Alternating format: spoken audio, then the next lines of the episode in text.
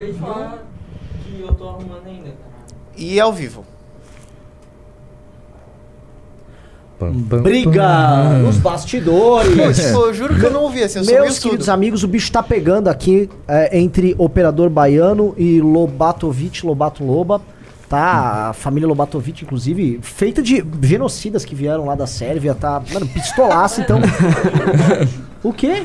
Mas é verdade, você vai negar que os Lobatovic não. Como é que tá o tiveram Monteiro, um Lobato? massacre lá do, da turma lá da Bósnia? Vixe, o Lobatovic tá Cara, pistola. Ô, Cuidado, Renan, cuidado. A família desse cara é perigosa, pô. A família desse cara é perigosa. Você tá ligado que os Lobatovic, assim.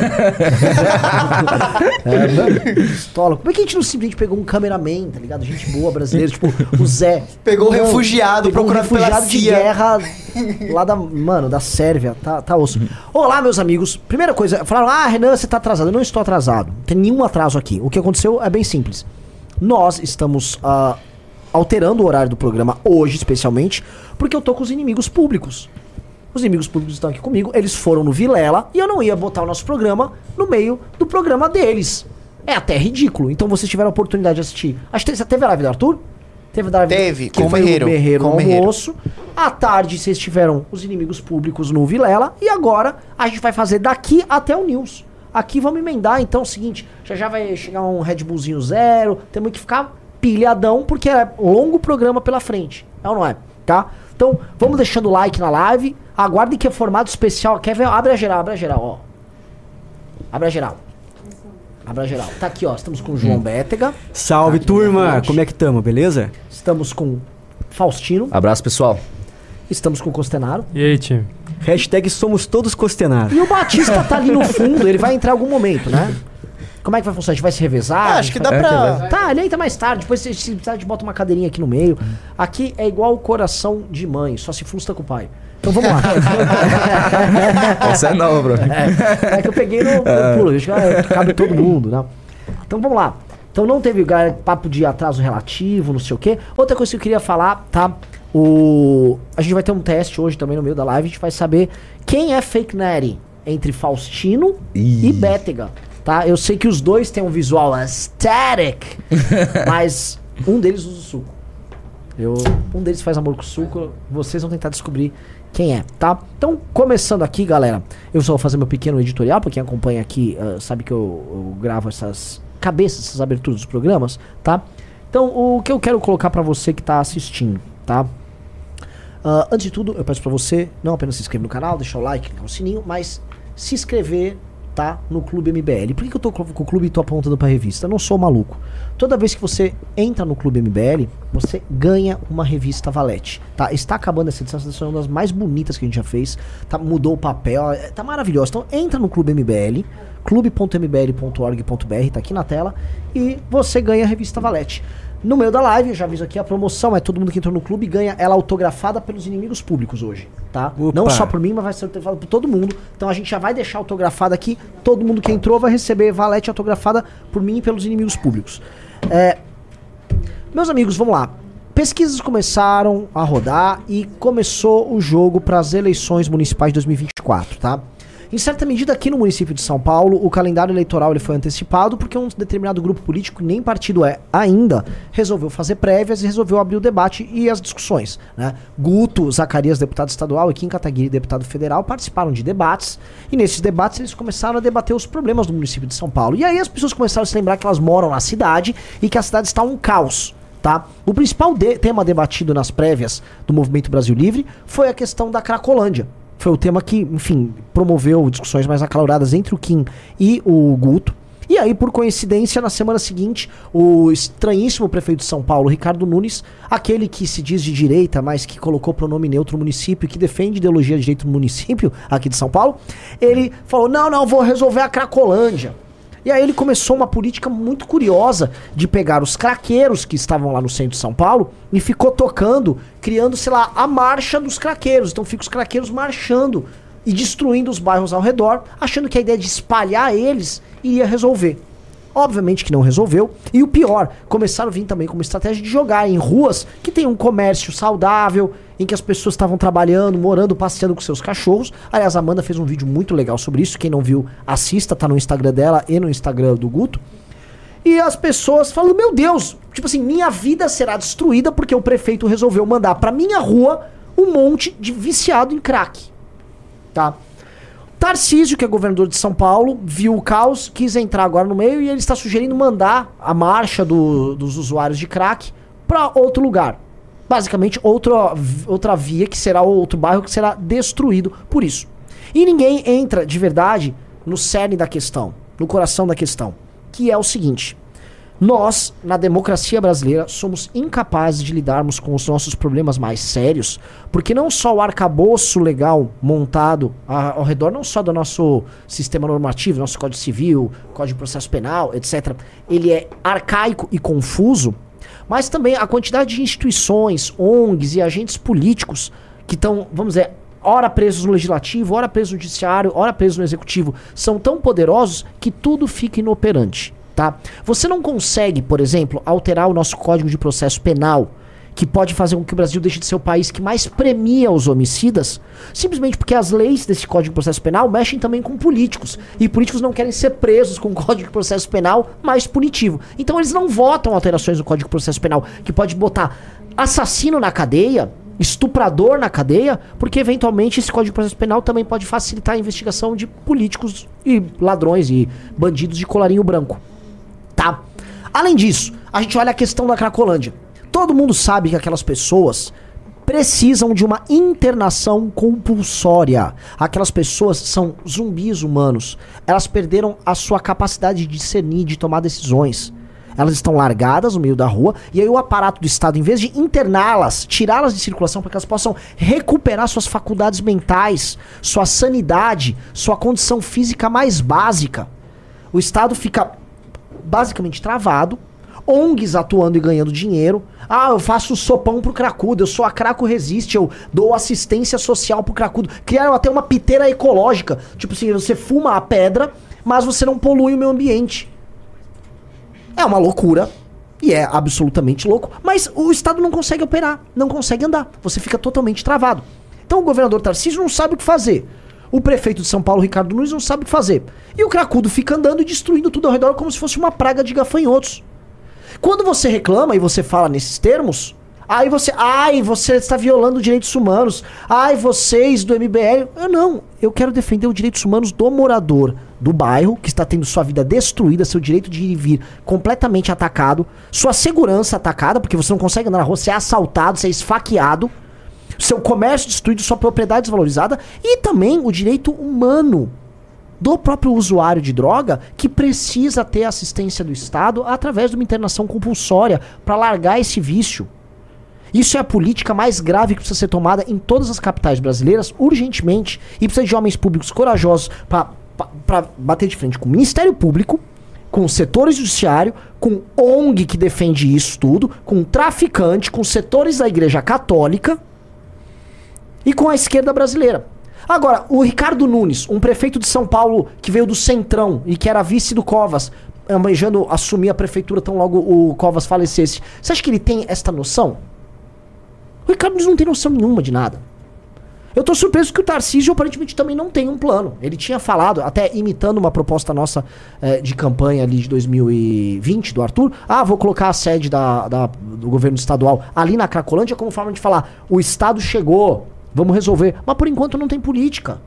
Acho que terá política, porque eu conheço o secretário de Segurança Pública, que é o Derrite, é um cara sério e eu acho que eles vão formular algo. Mas por enquanto nada foi formulado. E se for formulado, verdade seja dita, terá ampla e terrível oposição dos mesmos agentes políticos que eu descrevi agora há pouco, que é gente que está entranhada na máquina do Estado e que opera o tempo todo para fazer com que as coisas não andem. Por isso que nada no Brasil anda. Nada no Brasil anda, tudo fica travado. Os rapazes, a gente vai tratar aqui de inimigos públicos, tiveram nas universidades e na prática pouco consegue ser feito. Eu falei agora da pouca capacidade de investigação que as polícias têm para resolução de crimes. Por quê? Vou dar um exemplo agora. Os garotos foram lá na delegacia de polícia. Os delegados já viram. Todo mundo sabe que a UFSC lá em Santa Catarina é um antro de crime, é um antro de droga. Todo mundo sabe que o, o- o tráfico ocupa um espaço lá dentro. Todo mundo sabe que isso acontece na USP, na cidade universitária. Que tem a favela ali do lado, a droga vem da favela ali do lado, é distribuída dentro do- dos, dos centros acadêmicos de humanas. E o jogo que segue, todo mundo sabe. Já mataram estudante com tiro na cabeça lá dentro, dentro da USP. Só que é tudo inoperante, tá? O Estado brasileiro precisa ter gente corajosa e inteligente pra desamarrar, pra desatar esses nós. O debate pra prefeitura aqui começou. E um monte de gente vai falar que vai fazer, vai acontecer. Boulos vai prometer que vai estar passe livre, outro vai prometer o quê? O Ricardo Nunes vai falar que é de direita, porque ele tá tentando o apoio do PL e do bolsonarismo. Mas na prática ninguém tem coragem de tocar, de colocar o dedo na ferida, tá? Enquanto o dedo na ferida não for colocado, e enquanto a gente não começar a expor o porquê o Estado brasileiro não consegue resolver seus próprios problemas, nós brasileiros vamos continuar desistindo do Brasil e dependendo de atos de coragem individuais, como dos rapazes aqui, para conseguir respirar ou no mínimo denunciar. E assim inicia o programa. Olá, galera, tudo bom? Simplesmente Salve. Renan Santos. Engraçado que ele falou exatamente o que eu falei pro Vilela, que eu tô cansado de ver a situação que tá, e por isso que a gente faz isso. Porque ele tá perguntando qual que é o efeito disso tudo aí. O efeito é a gente mostrar, principalmente pro povo daquele estado, o quão lixo é tratado um patrimônio público. Não é? O, o- o- assim, as pessoas não têm ideia. E esse é o ponto que eu queria abrir com vocês, né? Vocês estiveram no Rio Grande do Sul, em Santa Catarina, e em algumas. Foi mais, for- foram duas ou três universidades? Ou Foram duas. Foram duas? Foram duas. Vocês fizeram de, de tarde e de noite na Isso. URGS. Na URGS e depois fizemos UFSC, que foi a pancadaria, né? né? E há uma. Eu estudei na universidade pública, então eu vou falar aqui, vamos dizer, com um certo conhecimento de caso. A ideia, eu escrevi sobre isso enquanto vocês estavam viajando, a ideia é de que nós temos que dar como natural que as universidades são assim. Que isso faz parte da paisagem delas. De que, vamos dizer assim, as universidades foram e são naturalmente apropriadas por alunos de esquerda, e não apenas alunos de esquerda, mas por movimentos políticos de esquerda e causas de esquerda, e lá eles podem fazer o que quiser, né? Você denuncia, nada acontece. Como vocês enxergam essa treta toda, essa putaria toda? Desculpa falar nesses termos. É, primeiramente que é contra a lei você pichar patrimônio público, né? Tem uma lei de 98 que fala que é punido com crime como detenção, isso de três meses a um ano. Então você não pode pichar um patrimônio público. E dentro da URGS, a gente descobriu isso depois, havia até uma ordem da própria universidade para que os centros acadêmicos pintassem aquilo lá de volta. Uhum. Na hora que a gente foi pintar, por azar, a gente não sabia disso. Porque jogar na cara dos estudantes. Mas depois uma própria aluna, que foi contra a gente ter pintado, foi fazer Mamãe Falei em mim no centro de Porto Alegre e soltou essa pra mim. Depois eu fui ver lá, pesquisei isso aí e realmente é verdade. Então os alunos estão cometendo crime, né? E os caras justificam falando que é manifestação artística deles, que por ser o CA do curso deles, eles têm o direito de fazer isso, que só uma Assembleia Geral do Centro Acadêmico do DCE pode falar algo contrário. E eles passam um verniz falando como se fosse arte, né? Sendo que pichação e grafite são coisas diferentes. E eles falam que qualquer tipo de pichação, por mais tosca que seja, por mais é, vandalizada que seja a aparência daquela pichação lá, aquilo lá é uma obra de arte e não é um crime. Uhum. É, dá boa tarde aqui pro pessoal de novo. Eu já sou figura carimbada aqui no, no MBL.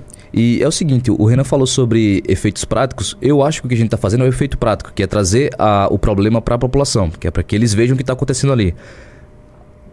Eu, eu não sei se é a grande maioria, mas muita gente acha que dentro das universidades os estudantes eles estão estudando. E não é bem assim.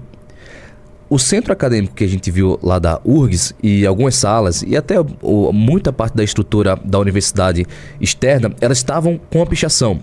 E o, o bem que o Beto colocou aqui, a pichação em si, ela já é um crime. O grafite ele é diferente. O grafite ele pode ter uma autorização da, da universidade e o estudante pode ir lá e fazer um grafite que eventualmente pode ficar bonito. O grafite pode, ele pode ficar bonito. É tanto que em todas as universidades que a gente foi, a gente preservou o grafite e tirou apenas a pichação. E um argumento que os- o pessoal tá usando muito é o seguinte: ah, vocês não têm autorização para chegar aqui e tá pintando. Mentira. A gente, como um cidadão em seus plenos direitos, a gente pode retomar a, a ordem do patrimônio público. É a mesma coisa, eu estou citando bastante esse exemplo, de que se eu ver um cara assaltando uma mulher na rua, eu posso lá dar voz de prisão para ele e segurar ele até a polícia chegar. O mesmo caso é nas, nas universidades. Eu posso chegar lá e pegar aquela vagabundagem que está sendo feita, já que os alunos que se, se sentem incomodados com aquilo, ao reclamar, eles são intimidados. A gente pode chegar lá, a gente que tem um canhão de mídia, fazer o que tem que ser feito e, e pintar aquelas paredes. Porque, como o Beto colocou, já tinha ordem. Mas por que ninguém pintou? Por Porque ninguém tem coragem. Exato. A polícia vai entrar lá, a polícia militar não pode entrar lá. A polícia federal, como é, como é que são os agentes da polícia federal? Se- se- será que a indicação do, do agente da polícia federal da universidade tem alguma conivência? Não sei. Mas as abordagens que tiveram conosco nessas universidades, parece que os caras têm um lado. Então, o, o- esse trabalho que a gente fez, a gente tá falando para os alunos de, de direita daquelas universidades que se sentem incomodados com isso, que é o seguinte: acabou aluno esquerdista fazer vagabundagem, fazer o que quer e o que não quer na universidade pública. Isso acabou. Onde a gente chegar, a gente vai pintar. E aí vão falar: "Ah, mas isso é crime". Qual crime? Qual crime a gente cometeu? Se a gente tivesse cometido o crime, o agente da Polícia Federal ele tinha segurado a gente lá e não segurou. Então, a gente vai continuar fazendo isso e o que a gente está fazendo está dando voz para esses alunos de direita e também está trazendo ah, esse debate para a opinião pública porque eles não sabem de fato o que acontece na universidade pública. Quer comentar? Lu? Não, por que, que eles não tratam a casa deles como eles tratam a faculdade lá? Um lugar que é cheio de banheiros ficam cagando no chão, jogam lixo no chão. Porque se é- não pode, no caso, tratar, tipo, botar como branco a parede que era branca, então, tipo, a gente precisa de permissão também para todo mundo ir lá limpar aquela sujeira que tava no chão. Você precisa tirar um lixo, uma permissão para tirar um lixo do chão? Tipo, não existe isso. E aí ficaram relativizando pra caramba lá no Vilela. Mano, não me importa a sua opinião. Se você relativizou a agressão que aconteceu com o Bétega e você relativiza aquilo lá ser tratado como um chiqueiro, pra mim, a sua opinião é, tipo, é um tremendo foda-se, tá ligado? É, a Federal de Santa Catarina é o terceiro maior orçamento do estado, né? Perde só pro estado de Santa Catarina e um município que é ou Jo- Joinville ou Florianópolis. Então é muito dinheiro que a gente paga para manter aquele espaço. Inclusive, por ser uma universidade federal, é o imposto que todos nós aqui pagamos, mesmo não morando lá em Santa Catarina.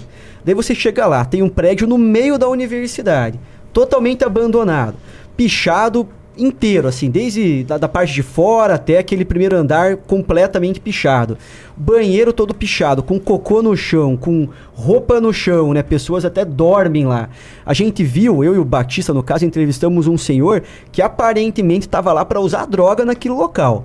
Um senhor de uns 40 anos de idade, Renan, que não era aluno da instituição. Vai lá na hora do almoço para fazer o quê? Com um pacote de tabaco na mochila. com um isqueiro na mão, entendeu?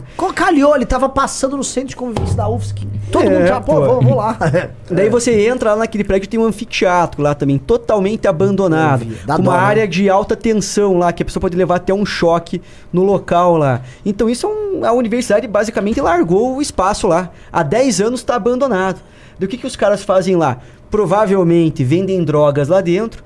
Não se sabem se fazem coisa pior naquele tipo de espaço. Há uma conivência tanto do Estado quanto da própria universidade com aquilo. A gente já sabe que na UFSC aconteceram crimes porque a polícia nos falou. Inclusive tem professores que também são contra as coisas que acontecem lá no Conviva. Como é que uma universidade com esse orçamento gigantesco, um orçamento bilionário de 2 bilhões de reais praticamente por ano, vai deixar um espaço daquele totalmente abandonado? Isso é uma falta de responsabilidade. Daí os caras chegam e fazem notinha lá pra tentar justificar, falar de suposta agressão. Sim, sim. Pô, Ah, isso- essa- apanhei de meia dúzia de cara lá no chão sem chance de defesa. E, ainda- e reclamaram ainda do, do orçamento. Né? Isso é quase 2 bilhões, que isso equivale ao orçamento de muitos municípios. E ainda, fala, ainda reclamaram que aquele centro de convivência está naquele estado por falta de distribuição de, de, de orçamento. Então fecha o negócio, não deixa aberto. É, um pra entrar disso. aluno lá fazer algazar. É isso que você falou no começo, que o orçamento da UFSC é maior, é o terceiro maior orçamento do- de Santa Catarina. Isso se repete em praticamente todos os estados. Aqui em São Paulo, o orçamento da USP e da Unicamp, assim, é, é- é uma coisa colossal, é maior do que muitas cidades grandes aqui no estado de São Paulo. É, quiçá talvez seja maior do que o de Campinas. Talvez o, o orçamento da Unicamp Não. seja E lá em Santa Catarina é maior que Criciúma, por exemplo. O maior que que, Balneário Camboriú. é, o que é bizarro. O que é bizarro. É bizarro. O tanto de dinheiro que circula em Balneário. E lembrando que essas universidades, é, elas são. A gente tem do- dois. Assim, assim, a gente vai falar agora. Vocês estão indo muito em universidade. E a gente tem dois modelos de. Não de administração, mas vamos dizer, de governança das universidades mais famosas do Brasil. Você tem as estaduais e as federais. Então, existem casos raros de universidades municipais, mas a gente tem muita estadual e federal. Vamos lá, uma, uma estadual famosa, a USP é estadual, a Unicamp é estadual. Aqui em São Paulo também tem a Unesp, que é estadual. No Rio vocês têm a UERJ, que é estadual. Sim. No Paraná, A vocês têm a UEL, o EPG. e tem a UEPG, e tem, Tem, a UEL, o Maringá EPG, também. a UENC em a Maringá, a Unioeste. Então você tem inúmeras unidades estaduais lá. E também tem as federais. Me falam que a administração das federais é pior que a administração das estaduais. Né? E as estaduais, via de regra, é, são abastecidas pelo imposto estadual de circulação, que é o ICMS, que agora vai acabar, inclusive vai virar o tal do IVA, né? É, o- o- onde eu quero chegar com isso, que eu acho que é uma coisa que preocupa. As pessoas não têm ideia de que, no fim, essas universidades, elas comem uma fatia do orçamento total da educação maior do que das escolas públicas que atendem crianças e adolescentes. A galera não tem ideia disso. A galera acha. Na verdade, as pessoas nem debatem isso. Mas a galera não consegue entender que existe uma pirâmide gigantesca. Que a base dela são alunos de escola pública, pessoas mais humildes, professores, aí tem a questão da merenda, tem a questão da mãe que deixa a criança na escola. E esse número de alunos é, assim, é assustadoramente maior do que o número de alunos que está nas universidades federais e estaduais. A chance de um aluno dessa escola pública entrar no estadual federal é muito baixa. Então quem entra é o cara que fez ah, escola particular. E aqui eu vou falar uma coisa que eu, eu, eu não acho errado isso. Eu nem falo, ah, isso é uma injustiça. Eu não acho uma injustiça, porque ainda o cara pagou ainda para estudar. O cara pagou imposto para sustentar a, a toda a parte da pirâmide e aí ele ah, não, ele não pode estudar. Não, veja só, eu, eu, eu não acho esse o problema. O problema é você estar gastando lá em cima e não gastando embaixo. O problema é que a, a escola pública da galera que tá na base é um lixo. É um lixo. Vamos falar a verdade assim, as escolas municipais e estaduais são uma porcaria. É, o Lula agora, o, grande ato dele em termos de educação foi tentar acabar com as escolas cívico-militares. E agora os vários governadores estão assumindo a responsa disso. E o grosso do dinheiro é gasto nas federais. E aí vocês entram nas federais e nas estaduais também, pra gente ser justo. E tá uma bosta. Outra coisa, qual é a grande produção científica que esses caras estão fazendo? Eu não tô nem falando do, do de humanos, a galera de exatas, a galera dos cursos mais técnicos, inclusive é bem menos ideologizada. Né? Inclusive o Arthur que encontrou vários alunos lá que são dos cursos mais exatas que não são de esquerda e tal. É, mas mesmo assim, que que é, assim, essas universidades elas estão devolvendo o valor? Esse é a sociedade percebe isso porque a reação que as pessoas estão tendo à participação de vocês né, aí nessas viagens é de tipo, pô, tô muito pistola. Quer dizer que eu pago essa bosta aí, eu pago essa universidade, eu pago essa farra toda pro nego ficar pichando, fumando maconha, dando não sei o quê. E se, eu, se vai alguém como eu lá cobrar, vai tomar porrada? Quem esses bostas pensam que são? É, eu acho que assim, é importante a gente separar o joio do trigo aqui. Porque, por exemplo, tem alguns professores da UFSC que são pessoas sérias. Inclusive estão procurando a gente agora para ajudar nesse caso aí que eu apanhei e tudo mais, né? E também a gente percebe que nas universidades tem alunos que vão lá para fazer algazarra, ficar pichando patrimônio público, mas também tem alunos que vão lá para se formar e tocar uma profissão. Então a gente tem que também saber separar que tem pessoas boas e pessoas ruins nesse tipo de ambiente. Só que essa questão da produção científica é muito complicada, né? Porque a grande maioria dos professores das universidades são de esquerda. E o cara vai fazer um CNPq, vai fazer uma monografia, uma tese de mestrado, de doutorado. Qual o tema que ele vai ter para pesquisar? O que, que o orientador do cara vai passar para ele pesquisar como projeto de pesquisa, né? Então é, é sempre se retroalimenta essa- essas ideias aí de esquerda e não tem ninguém que tenha uma visão que seja um contraponto. Isso é um processo pós-escola de Frankfurt, né? Que a esquerda conseguiu ap- aparelhar muito bem aqui no Brasil, principalmente, né? Tanto meio cultural quanto meio acadêmico, mas parte também de nós da direita fazermos essa autocrítica para que com o passar dos anos a gente possa também colocar pessoas de direita nesses ambientes, para que daqui a 20, 30 anos a gente possa também ter um contraponto nesse tipo de ambiente, né? E é tão dominado ah, esse ambiente da- das universidades que, por mais que em Santa Catarina tenha majoritariamente pessoas de direita, os caras que foram ah, nos parabenizar, eles sempre estavam nos parabenizando no off. E eles são maioria. E você falou, falou de, de orçamento. Em 2016, um aluno universitário de uma universidade federal, ele ganhava em torno. eh, O Estado gastava com ele em torno de 3.700 reais. E aí, eh, devolvo a pergunta que você fez. Qual a produtividade que esse aluno está dando pra gente? A gente foi na URGS, o, o questionário perguntou sobre o Che Guevara pra um cara de história, o cara não sabia nem responder. É, essa, essa cena ficou famosa. É. Essa cena aí ficou muito, ficou muito famosa. E nem pra debater os caras conseguem. Então, o, tra- o trabalho acadêmico e científico das universidades, ele, eles estão se resumindo no seguinte: vamos proliferar a ideologia de esquerda e vamos puxar paredes. É o que me parece. Sim. Cagar no chão também.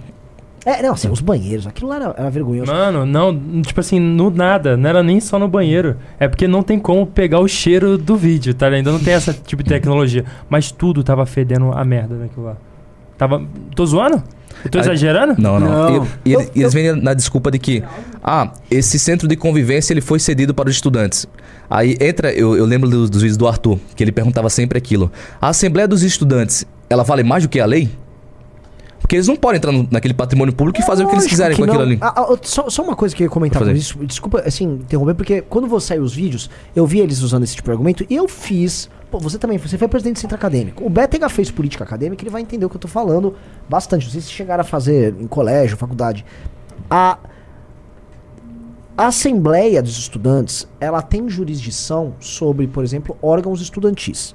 Isso não significa que a jurisdição que elas tenham sobre órgão estudantil tenha jurisdição sobre prédios que não são do órgão estudantil. Por exemplo, o Centro Acadêmico 11 de Agosto, que era o centro acadêmico da minha faculdade, que é a Faculdade de Direito, ele era dono do espaço dele. Que ele tinha obtido há muito tempo atrás, a faculdade tinha cedido, então era dele. Então, assim, era dele, era uma, uma entidade privada, aquilo estava instalado dentro do corpo da faculdade, mas aquilo é uma entidade privada que aí sim a Assembleia dos Estudantes elege uma chapa, a chapa eleita ela tem uma administração de um ano, ela tem um mandato de um ano. Não é o caso em 99% dos centros acadêmicos e DCS e espaços de convivência em universidades públicas. Eles estão, em geral, uma sala que é cedida para o cara fazer um uso, para o centro acadêmico ou qualquer órgão fazer um uso. O centro de convivência ali da UFSC é pior ainda, porque não era cedido meio que a ninguém. E não é centro acadêmico lá, é um prédio abandonado. Era só um prédio abandonado. É. Então, não, nenhum desses argumentos que eles colocaram é cabível. Só que esses argumentos, eles criam uma falsa aura de democracia, né? Tipo, ai, tem uma assembleia aqui e eu vou discutir e vamos estabelecer uma discussão. Aqueles papo de a Uni, que é papo de pilantra. Isso é papo de pilantra. Eles não têm nenhuma jurisdição, eles não têm nenhuma autoridade. E o cidadão comum está se deparando com um crime que foi cometido e a restauração do status quo ante Ora, ele, po ele pode pleitear fazer isso. Porque igual tem uma janela que quebrou a janela, você pode tentar resolver na hora. Vocês viram pichação, vocês podem pintar. Se a administração da universidade não acha correta, aí ela pode falar, olha, tem alguém tentando pintar ali. Olha, manda um segurança. Igual a URGS fez. Manda um segurança, o segurança ó, não dá pra fazer. Beleza. Agora, ninguém, nenhum aluno pode fazer uso, vamos dizer, das próprias razões pra te impedir. Eles não podem. Então, toda a argumentação que esses alunos ah, fizeram foi uma argumentação porca. Era só argumentação porca atrás de argumentação porca. Não, e assim, o negócio da UFSC, ele chama muita atenção, porque não são meras pichações, assim. Até mesmo na URGS, tendo o que a gente viu lá, bandeira de Cuba, uma série de coisas, era um negócio até mais leve. Porque eu não vi tanto, não sei os meninos, pichações que remetessem à violência em específico. Fogo assim. na polícia. Tava escrito lá. Na, na URGS ou na UFSC? Na UFSC? Na É, UFSC. é, na Não, UFSC, na, então. na UFSC tinha mato e capitalismo. E, É. uma, e uma pessoa com arma assim, É. Na, na UFSC tinha muita coisa, até apareceu no vídeo do Faustino quando passaram aí de relance. Tinha até um banner lá que ele filmou com o rosto do diabo dando um soco em alguém. Tinham várias pichações com o diabo lá, né? Não, Com- dando tiro na cabeça do outro, como se fosse, tipo, ma- matar as pessoas ali. É, falando que, que é pra, pra matar pessoas com pensamento mais à direita, uma série de pichações. É, os caras pichavam muito símbolo da anarquia, símbolo do socialismo e também coisa de Liga Comunista Internacional, que era lá atrás, né? Quando houve aquela dissidência do PCB há, ano, há décadas atrás, né? Então, eles têm um pensamento bem revolucionário e extremista, né? Sim. Tanto que até quem saber o paradeiro desses caras que fale com a gente, pra gente conseguir prender esses vagabundos aí que me bateram. Mas é importante falar aí que eles fazem parte de um grupo de skinheads, né? Parece que são os anarquistas de Florianópolis, alguma coisa do gênero. É, tá- É, vocês querem trazer mais detalhes sobre isso? Só antes de continuar, eu vou pedir um negócio. Galera, já entrou quatro pessoas no clube. Lembrando que todo mundo que entrar no clube vai ganhar a revista, tá? E essa revista será assinada hoje, hoje é especial, por todo mundo dos inimigos públicos. Tá o Matheus ali, tá o Beta, tá o Faustino, tá o Costenaro. Eu vou assinar também de Lambuja. Então já vou fazer o seguinte, pra deixar a galera no clima. Senhorita Galbiati, lá na salinha de reunião, tem uma caixa com um monte de revistas. Já vamos deixar elas empilhadas aqui pra gente ver quantas serão assinadas. Já vou Ô, deixar elas eu- bonitonas aqui. Eu vi o pessoal falando aqui que o. Muda o título. Qual que é o título que eu coloco? É, descobrimos os agressores de Bétega. Eu vi. Pior que a gente descobriu, sim. É, algum- desculpa, é, tem, um, mas tem um que tá, tá sondando aí, provavelmente vai ser, vai ser ele. Tá Daqui até a pouco, como é que é? da- Como é que é? Daqui a pouco? Batendo lá na porta lá. Ô, eu vi que o pessoal tá colocando aqui no, no chat que o Faxina usa o suco. Eu acho que eu já entendi o que é isso. Você- Eu, eu acho que usar o, o suco é usar bomba, é isso? É. Vamos lá, vamos lá. Usar o suco é usar bomba. Vou fazer um desafio pro pessoal do clube aqui pra quem entrar. Se a gente bater recorde de, de entrada no clube, é, a meta ali de 5, se a gente pode 5 ou Não, 10. é 5, não. Eu quero dez- pelo menos 10 hoje. 10, eu tô vamos lá, na fala. 10. Eu vou provar que eu não uso suco. Eu vou desafiar o, o Bétega, o Coxenário e o Batista por Não, uma, eu, eu tenho que começar. de braço. Eu tenho que começar a que é usar fibra, suco pra é parar de ficar fibra. com medo das, das meninas de cabelo colorido. Que é fibra, vamos lá. Se eu vejo uma guria de cabelo colorido hoje na rua, atravessa a rua. Cuidado, Beto, porque vão recortar e vão, vão falar que você realmente é, Tô com medo delas. É, porque assim, a esquerda ficou falando isso. Pra caramba. Isso é muito cínico. Eu vim com um jornalista que é um jornalista sério, o André Chalders. Não, não, essa questão do MBL com as e-girls que ele diram. Ô, ô, André Chalders. Ô, meu. Um papinho furado. Comentem sobre esses. Quem é? Qual é de onde vieram? Porque uma coisa, uma informação que eu tive é também da galera do tráfico local. Sim. né? Agora vocês ouviram, vocês falaram que quem frequenta lá, na verdade, é um movimento anarquista lá de Santa Catarina. E o pessoal do tráfico também. Essa, aquelas duas pessoas que aparecem ali é uma menina e um menino. O que acontece? Eu. eu e vamos Coxinaro, cortar também. eu e o Coxinaro, a gente vai primeiro fazer um reconhecimento. Daí a gente sobe a metade da escada e essas pessoas já aparecem. E a gente vê que lá tá completamente pichado, as paredes que a gente tinha pintado de branco. E o Coxinaro automaticamente já fala. Eu não posso falar as palavras que ele fala aqui, mas enfim. ele xinga todo mundo e fala: "Vo- Bora descer, Faustino, a gente vai pintar isso aqui de novo. Daí eu não tinha gravado nada. Daí o Coxinaro desceu, eu falei, não, segura aí, segura aí, Coxinaro, que eles estão com a gente. Aí ele falou, é, a gente vai ajudar vocês aqui, a gente vai, vai ajudar vocês a pintarem. Aí eu peguei meu celular e dei uma filma, um, dei um, um frame na cara deles, já pra pegar, porque, meu, se acontecer merda, tem um frame deles aqui. A gente vai e desce. Quando a gente desce e sobe de novo, já não são aquelas duas pessoas que estão lá só. Elas foram a isca. Tanto que, como a gente já tava desconfiando, eu subi primeiro, fui um metro e meio pra direita, o, o Bétega subiu e foi bastante pra frente, o Costinário subiu um pouco, também ficou próximo a- ao meu lado, e o Batista também ficou próximo ao meu lado. Daí, eu pego de novo meu celular e tento jogar na cara do, do- de um dos meninos, e quando eu jogo, ele vira o rosto e fala, não me filma. Quando ele fala isso, eu já percebi. Eu botei o, o celular perto do meu bolso, fiquei olhando pro lado e começou a sair a galera da- das pilastras. Um que veio na minha direção, que eu acho que é o, o- do, do que os caras, que o Betega ele consegue ter um, um, um lastro de lembrança, que é um cara alto, mas um pouco mais alto que eu, forte e de cabelo raspado verde. Ele vem com um, cara de ódio na minha frente assim, eu falo, vixe, esse bicho vai querer bater em mim. Aí quando ele tá chegando próximo, eu falo, qual foi, brother? Ele já, já arma um, soco. Aí quando ele armou, armou o soco, eu desviei e empurrei ele. Quando eu empurrei ele, tem uma do- atrás de mim, o cara sai com a faca e tenta jogar ela no meu pescoço, eu desvio, saio cambaleando pela escada. Aí quando eu saio cambaleando pela escada, já, já vejo o costinário com dois em cima dele.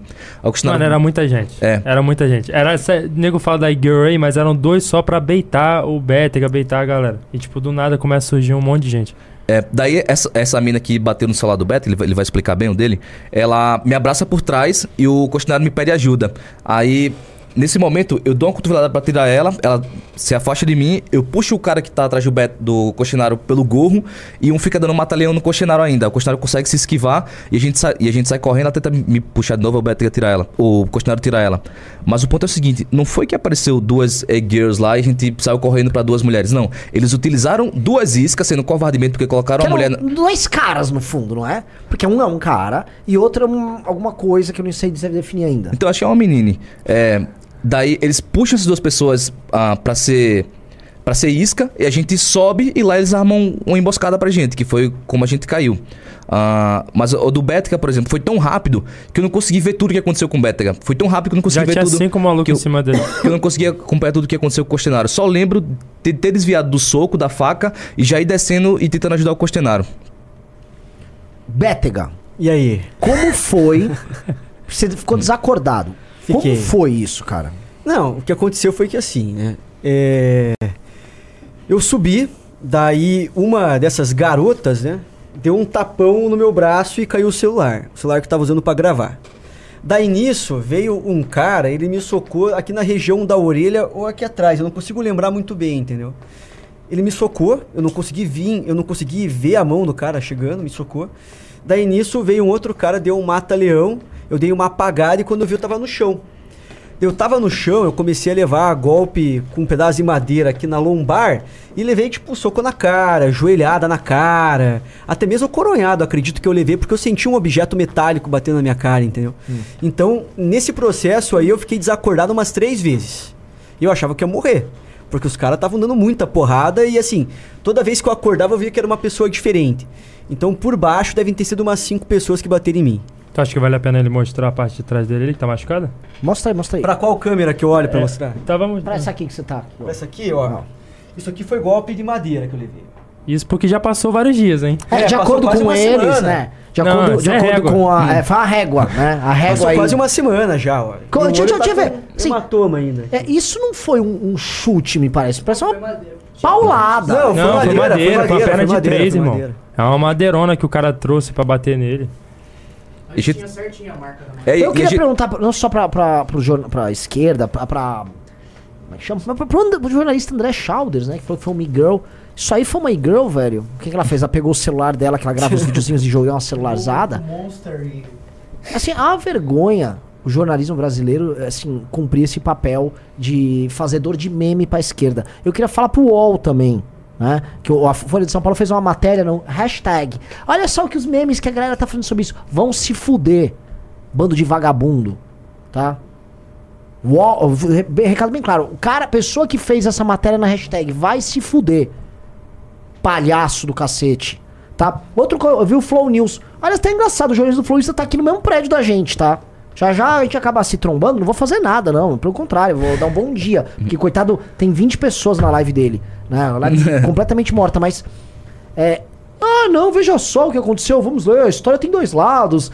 Um dois ladismo, sabe? Tipo, ah, vamos ver lá. Vou, qual outro? Pô, ó, o agressor, o porrete dele saiu, ah, saiu machucado lá pela, na porrada dele. O que, que o cara vai falar? Flow News, tá? Você vai nos comentários que ninguém liga pra aquela bosta. É.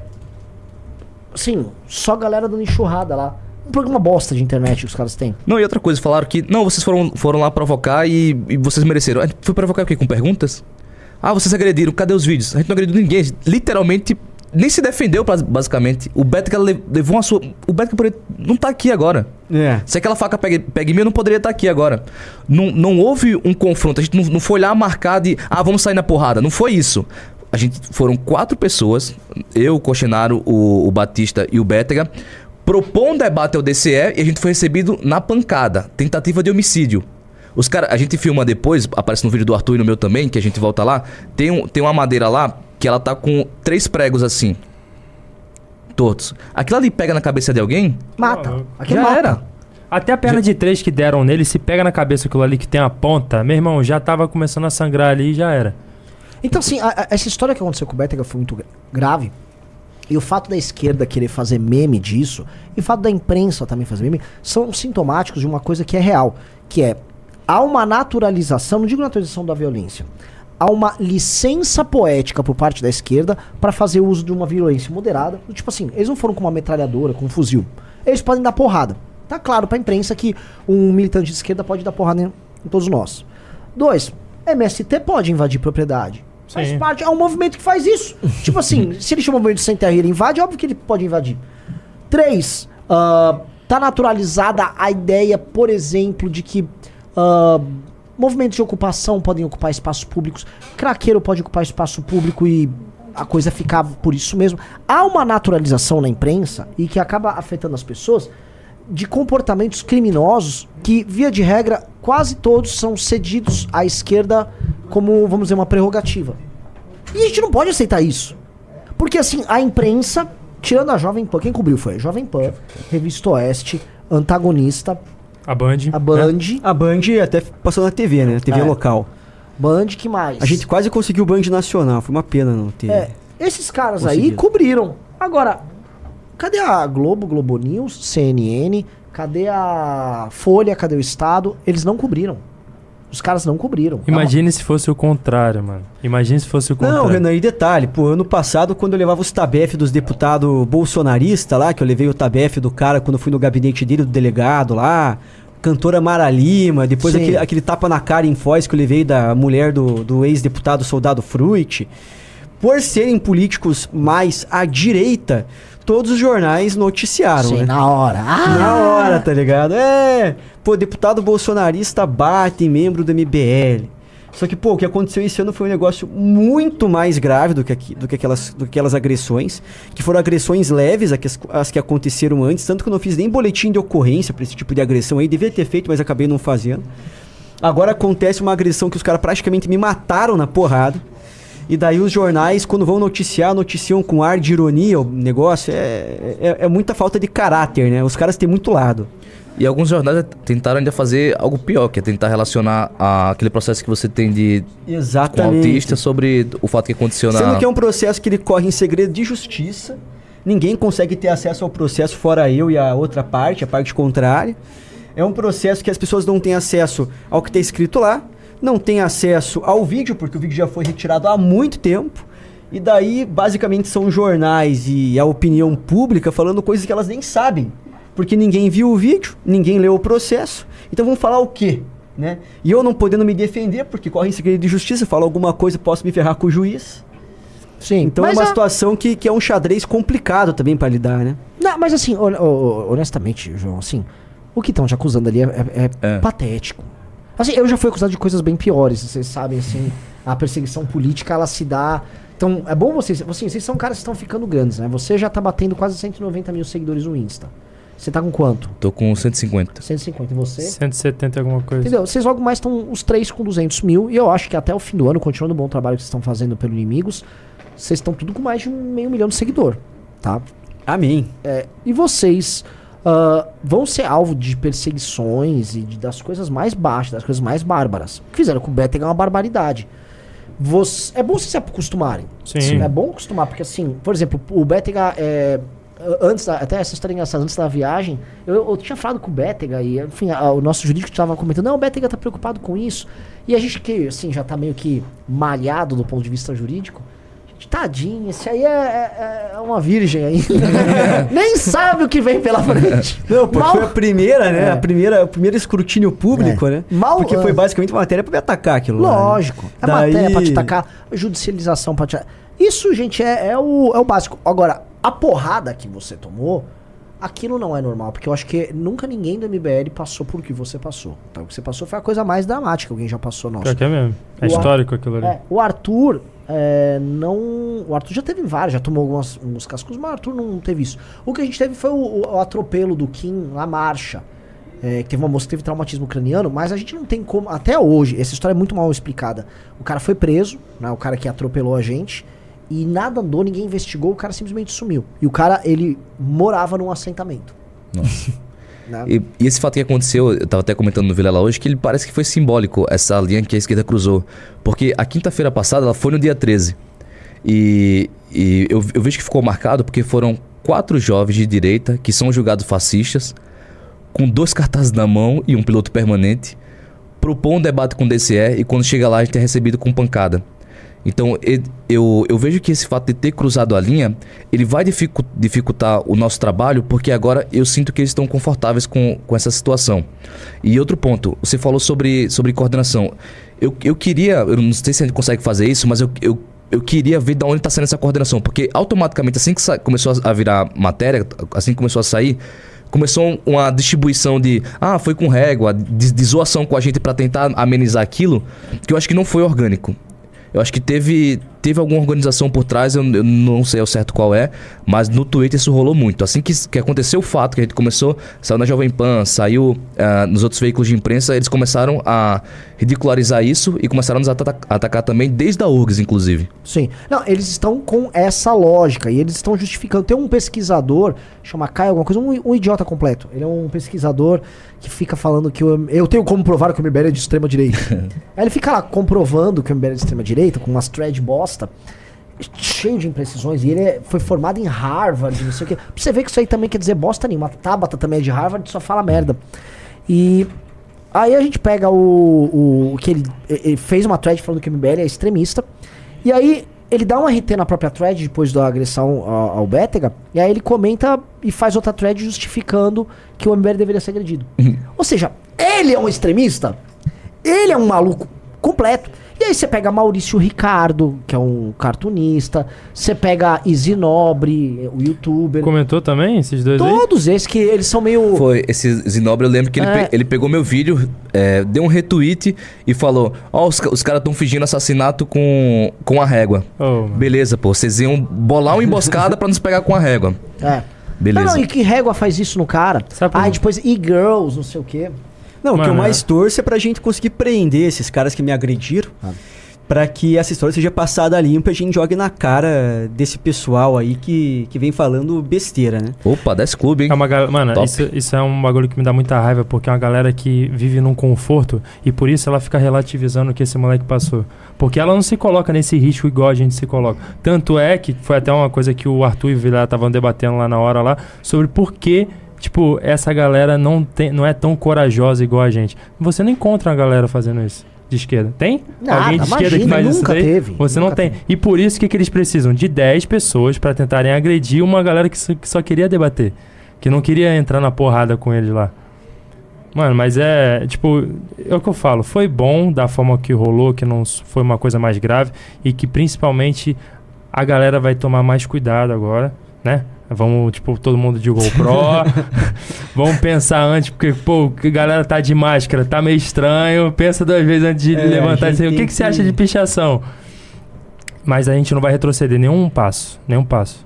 Deixa eu falar um negócio rapidinho pra vocês aqui. A galera tá comentando no chat que foi derrubado o WhatsApp, alguma coisa aconteceu. O WhatsApp foi de Vasco. É, o meu não tá pegando não. o WhatsApp foi de João Bertega. É, e, é, mas tudo bem. É, ó, avisando, ó, batemos uma meta de 10, mas assim, tô animado, o público tá gostando. Se chegar a 20, vamos, vamos, a gente vai dar a revista autografada. Vocês vão assinar 20 revistas aí, fechou? Pode Fechou, ser, tamo pode Então ser. vai ser autografada pela galera Tá um do Inimigos calorzinho Públicos. A edição, é, inclusive tá acabando essa edição aqui da revista Valete. Oi, ficou bonito, hein? A gente tinha saído, não tinha ela ainda. É, tá bonito. Não, olha o Ficou papel. Dá uma, só dá Não, a gente olhou, a gente olhou ali. Você vê, mudou o papel já tal. Na moral. É porque eu só li a outra, né? Aqui. Da inteligência artificial. Essa daqui eu não tinha encostado ainda. Ah, tá, assim, é, tá um baita. tá- Aliás, esse aqui é o melhor ano nosso, né? Eu tô. Eu tô. Pô, tá sendo um ano de ascensão franca aí, MBL, hein? absurdo, hein? absurdo, absurdo. Vamos, fazendo, vamos ver o ano que vem o estrago que ia fazer. Ó, eu, eu tava comentando assim que até, vamos lá, sei lá, dezem, é, outubro do ano passado, período eleitoral, que quem tinha mais de 100 mil seguidores nossos, tá? Era o Kim, o Arthur, o Guto tinha acabado de passar e o Renato. Quanto? Mais de 100 mil seguidores. Ah, No Instagram. Não tô falando de outras, que a gente tem pô, milhões em várias redes. certo. Sim. Mas tô falando de porta-vozes com mais de 100 mil seguidores. Era o Kim, que tinha perto vai, de 800 mil, o Arthur, o Guto e o Renato. A Amanda não tinha, o Beraldo não tinha, blá blá. blá. Virou o ano. Estamos agora em julho de 2023. Vamos lá. Tem o Kim, tem o Guto, tem o Arthur, tem o Renato também. Tem o. Tem o Beraldo, tem o- Amanda. O Beraldo, a o- Amanda. O Jota, o Glauco. O Jota, o Glauco. Aí vamos lá. Você, você, você. O Batista O tá quase no Batista tá 100 che- já- já tá chegando Já no tá 100 com 80 também. e alguma coisa, eu acho. É. Ah, que mais? Cara, eu acho que tem mais alguma pessoa que não- gente não tá conseguindo lembrar. Ah, tem o próprio perfil do MBL também. É, certo? tem o perfil do É. MBL. Então, o que acontece? A- o principal é a, o número de líderes do MBL que estão despontando, aí estourou. O Clube MBL hoje é uma realidade, a gente, as pessoas se informam. Quem tá no Clube MBL comenta aqui. Inclusive, meu, che- meu tá, tá aparecendo na tela aqui meu laptop. É, enfim, comente a qualidade do material que a gente manda lá. Sabe, é um material muito diferenciado. Aí viemos com uma revista impressa, única revista impressa que existe no nosso campo político, com discussão cultural e tal. Pô, não é o suficiente. Estamos lançando prefeito, fizemos prévia, coisa que os partidos não fazem, tá? Pô, vamos falar dos mandatos do Kim, do Guto, do Pedro Duarte, do Glauco, o, o Ítalo. Quem foi lá em Sorocaba no, no Ítalo? Puta, o maior vereador da história de Sorocaba. Assim, dezenas de projetos aprovados em um mandato de vereador. Dezenas. O cara é um maluco. O Márcio Colombo em Santo André é a mesma coisa. Então a gente tá olhando, pô, nosso, nosso trabalho tá rendendo. Nossas, no- meu, a gente pegou aqui, vocês que sabiam como é que eram nossas lives. Hoje temos um estúdio decente, live praticamente o dia inteiro. Mudou. A gente, tá, a gente é a única coisa hoje na, na direita que cresce. Sim. Sabe? Isso, isso, é um, isso é um fato dado. E, é lógico, a gente estuda mais, a gente trabalha mais, e uma parada que isso envolve muito vocês, a gente é mais corajoso. Verdade. Cara, a gente é mais corajoso. Cadê o resto da direita também se arriscando? Que eu vou comparar, colocar uma parada que tem, ó, já tá pra, chegamos em 12, 12 clubes Tanto aí. é que eles citam sempre quando isso acontece que é o estilo do MBL de fazer política. É o que eu falo, a gente, eu, eu percebi que desde que virou o ano, até um pouquinho antes também, o MBL tem sido o criador de tendências. A gente cria uma tendência e o, e o, e o pessoal do bloco da direita sai copiando o que a gente tá fazendo. E o, o questionário falou que não tem ninguém de esquerda fazendo algo parecido com a gente, também não tem ninguém de direita. A única direita que tá fazendo, tá se propondo a fazer algo igual a gente é o MBL. é só o MBL. E o Arthur comentou também no Vilela que nós não estamos só indo numa universidade gravar um vídeo expondo o que a gente está expondo. O MBL está propondo um projeto de país. E o Renan nem falou, mas tá para sair o, livro amarelo agora. Então a gente tá em todas as, as esferas, a gente está criando a nossa influência e ocupando esse espaço de poder. Então, eu também estou muito feliz, estou muito otimista com o projeto que a gente está criando agora para esse ano. E como o Bétriga colocou, eu também acho que a gente vai fazer bastante barulho em 24. É, tomara. A gente tem É que se só não errar, irmão. É só não errar, irmão. Tem que se preparar pra 24 pra gente tentar é, vencer eleições e vencer com. entrar com dois pés na porta, né? É, entrar bem, porque. Pense a, a- a seguinte coisa. Eu vou, eu vou falar uma coisa que eu até mandei um áudio, tá? E quem entrar no clube vai ter acesso a esse áudio. É, sobre áudio de conjuntura. com co- de uma maneira que eu nem posso falar tanto ao vivo, porque isso pode ser mal interpretado, né? Mas eu vou trabalhar isso com vocês, porque vocês também estavam viajando. E isso representa também o tamanho da qualidade do trabalho de vocês. É, e obviamente que os inimigos sempre vão xingar o trabalho de vocês. Tá? Outro dia tava aquele. Até dá pra re- gente reagir. Pede pro Junito o corte do Calejon. Tá? É, pra, que a gente reage junto. Aham. Mas ah, que isso dá o tom do- da qualidade do trabalho de vocês. Ah, putz, sei lá, então não sei como mandar, mas enfim, se virem ali. Ah, a política nacional não tá dando tema pra fazer oposição, porque em termos estratégicos, eu tenho que ser muito cuidadoso com o que eu falando, estou falando em termos estratégicos, o PT diminuiu muito os erros dele. Eu falei isso numa live, mas tentem lembrar. Qual foi a última. Que teve uma agora hoje. O Lula deu uma grande cagada de É. discurso. Mas assim, qual foi a última grande participação estúpida da Janja? A Janja sumiu. Que eu lembro de cabeça foi na China, né? Que já faz um tempinho. É.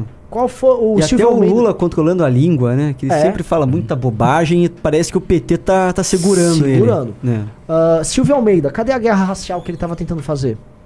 Sumiu, teve um filho aí, tá quieto.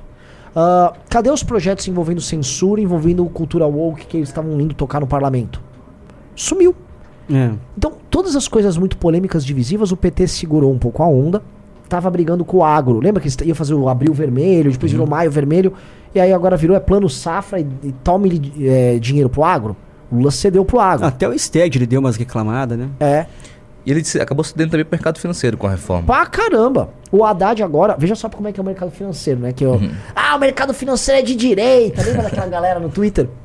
Haddad com aprovação de 65% no mercado financeiro. 65% dos Faria Limers consideram o Haddad um grande ministro da Fazenda. É o que eu sempre disse. E eu trabalhei no mercado financeiro. Dinheiro não tem ideologia. Dinheiro não irmão. tem ideologia. E assim, não tem problema isso. Não, nem um pouco. Não tem problema. Acho que assim, se, o- se a política pública tá agradando o mercado, o dinheiro tá entrando, é do game. O que a gente não pode é nem julgar negativo isso, nem também falar que eles eram heróis de direita quando era um cara de direita no poder. Que igual a galera do mercado financeiro ficava fazendo, ah, é isso aí, tamo, vamos salvar o não sei o quê, babá. Era porra nenhuma, você estava pegando dinheiro, dinheiro, pegando liquidez do governo pra investir, que é o que rolou na pandemia. Mas, ah, o- porque eu tô pegando o fio da meada aqui que a galera tá conversando ali no fundo. O que eu, o que eu ia colocar, não tá acontecendo nada. Então a oposição não tem muito como acontecer no Congresso, até porque no Congresso a CPI do dia 8, que é o que, tá, que deveria estar pegando fogo, ela é uma derrota, é um 7 a 1 A oposição só apanha. Tá o André Fernandes que virou piada. Tá o, o Marcos Duval, ele se afastou da CPI, porque basicamente ele deve ser preso, junto com o, conta do envolvimento dele lá com o Daniel Silveira e tal. Se não preso, ele pode ser afastado do mandato dele. O Bolsonaro já cancelou ele. O Flávio Dino pode surfar lá. A oposição é tosca, não faz nada. Carlos Zambelli tá pra perder o mandato. E aí o que nos resta, meus amigos, é a oposição fora. E aí vocês fizeram o que ninguém tava esperando. Porque quando vocês trouxeram uma pauta de fora, vocês foram mostrar na sociedade civil os problemas, fazendo ativismo político dentro da lei, sem cometer crime, sem fazer uso da violência, vocês cutucaram a onça com vara curta, e aí eles. Ah! Eles não esperavam. E na verdade ninguém esperava. Ninguém esperava. Vocês estão mobilizando agora o debate dentro da sociedade.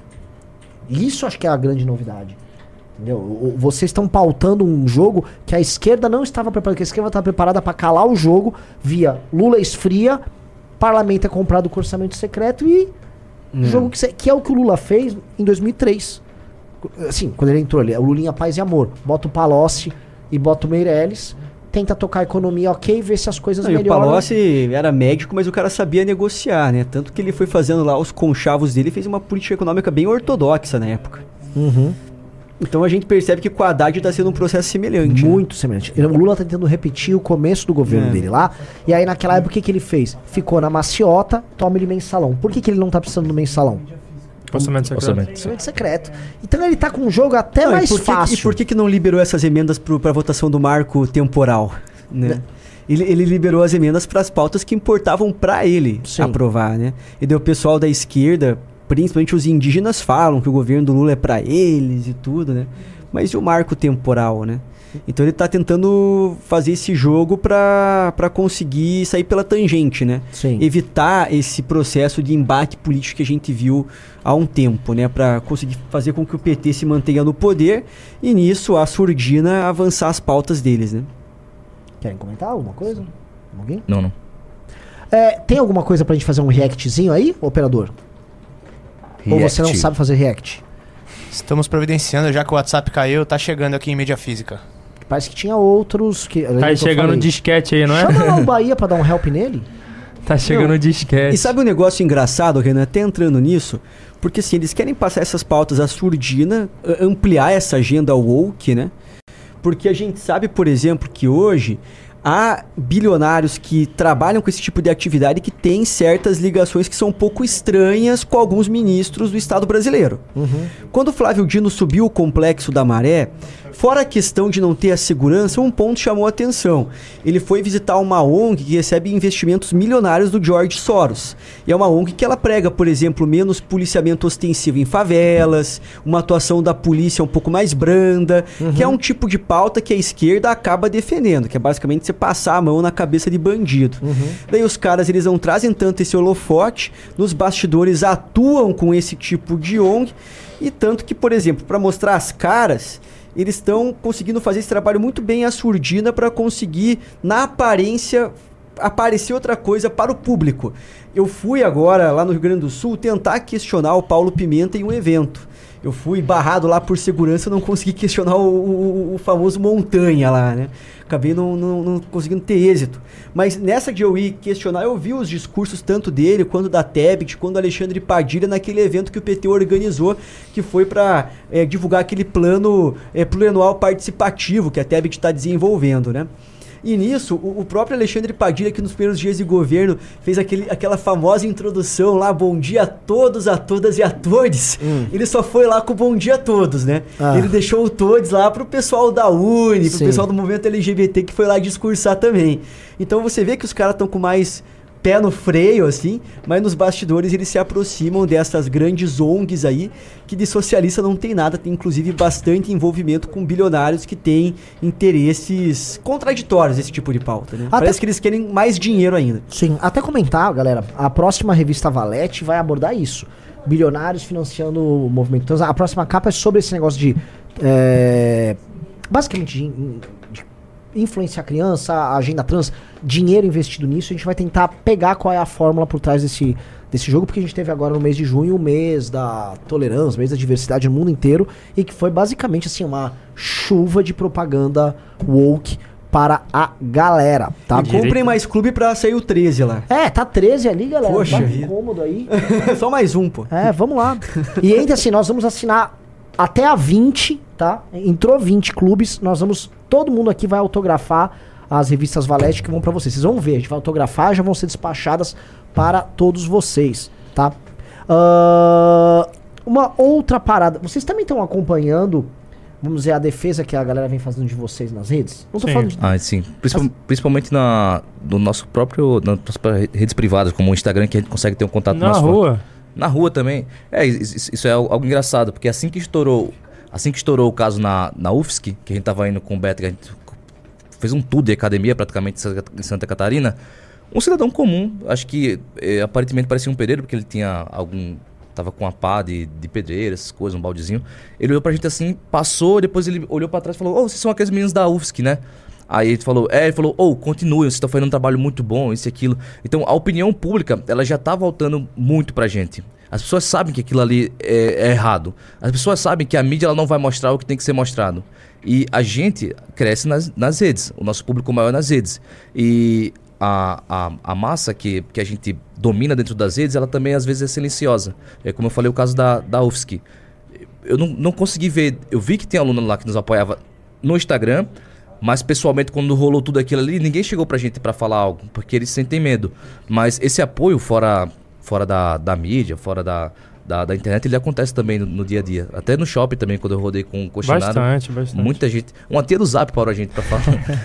pra falar que a gente deveria continuar, que o trabalho era esse, que nós somos muito corajosos. Então esse apoio na, na rua tá rolando. Uma coisa que eu gosto de ver, até perguntar pra vocês, que vocês devem receber isso direto, né? Vocês têm muitos bolsonaristas que apoiam vocês na- no Instagram. E eu vejo alguns comentários que. Eu, eu, eu juro, pra, juro pra vocês, eu fico feliz com os comentários. Com esse tipo de comentário. Antigamente eu ficava bravo, hoje eu falo, mano, isso é um bom sintoma. Que é o bolsonarista dando uma dica. Tipo assim. "Pa- Se afaste desse MBL, né? Vocês fazem um grande trabalho, seu trabalho é maravilhoso. Acho que você vai abrir um olho em algum momento. Por quê? O que, que eu gosto disso aí? Porque essa pessoa tá acompanhando pra caralho o trabalho de vocês. Sim. E esse trabalho é o de vocês, mas no fundo é o trabalho todo nosso, é o trabalho de um time. Sim. E a gente sabe que esses caras têm reservas com o MBL, muito na minha imagem, na imagem do Kim e na imagem do Arthur, imagino eu. E aí isso a- afeta institucionalmente. Mas eles sabem que na hora do pau, agora, desde que começou a oposição ao PT, quem tá fazendo trampo somos nós. Né? E o bolsonarista tá chegando. né? Eu queria perguntar pra vocês como é que é esse diálogo com os bolsonaristas. Não tô falando famosos, tô falando do público mesmo, que tá chegando pra falar com vocês. Como é que vem acontecendo isso aí? Exatamente como você falou. Chega lá e fala assim: pô, mas quem que é esse garoto? Aqui, os vídeos que rodaram pra caramba lá, o de Belfort e o da, do garoto de história. Quem que é esse garoto aí? Me dá o arroba dele que eu vou ver agora. Aí a galera embaixo: ih, ele é do MBL. Em algum momento ele vai mudar de ideia. Não tem problema. Não tem problema. Moleque é corajoso. Em algum momento Ah. ele vai mudar de ideia. E, tipo, pô, a galera comenta lá no, na, no privado, pergunta, tipo, pô, por que, que você tá próximo? Não traia, não sei o que. Cara, na moral, tem muita gente aí que você apoia que te traiu bastante. Bolsonaro é a maior prova disso. O cara tinha o, o- a faca e o queijo na mão e ele jogou tudo fora. Não é à toa que o PT tá aí de volta. Então, tipo, ou a gente renova direito. O Nicolas apoiou, mano. Ele. É. Quem mais que, que jogou lá? Ah, o o Moro. Jorginho Melo, governador de Santa Catarina. O Moro. É, até Ent- agradecer aqui esses caras, é, tem que, pô, a gente já teve desavenças com, com, com o Moro né, durante o ano passado, também com o Nicolas Valles, tem que, pô, é, falar pros caras realmente muito obrigado aí por, por terem comprado essa briga, né? E não vai parar. Na real, essa união vai acontecer ao longo do Foi um tempo. ato de bastante hombridade deles aí. E a gente vai representar essa união. Certo? Sim. Não, vocês foram, assim, ó, o Inimigos Públicos e o que aconteceu com vocês foi a primeira vez que a direita brasileira esboçou uma trégua em uma pauta. Tá? Foi a primeira vez. Ah, a gente sabe o quanto a direita brasileira fez mal a si própria. A gente- o campo da direita brasileira é inteiro tretado. A galera se odeia mutuamente e você tem pequenas turmas que existiam, a maior parte desapareceu. Eu vou dar um exemplo. Havia uma turma do Novo. Não tô falando do Novo Bolsonaro, uma turma do Novo, turma do Rene, Daniel José e tal. Esses caras perderam a eleição, sumiram. Uma parte dessa turma, que era o Holiday, teve que, tipo, ficar chupando o pau do Bolsonaro pra sobreviver. É, Desculpa, tô falando. É que eu falo essa figura bizarra, me vem vontade de falar a palavra. Desculpa aí, galera. É, o, o restante, ou bolsonarizou, ou é o MBL. Se você só olhar na turma da direita, assim, tem a turma do MBL e o bolsonarismo. Só que se você olhar dentro do bolsonarismo, a galera tá se matando entre eles. A turma do Carluxo, né? Isso vive acontecendo. A turma do Carluxo é, tem que ficar, em resumo, ah, atacando tentativas de, de, de independência que acontece. Então, por exemplo, o Jordi tava tentando fazer um trabalho bom lá na Câmara dos Deputados. Aí o Kim Paim vai lá e bate nele. O Kim Paim vai lá e manda recado pro Nicolas. Porque o Nicolas era contra o apoiar o, o E é, Zanin. tão, e é tão frouxo que ele teve que tampar o nome do Nicolas pra ele não bater de frente de verdade. Exato. Entendeu? É muita covardia, é, É. muita covardia. Então, assim, a gente viu assim, do Nicolas uma. Pô, uma postura boa. do- E eu, pô, o Nicolas fez acusações que ele vai depois ter que responder e tal. Carteiro reaça, a mesma coisa.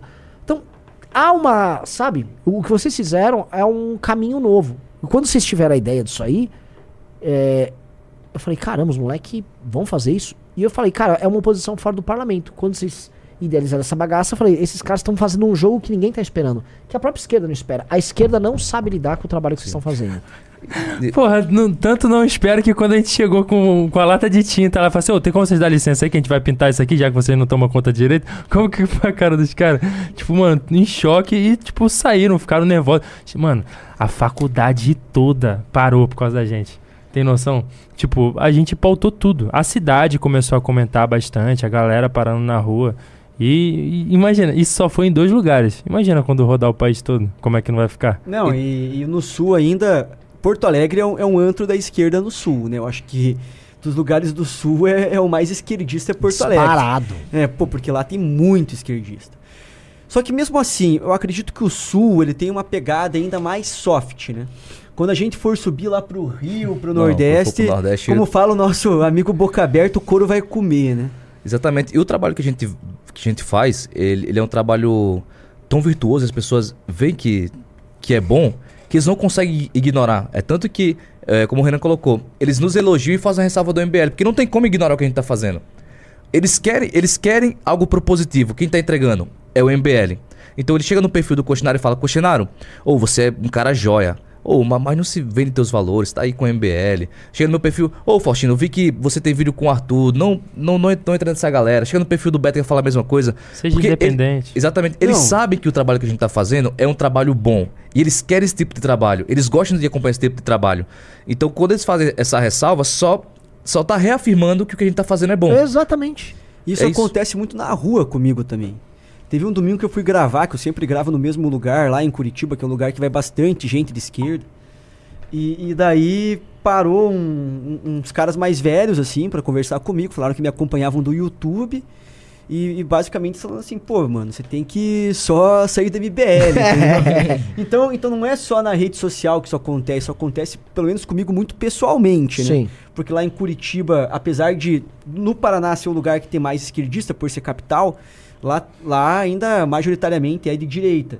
Daí as pessoas elas sempre me param pra, pra falar sobre isso, assim. É, o, o, o- E o MBL cresceu tanto recentemente, aconteceu umas coisas engraçadas, o Júnior sabe. Que eu já recebi isso. tipo assim, no meu Instagram. Ah, é, tu comentou isso aí. É, aí, tipo assim, pô, eh, Renan, esse cara fala umas verdades, mas, mano, cuidado com esse MBL. Eu, então. ok.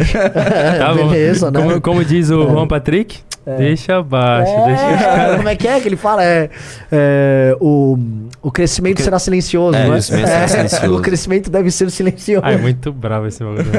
Ah, inclusive o Juan Patrick, tá? Ele é de Montes Claros, do norte de Minas. Ele acabou de armar uma, um MBLD em Montes Claros. Então, todo mundo que for de Montes Claros ou região norte de Minas tem que ir no MBLD do Juan Patrick. Você tem obrigação de ir nesse MBL. Obrigação, obrigação. Inclusive, Grande líder. avisem aí o núcleo do MBL de Montes Claros que rolando lá nós vamos pagar uma rodada de cerveja Opa. da Nacional pro Juan Patrick em Olha aí. agradecimento, tá?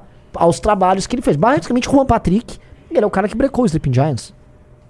Ele, um Sim. homem solitário, um jovem, ele brecou uma máquina inteira construída pra derrubar uma rede de televisão, tá? Impressionante. Ah, o, eu, acho assim, né? a gente tem a ascensão de vocês, mas a gente tem que comentar que houve a ascensão do, do, do Juan Patrick no processo também, né? Mas assim, nós estamos numa fase, é, enquanto grupo, muito boa. A gente vai dar esse salto agora de ter um, um partido político, de construir um partido político, vai dar um trabalho, a gente vai sofrer bastante no, no processo, mas esse é um entendimento, e essa é uma coisa que é. Quando eu consigo conversar, por exemplo, com um bolsonarista tete a tete, o cara concorda no final. Né? E, e esse é um problema, porque essas pessoas, ah, o que os Kim Pains, esses caras têm que fazer é ficar botando uma cortina em volta do, do cara, do seguidor deles, pra ele não ver o que acontece do outro lado. Porque quando eu contei pra um bolsonarista, que falou, não, mas eu não gosto disso o quê, vocês. Eu contei as posições nossas. Aí eu contei, pô, mas olha só, tô montando um partido, revista, porque tem que fazer isso assim, assim, assado. Aí não, tem que fazer, não, você tá certo, não, Bolsonaro devia ter feito isso. Não, mas o Bolsonaro não tentou fazer. Não, não, mas não era o Olavo que ia fazer. Eu falei, então, reparou que todas as coisas que você achou que a galera que você acreditava ia fazer, quem tá fazendo é o grupo que você não gosta? Ele, não, não, você contando, é bom, tem que fazer. Mas a gente tem que ficar de olho também, né? E, e assim, você soube que fizeram alguma coisa errada com o Bolsonaro lá, que estão caçando. Então, assim, no fim do dia, o cara ama o Bolsonaro. O, o, o bolsonarista que fica cobrando a gente disso, ele tem uma relação afetiva com o Bolsonaro. Muito, igual nos Estados Unidos, que a galera que tem uma relação afetiva com o Trump. A galera gosta desse cara, dele. Só que, racionalmente, no fim do dia, esse amor, ele não resiste também aos fatos. Igual, vamos dizer, um relacionamento amoroso de um casal, em que uma, a, a mulher pode amar o cara de paixão, mas o cara chega bêbado em casa, não trabalha, é vagabundo, não põe comida na mesa, uma hora os fatos cansam e não há amor que resista. Mesma coisa, a gente fica apresentando resultados e fatos, a pessoa vai até meio que se enganando pra poder, né, ter aquela conclusão, eu vou fingir que o Costenaro não é do MBL não, deixa eu seguir esse cara. Que é, o que a galera faz com vocês.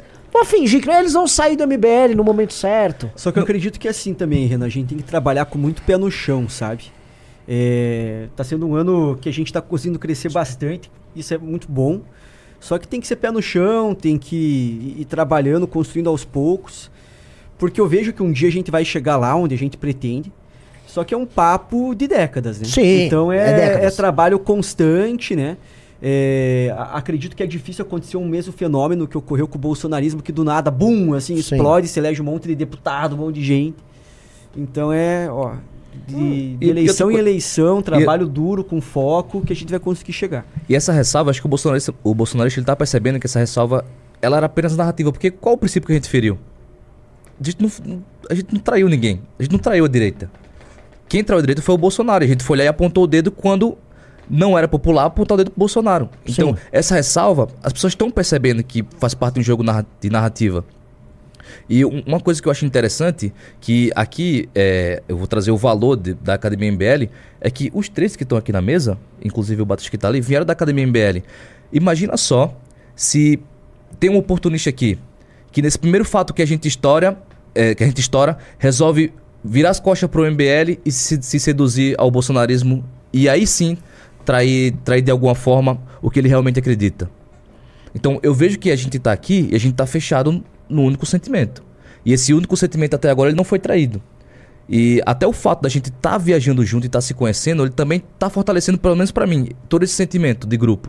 E isso não faz muita diferença. Pra caramba. Pode Dá falar, a mãozinha a- aqui, dá, vem cá. Ai, que lindo. Olha que lindo ele. A gente tá se conhecendo mais. mas gente, gente, as relações, olha só. É, por que, que o lance do Holiday me machucou muito? Pô, o Holiday foi a pé pra Brasília comigo. O cara criou o movimento junto contigo. É, não chegou a criar, foi um Não, tipo assim, é. mano, até o É. momento que ele trai, ele participou Sim, de uma dos- longa dos estrada, tá ligado? principais. E, ca- por exemplo, quando o Kim foi atropelado, quando a Amanda foi atropelada, não a Amanda Vetorasmo. Sim.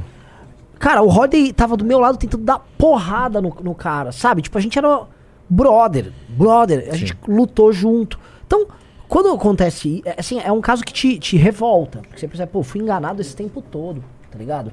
E. Só que ao mesmo tempo, o restante das pessoas que viveram aquilo lá, porque o MBL não é só os porta-vozes, tem todo o time por trás que estavam lá, tanto com a gente, assim, 90% até hoje. Pô, o time dos memeiros aí, pô, imagina sem apoio desse moleque aí. Não foi. é, o time, o, mem- ah, o, mano, o coração da operação nossa são os memeiros. Exato. É, o, o, o verdadeiro, assim, ó, por exemplo, tá, ó, a Jennifer apareceu aí. É coração da operação. Jennifer é coração, Junito da galera é coração da operação, toda essa galera.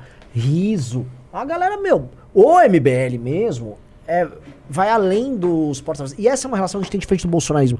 O bolsonarismo, a galera que é equipe, é tratada, tipo, como funcionários. Sim. Tipo assim, ah, tem uns funcionários que trabalham pro Bolsonaro, que estão nos gabinetes deles e tal. A galera nossa não. A galera nossa, tipo assim, são membros pensantes e integrantes do, do movimento. É uma coisa bastante diferente. Então, é- é- a, a, a convivência física, ela gera isso. E eu acho que, enfim, a gente tá nesse processo. Por exemplo, eu acho assim, vocês viajarem juntos, vocês terem essas aventuras, vai criar um vínculo entre vocês que é sensacional. E olha só uma parada, tá? Você, Faustino, vai ser um cara gigante no Rio Grande do Norte. Você já é. Se você olhar pra pensar, quem é o político em ascensão no Rio Grande do Norte maior do que você? E número de seguidores só tô atrás do senador Stevenson. Ele tem 169, eu tô com 150. Então, assim, você é o político em ascensão que mais eh, cresce no Rio Grande do Norte.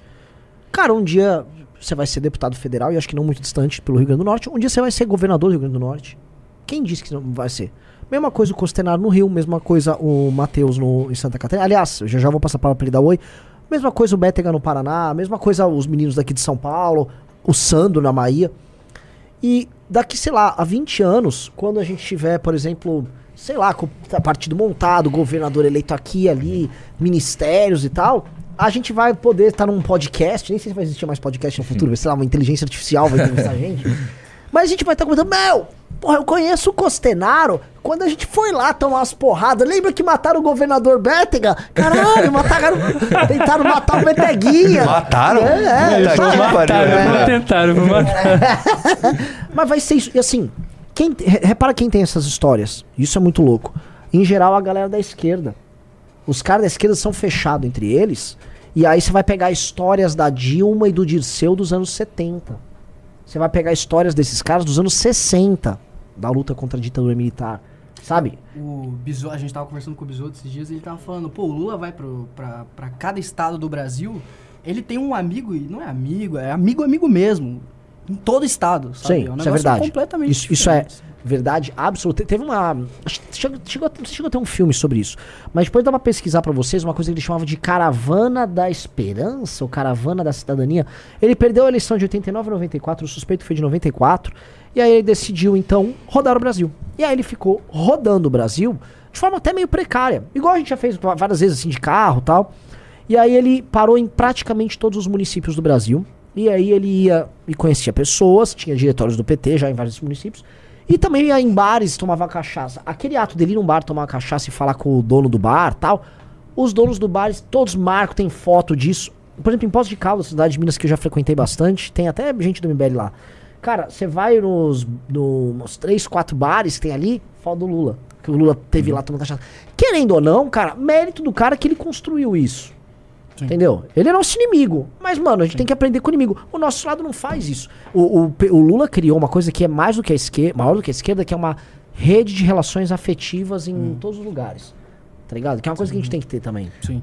A gente consegue fazer um pouco disso também no- nos estados que a gente tem um núcleo forte. Por exemplo, é, no Rio Grande do, do Sul, a gente conseguiu fazer isso porque tem uma militância muito forte. A gente, meu, conheci é, cachaça do, do pai do, do, do Peroni lá, conheci faca, ele mostrou arma pra gente. Eu, a gente almoçou na casa do cara, a gente fez churrasco com Os apoiadores. os apoiadores. Então, é, naturalmente, eu, eu sinto que o MBL ele cria muito esse espaço. Por exemplo, o próprio o, o nosso editor aqui, o Selbit, ele é basicamente meu melhor amigo aqui em São Paulo. Então, essas relações, elas vão acontecendo. E, e é o que eu, que eu vou ter, que eu falei anteriormente. Eu acho que isso ele cria um vínculo de fortalecimento com o grupo que não deixa com que um traia o outro, que não deixa que um traia, o- traia o movimento. E Você vai eu- criando o mito do grupo, né? Exato. Sim. Com solidifica a melhor qualidade que pode ter na política é a lealdade. Ó, Tá um ligado? exemplo que eu dou aqui, ó. Aqui, eu ia dar um exemplo, mas eu ia mostrar aqui uma coisa engraçada. O cara já tiraram uma imagem e botaram lá no Twitter. Eu amo o fato que o cara, a cara normal do Costenaro já é a cara de puto. tipo, ele tava vindo falar qualquer coisa, ele já tá lá. Sai fora, viado. uma, uma, uma parada que, que tem a ver com isso, que é- essa imagem que vocês estavam comentando do, pô, é um grupo, um grupo fechado e que isso põe, impõe medo nos adversários, é o que justamente ficam tentando quebrar. Eu vi agora, eu tava criticando um ex-MBL lá do, do, do Mato Grosso que usou o grupo e traiu. E aí eu dei uma entrevista num podcast de uma galera super legal, lá do, lá do Mato Grosso, o Rafa, tal, o podcast chama Tudo Menos Política, recomendo pra galera do Mato Grosso assistir. E aí eles Aquilo saiu na imprensa local, assim, pautou a imprensa contra o Ulisses, que era o ex-MBL vagabundo, assim, vagabundíssimo. E aí eu postei no Twitter, e ele, coitado, nem existe no Twitter, aí ele foi lá e comentou. E aí ele deu um RT em mim comentando assim, é, não, eu saí assim como outros grandes nomes do MBL saíram, como Carmelo Neto, Fernando Holliday e não sei mais quem. E, a tipo, métrica do cara é um maluco muito. uns, uns malucos que são, né, assim, o cocô do cavalo. O Carmelo Neto é uma, é uma escória da humanidade, é um lixo humano. Aliás, ainda bem que perdeu o mandato, é karma. E esses caras, na prática, é, querem criar, e eu vi que eles ficam tentando criar isso. A ideia de, tipo, não, não, não, dá, dá pra rachar eles. Porque se a gente for inquebrável, já tá provado, porque assim, todos os bolsonaristas, o Kim soube, o Felipe G. Martins, às vésperas da eleição, foi fazer cálculo lá no, no- na, no- na presidência e falou, ó, o Kim não ganha, assim como a Joyce não ganha, blá, blá, porque eles achavam que a gente ia acabar ali na eleição de 2022. Ainda mais depois do cancelamento do Arthur. Quando a gente sobreviveu e virou o ano e a gente tá fortalecendo, é óbvio que todo mundo fica muito preocupado. Aí eles precisam criar um clima de. Não, vamos criar um clima de debandada. Que é essas coisas, tipo, que o Horde também faz. Que é um clima. de sacanagem. Assim, É, é muito mais sintomático de um medo do que de qualquer outra coisa. Né? E assim, a gente é bacana com a galera que sai comigo, mesmo os traidores. A gente tem a política de não falar do cara. O Rubinho, o Rubinho não fala da gente. A gente não fala dele, tá tudo bem. Não fala de mim, não fala de você. Entendeu? Os outros a gente fala porque, né, falam da gente. Mas há, há essa tentativa que não funciona, mas é que ela é sintomática do medo. E o medo vem também da seguinte parada: como a gente não acabou e a gente tá crescendo, os caras sabem assim, pô, os caras eles ficaram juntos durante o pior momento. Agora que o momento tá bom, agora que a gente não, não racha, galera. Isso é uma merda pros caras. Isso, isso é o, é o medo deles. E só pra finalizar o negócio da academia, o quão importante é, mano, tem muita gente que não estaria no- MBL se não fosse academia. Eu não teria entrado. Como, Também mano, um cara de 30 anos que nunca voltou na vida, como que eu me aproximaria do MBL e teria todas essas oportunidades que a academia dá pras pessoas? Uhum. Como? Não teria como. Então, tipo, de tudo que o MBL tá construindo, e se de você deixar maturar tudo certinho, mano, a gente vai chegar onde a gente quer, tá ligado? E a gente É porque é, um- é uma história que é construída, né? Não é, o, não é o fato de você. Ah, eu quero começar a gravar vídeo e vou puxar o saco do Bolsonaro. Não, Uhum. aqui tem uma história. Por exemplo, quando eu entrei no, no MBL, foi atra- através de academia. Meu, chegou no sexto mês de academia, não conseguia pagar mais academia. Daí eu consegui uma bolsa e eu fui me empolgando com aquilo. Daí teve o congresso aqui em São Paulo. Eu, eu falei pra minha turma que eu não poderia participar pra minha equipe. Eles falaram: Não, Faxino, você é muito bom, você tem que ir. Meu, juntou todo mundo, bancou minha passagem, bancou meu hotel e falou: Você vai. Daí eu, eu tava meio que procurando meio que um senso de propósito, eu tava encontrando aquilo ah, que eu tava vendo na academia, eu falei, velho, quer saber? Eu tenho 23 anos, eu vou vender meu carro e vou, vou para São Paulo tentar uma vida, tá ligado? Então eu vendi meu carro, vim para o congresso, desde o congresso eu fiquei aqui tentando procurar, procurar um trabalho e tudo isso foi através da Academia MBL.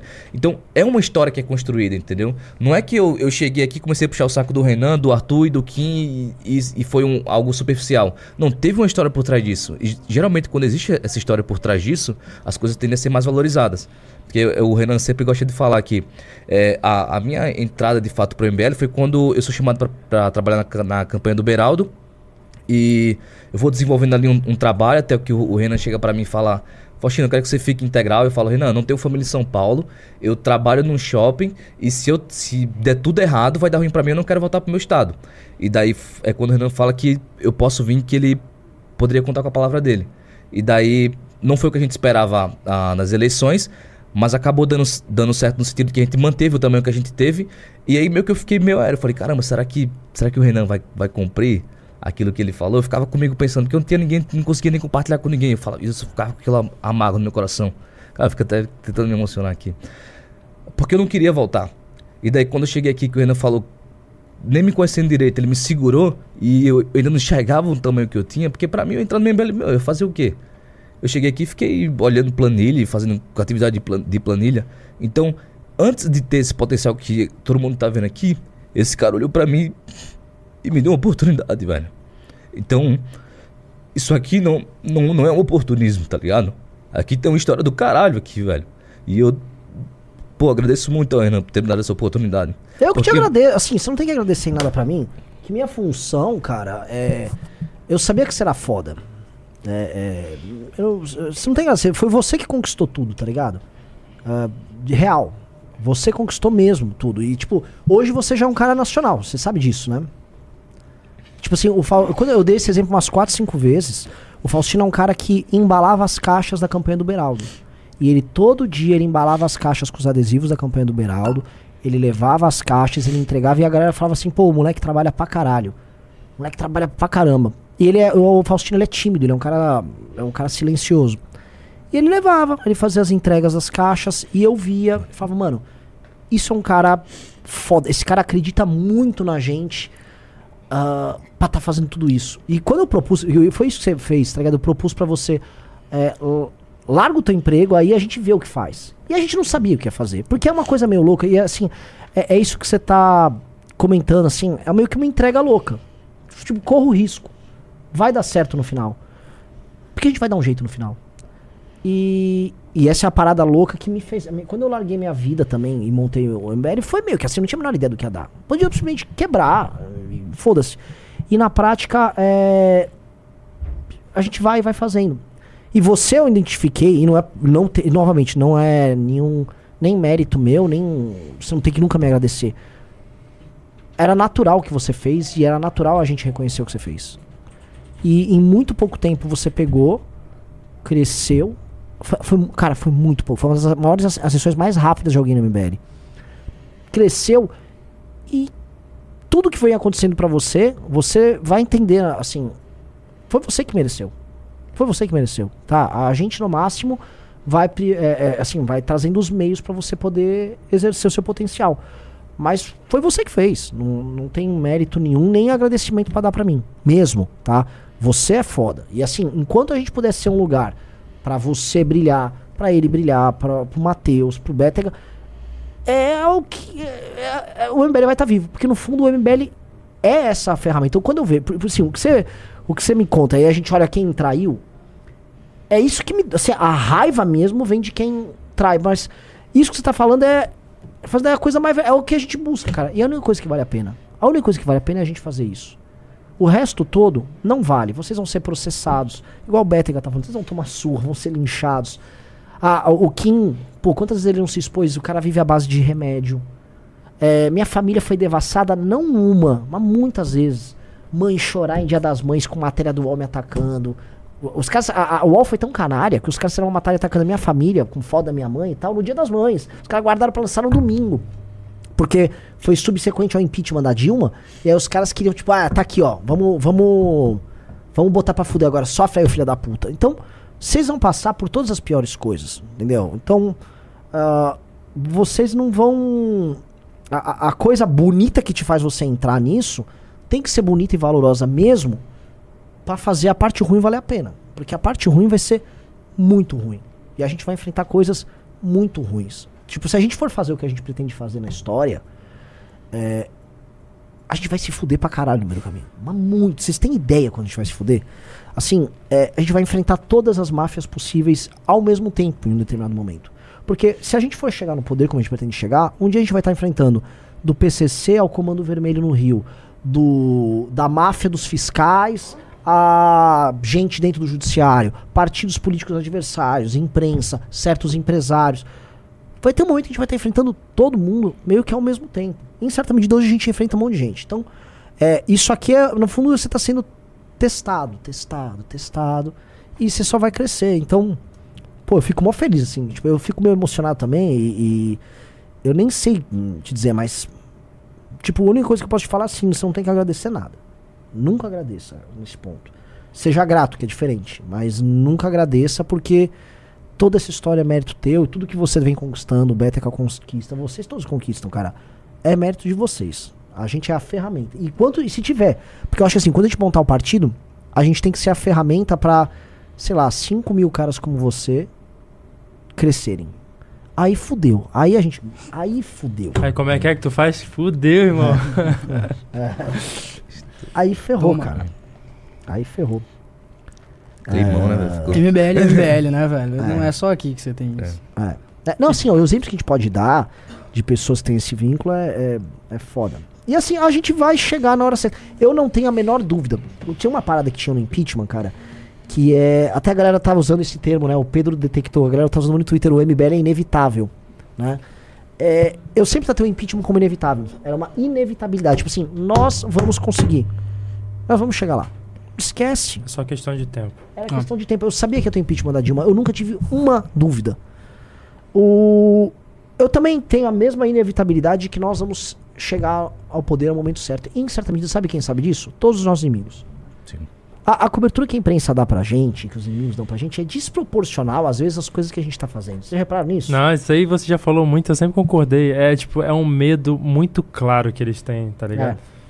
Porque eles sabem que na real essa galera tá criando algo. Mano, quando você citou sobre o clube que o Sleep Giants tá fazendo, porra, meu irmão, os caras não conseguem, eles têm que aprender a como é que realmente se cria um movimento que não é financiado fortemente pelo mercado financeiro, por mega empresários, por partido político. Não, você, tipo, é financiado por essa galera que tá aí. E você tem uma galera, tipo. Tem a galera que trai? Tem. Mas a quantidade de gente boa que tem aí. A família que é criada dentro do MBL. Sim. Igual ele tá citando. Porra, a viagem que eu tô tendo com esse moleque, que eu tô conhecendo ele, esse moleque aqui que é novo e é inteligente pra caramba, você cria um laço de lealdade que vai ser muito difícil ser rompido. Tem a galera que rompe, mas essa galera é minoria. A maioria que tá aqui realmente é uma família. Sim. E, e que é uma parada que você falou agora também, que sabe o que vai estar acontecendo? É, Eu, eu, eu queria muito que rolasse isso que vocês estão fazendo inimigos, porque é meio que assim. é, várias vezes viajava eu, o Rubinho, o Holiday, o Arthur e o Kim. Várias vezes. E era meio que uma galera. vocês estão fazendo, virando isso, tá ligado? E eu acho que é meio que isso que vocês estão construindo. Vocês estão.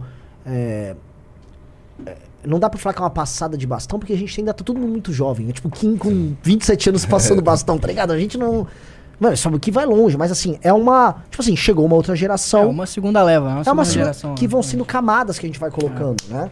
E que no fundo, se a gente olhar no teste do tempo, é tudo muito jovem, o MBL não tem 10 anos. É, as pessoas daqui 20 anos vão colocar a gente todos como a mesma geração. Não sei se vocês entendem. Sim, entendi. Tá ligado? Ah, tem moleque que tem s- 8, 10 anos, que esse cara vai ver a gente como uma. Não, era aqueles caras lá de trás. E a gente tem que construir pra ser essa bagaça. Só que vocês já estão sendo essa segunda geração que já começou a ter as aventuras, vocês já estão indo nos podcasts, vocês estavam dando entrevista. Já tá acontecendo. Já estão apanhando. Já tão- Vocês estão vivendo o que a gente viveu, tá ligado? E. Porra, isso é a realização do sonho. Ah, mano, o, o lance é. Se o MBL ficasse restrito à galera de São Paulo, fundadora, o MBL ia acabar. Isso é um fato claríssimo. Se ele ficasse restrito ao time de São Paulo, ia acabar. E aí, olha só, mano, um catarinense, potiguar, carioca, tem um paranaense lá, vocês vão buscar um baiano, que é o Sandro. Tem o, o Macris, que é do interior de São Paulo, que é outra matriz. O Macris, cara, é, é quase como se fosse um- uma espécie de príncipe, no sentido de. O pai dele foi um baita político na região. O pai dele foi um deputado federal sério, participou do impeachment comigo. Ele foi vereador na cidade dele, que é americana. Então a história dele é muito diferente da nossa. Ao mesmo tempo, ele não tinha nenhum estímulo, o Macris, para entrar para o MBL. Se ele fosse seguir a lógica política mais tradicional, ele teria no interior de São Paulo bolsonarizado de leve, igual vários políticos tradicionais fizeram. E depois ele, ele buscava o caminho. Ele falou: não vou. Tipo, eu vou entrar pro MBL. Eu gosto dos caras, gosto da linha. E entrou, se- assim, rompendo com qualquer recomendação política óbvia. É outro exemplo. Assim, o Marquês eu posso colocar como exemplo oposto, sei lá, do Faustino. São dois. Só que os dois vão viajar junto, tá ligado? Dois vão fazer as aventuras juntos. A gente tá fazendo o programa aqui. Aí tava Marquês, vo- voltou o WhatsApp, me mandando mensagem. Vamos, vamos, vamos. Ele citou uma universidade que não vou citar aqui. Vamos em tal lugar, tô com. Entendeu? Cara, o cara já tá louco. Tá acontecendo. Então, isso é uma parada, assim, muito, muito, muito, muito imparável, cara. Isso é uma parada que eu. é, eu, eu, eu sabia que uma hora isso ia acontecer, tá ligado? E você vê o teu papel? Assim, se você for olhar é, o que você. Você tava me falando. Em certa medida, é, é, você tem uma responsa nessa mudança. Você entende isso? Uhum. E às vezes você não sabe qual é o seu papel. É, você não sabe qual é o teu papel em. te- você detonou, vocês detonaram, né? Mas já porque eu tô, tô falando no teu caso, é, essa operação que vocês estão tocando inimigos públicos está detonando um monte de discussão. Está detonando preocupações nos nossos adversários das mais diversas. Você começa a interferir na história, tá ligado? Sim. As- A, a história. Sabe, outra coisa que eu vi, uma coisa que você fez com o teu meme. A quantidade de gente da Baixada Fluminense Cara, eu ia citar isso Tá contigo depois. orgulhosa.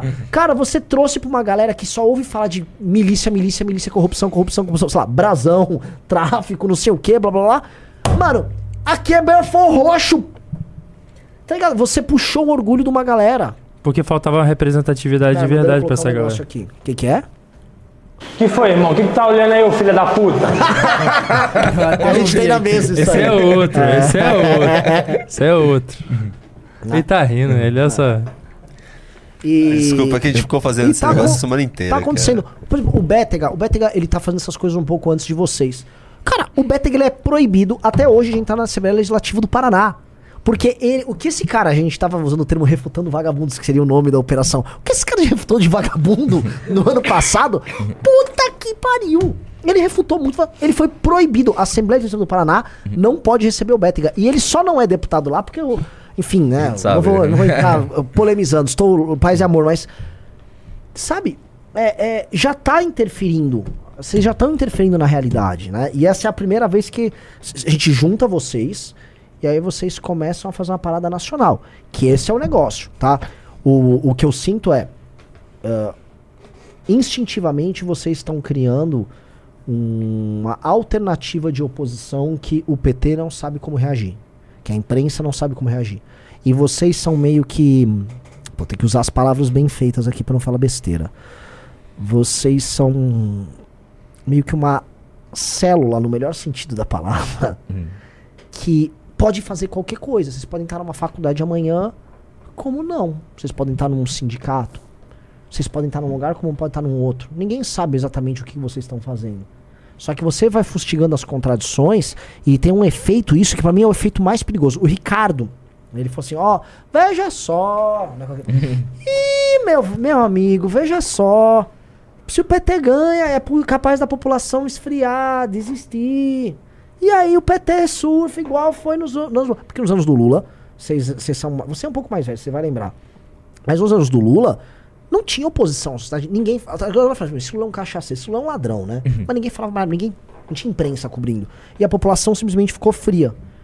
Quando vocês fazem essas coisas, no momento que o PT tá esfriando o debate, que o PT tá esfriando o debate de propósito. E quem tá tocando isso tem um nome, chama-se Reinaldo Azevedo, que é o cara mais inteligente lá na comunicação deles. Reinaldo Azevedo praticamente expulsou o João Willis ontem do governo. ele fez isso, ele, mano, deu uma escorraçada no João Willis, o João Willis ficou desesperado o, vocês vão lá e plum, dão um, um passo que eles não queriam que fosse dado. Vocês voltam a esquentar a galera, voltam a indignar a galera. Porque no fundo, se o PT começa, em termos estratégicos, a acertar, a gente vai ter que motivar as pessoas por outros meios. Sim, eu concordo que a gente tá motivando as pessoas, porque o, o que eu sinto de sentimento, até conversando com, bar, com o barbeiro quando a gente foi lá em Joinville, ele falou pra mim, falou, Faustino, vamos ser sinceros, não tem como mudar o Brasil através do que a gente tá fazendo. A, oposi- a oposição, eu vejo lá, ele, ele até fez uma, crítica ao Nicolas, eu vejo lá que o, que o Nicolas ele faz aquele discurso, ele fez tudo aquilo, era uma grande esperança, mas eu, eu não vejo que ele vai mudar alguma coisa lá, assim como o Kim. Eu, eu sinto que eles podem fazer alguma coisa no sentido de, de barrar coisas práticas. Mas mudança pra população mesmo, pro cara que tá pegando ônibus na rua, pro cara que tá pegando o metrô, não, não chega nele essa mudança. E, e o que eu vejo é que esse trabalho que a gente faz, de ir no, na universidade ou pegar um político na rua, é algo mais próximo da população. Porque eles chegam assim e falam: caramba, não tá acontecendo nada em Brasília lá que tá, me, af- que tá chegando até mim. Mas esses caras que estão aqui entrando numa universidade e pintando as paredes, eles estão me representando porque é a única política prática que eu consigo acompanhar agora. E sobre, a sobre a- o lance da- das pessoas terem medo do MBL, é que, meu, a gente passou por um processo de impeachment, derrubamos uma presidente, tentaram fazer campanha de difamação, o MBL sobreviveu. A gente- nós pegamos, não sei, se- não, não vou arriscar, mas você me corrige, nós pegamos a maior figura de direita já do, do Brasil para bater não. de frente. Eu maior. acho que o Bolsonaro é a maior figura eleitoral direita da história do Brasil. Isso é negável. fomos contra. É, não, não caímos. E agora, 2023, com o governo Lula, nós estamos crescendo. Então os caras vão falar: caramba, eles não param. Os caras não, não conseguem ser destruídos. Então eu acho que nesse sentido eles realmente sen- sentem medo. Porque todas as pessoas que estavam ligadas ao bolsonarismo e se desvincularam, elas sumiram. Jesse Hassman. Todas se sumiram. Mas eu, eu vejo que o que a gente está construindo é tão sólido que ele não ele não consegue ser destruído com de um impeachment até bater na figura extremamente popular. E, e parte desse trabalho é o que o Costinário fala muito também, que o, o discurso ele tem que ser simples. Essa coisa que a gente faz é um discurso muito simples. Sim. Quando a gente chega no, no Leonel Ha- Hadi e fala se- o que ele acha da ju- justiça ficar soltando vagabundo, porque é isso que o partido dele aí dos amigos é, é são, a população entende aquilo. Caramba, Lula é um vagabundo. O- as pessoas do PT são vagabundos. É o Então, evidente sendo Exatamente, mostrado. exatamente. Porque tu consegue trazer esse discurso fácil para a população. E daí a população vai reanimando de novo, falando: caramba, tem alguma coisa aparecendo aqui, tem alguma coisa surgindo. Vamos alimentar isso. Eu acho que esse trabalho que a gente está fazendo é isso. E, eu- e é tanto que aconteceu o fato lamentável com o Bétega na, na UFSC, mas aquilo não. Se a esquerda tentou dar um recado, não, a gente pegou esse recado, amassou e jogou no lixo. Sim. Porque a gente vai continuar e esse é o trabalho que a gente vai fazer. E essas pessoas, é, elas estão virando a chavinha. Elas estão começando a se engajar novamente. O Cochinar aqui é um cara que não tem nem 55 publicações, o Instagram dele tá quase 200 mil views. Então é um cara que tem uma linguagem muito simples, é um cara que tava faltando representação no Rio de Janeiro, que é um... Desculpa, cara, um, o estado não deu certo. Os caras... Os cara, Eu mesmo digo isso. é um cara que tá ativando a população do Rio e a galera tá vindo junto com ele. Então, é, eu, eu vejo que esse trabalho ele é fundamental. Ah, a gente tá distribuindo isso, distribuindo isso, a gente não tá centralizando em nenhuma figura personalista, que geralmente é o que acontece. A pessoa vê algo dando certo, não, vamos concentrar em alguém. Não, aqui tá todo mundo de igual para igual, velho. Tô aqui, tá o Batista, tá o Bet, tá o Coxinaro, tá o Bétega, vamos puxar o Sandro, vai ter, o- vai ter uma Cris. E aqui todo mundo tá se ajudando, velho. E a gente tá crescendo. Só pra comentar, não, é, não só pela forma, que é realmente única, a mensagem, a, a forma como a gente transmite a mensagem, que você disse é simples, etc. Toda a estética aqui, que é única na política brasileira. É, tem duas coisas principais também, que, é, o- que ao meu ver, que é consistência e coragem. né? Isso, até falar bonito aqui, é o esclarecimento kantiano. E porque, ah, a diferente do bolsonarismo, o bolsonarismo é covarde. E o bolsonarismo é, é vagabundo também, eles não trabalham. E ao contrário da gente, a gente tem coragem, isso evidencia aí o que a gente fez e o que o, que o Bétega fez. A gente foi lá bater de frente com os caras e, e a gente vai continuar, mesmo depois disso tendo acontecido, e trabalho. A gente trabalha, tem consistência. E aí vai, vai acontecendo aquilo que o Renan sempre fala, que é um centro gravitacional. Isso. E uma hora isso vai, vai, vai expandindo, vai expandindo. E, vai, e, e- e as coisas elas vão, vão, vão girando em torno desse centro gravitacional. Então, é como. Já tá, é já tá inevitável, expandindo. exatamente. Deixa eu falar uma coisa. Ô, ô, Jennifer, a gente chegou já a mais de 20 revistas. Tá? É, aqui tem menos de 20. Então já vamos aumentar a pilha aí pra galera assinar, porque eu vou ab- abrir.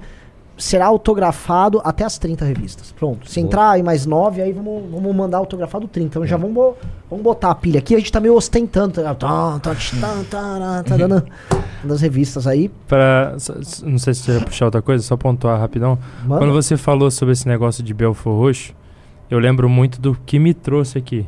Porque, mais uma vez, pô, uma pessoa que nunca votou, e eu realmente era uma pessoa totalmente antipolítica.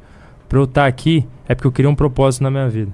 E o que você já repetiu muitas vezes no MBL, no, no News aqui, é que você quer fazer história.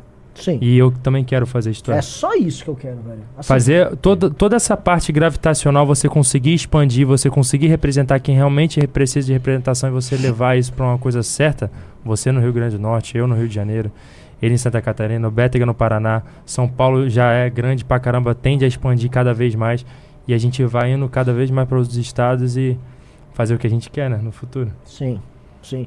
E, e essa parada de fazer história é uma coisa muito louca, né? Porque assim, é, eu sou fa- fascinado em mitologia história antiga, né? Cara, o que motivou os grandes caras da humanidade foi isso, cara. Foi isso. E a gente não pode ter medo de falar isso. Tipo assim, eu quero fazer algo histórico, eu quero que as pessoas estudem o que eu e as pessoas que estavam comigo fizeram. Lógico, o que, que tem de errado nisso? Tem- é, eu vejo assim, tava. Eu sou fissurado na história do Alexandre Grande. E, cara, ele dormia com a Ilíada, que conta a história da Guerra de Troia, do lado dele. E ele ficava assim, ele foi no. Isso é muito louco, né? Ele foi no. Do Alexandre o Grande? É, o Alexandre, Grande, quando ele atravessou o, pra Ásia, e já estava na região da- onde teve a guerra de Troia na Turquia, ele foi onde supostamente estavam enterrados o Aquiles e o Patroclo. E aí ele chorou lá e tal. Né? Ele meio, putz, é, lógico, tá, pra eles, aquilo aconteceu. E na verdade a guerra de Troia aconteceu. Não sei se os Aquiles existiu, mas a guerra de Troia houve. Já acharam Troia e tudo mais. É, e ele, cara, ele basicamente atravessou, ele fez tudo que ele fez com a perspectiva do tipo, mano, eu estou conquistando o mundo, eu tô fazendo uma coisa grandiosa com um plano que ele tinha. Ele tinha se for pegar, há uma ideologia subjacente que o Alexandre pensava. Beleza. Anos se passam, alguns séculos se passam. Quando o Júlio César bate a idade que o Alexandre morreu, mano, você já sabe essa história. Ele, ele visita uma, ele encontra uma estátua do Alexandre. Ele chora, E ele né? não tinha feito nada. Ele chora, meu, sou um merda, cara. O cara já tinha feito tudo o que fez. E o cara era o Júlio César. Sim. E aí depois o César fez tudo que ele fez.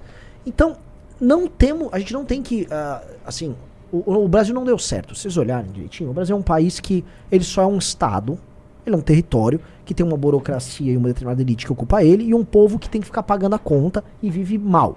A gente vive mal. É um país que tem muitas coisas que poderiam fazer ele dar certo. E pô, aí já dá pra. Matheus seria maravilhoso pra gente ficar discutindo isso. Assim, ah, nossas condições geográficas e econômicas são boas. São. Isso, enfim, podemos deixar pra depois. Mas o fato é, o Brasil é, não deu certo, ele não se realizou como país. Então, se não tiver uma galera muito ambiciosa que fale, meu, eu vou fazer essa porra dar certo, não vai rolar. Porque quem tem, quem tem, quem tem hoje meios de ação pra isso? Vamos lá. Existe algum projeto de Brasil na cabeça da turma do judiciário? Não tem. Existe no Arthur Lira. O Arthur Lira, ele é um colosso de poder. Existe algum projeto de Brasil do Arthur Lira? Não. Arthur Lira é um cara que votou uma reforma tributária e aí logo em seguida ele foi pro cruzeiro do Wesley Safadão. E ele adiantou a votação de uma reforma tributária pra ficar no cruzeiro do Wesley Safadão. Pô, um cara que tá passando por momentos históricos como esse, a preocupação dele é ir pro cruzeiro do Wesley Safadão? Inclusive, deixa eu te fazer uma pergunta. Você acha que essa galera, Judiciário, STF, Centrão, alta casta da, da, da política fisiológica, etc., é puramente interesse próprio? Ou tem uma questão um pouco mais ideológica de manutenção do Pacto de 88, alguma coisa do gênero? Não, algumas pessoas têm. O, o Gilmar tem, o Temer. Eu tô falando agora, eu tô misturando elementos.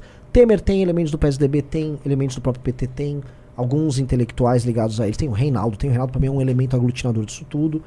Ah, esses caras veem, eles veem assim, há um sistema que precisa ser preservado. É, existe uma. No fundo, o, o- o teórico disso tudo, a meu ver, é o Reinaldo. O Reinaldo entende que isso precisa ser preservado e tal, bababá. E ele Xandão vai- nesse meio também? o Xandão, sim. O Xandão, acho que ele atua nisso. Então eles enxergam algo. E na minha cabeça, para esses caras, o PT é uma ferramenta. O PT foi uma ferramenta eleitoral, que é a única ferramenta eleitoral capaz de vencer o Bolsonaro. Porque, vamos lembrar que essa mesma turma tirou o Lula do poder, a Dilma do poder. Eles, eles viveram impeachment. Tô falando dos caras que basicamente sucederam o PT no poder com, com o impeachment da Dilma. Então, é, eles estão hoje. é, é, como é que se diz assim? É, as- ele- eles são- ficou claro pra todo mundo, e acho que essa briga ela é muito óbvia, quem realmente detém os principais espaços de poder, e não é o PT. É, e a galera confunde muito, a galera fala que o Xandão é petista. É, mesma coisa. É muito burro Socialista. O Xandão é sim. comunista. Eu já vi o Nicolas falando que o Xandão é comunista. Quando você ouve isso, você fala, pô, mano, a galera realmente não entendeu É. o que tá rolando, sabe? Pô, Xandão é comunista, o cara São projetos políticos, inclusive, antagônicos. é tá né? antagônicos. Eles podem ter alianças circunstanciais igual o Bolsonaro teve alianças circunstanciais com a esquerda para as coisas deles. Mas, é, no fundo, se vocês olharem com carinho isso aí, é, nenhum deles tem uma ambição de fazer o Brasil dar certo. É uma ambição muito mais materialista do que da forma como a gente quer colocar. Muito. Não, é que a política, ela, em sua essência, é um jogo de poder, né? E o poder é um negócio que atrai as pessoas. Então, quanto mais poder o cara vai acumulando, mais ele quer, assim, é uma sede de poder, parece. Mas o MBL quer poder pra mudar o que tem aí de errado. Não, lógico, Esse que é lógico. Não, mas o que o Beck levantou, assim, o- o- a política brasileira ela é uma, como se fosse uma coisa gamificada em que o jogo pelo poder é um fim em si mesmo. Sim. ah, tá. Isso não acontece tanto nos Estados Unidos. Por exemplo, a, a carreira de um político nos Estados Unidos ela pode chegar num topo e ela desaba. Por exemplo, a Hillary, ela perdeu a eleição dela, ela, a fila andou pra ela. Os partidos lá nos Estados Unidos, eles meio que são uma fábrica que os quadros, é até meio meritocrático, os quadros vão disputando, o cara perdeu às vezes a primária e nem disputa a próxima primária. O jogo, jogo vai seguindo. E, e aqui tem uma espécie de sede, foi mal interromper, Renan. Por exemplo, até por isso que eu acho que os caras são tão mamateiros, sabe? Porque eles vão se acostumando com, com esse luxo, é, com essa vida ligada ao poder, que eles começam, por exemplo, ah, eu, eu sou um vereador, eu viro deputado, daí eu tenho acesso a uma série de benefícios e isso parece que vicia o cara, assim, porque é um poço sem fundo, assim. Não há muito limite se ele soubesse articular do quanto ele pode acumular, tanto de poder, de, de relações, né? Porque o poder não é meramente o cargo lá institucional que o cara ocupa, né? São os laços que ele faz, as relações que ele mantém.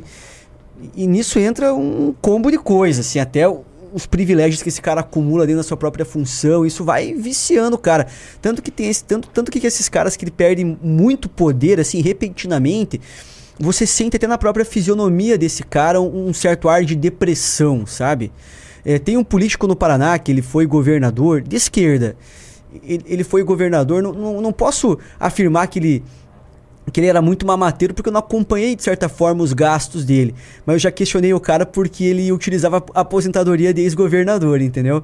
E esse cara, mano, até quando eu fui questionar ele sobre a aposentadoria de ex-governador que ele recebia, porque o atual governador chegou a cortar esse benefício, eu olhava pra ele, cara, e eu via que não tinha tanta vida, assim, quanto em outros tempos esse cara tinha, assim, no sentido do ímpeto, assim, da, daquela energia, sabe?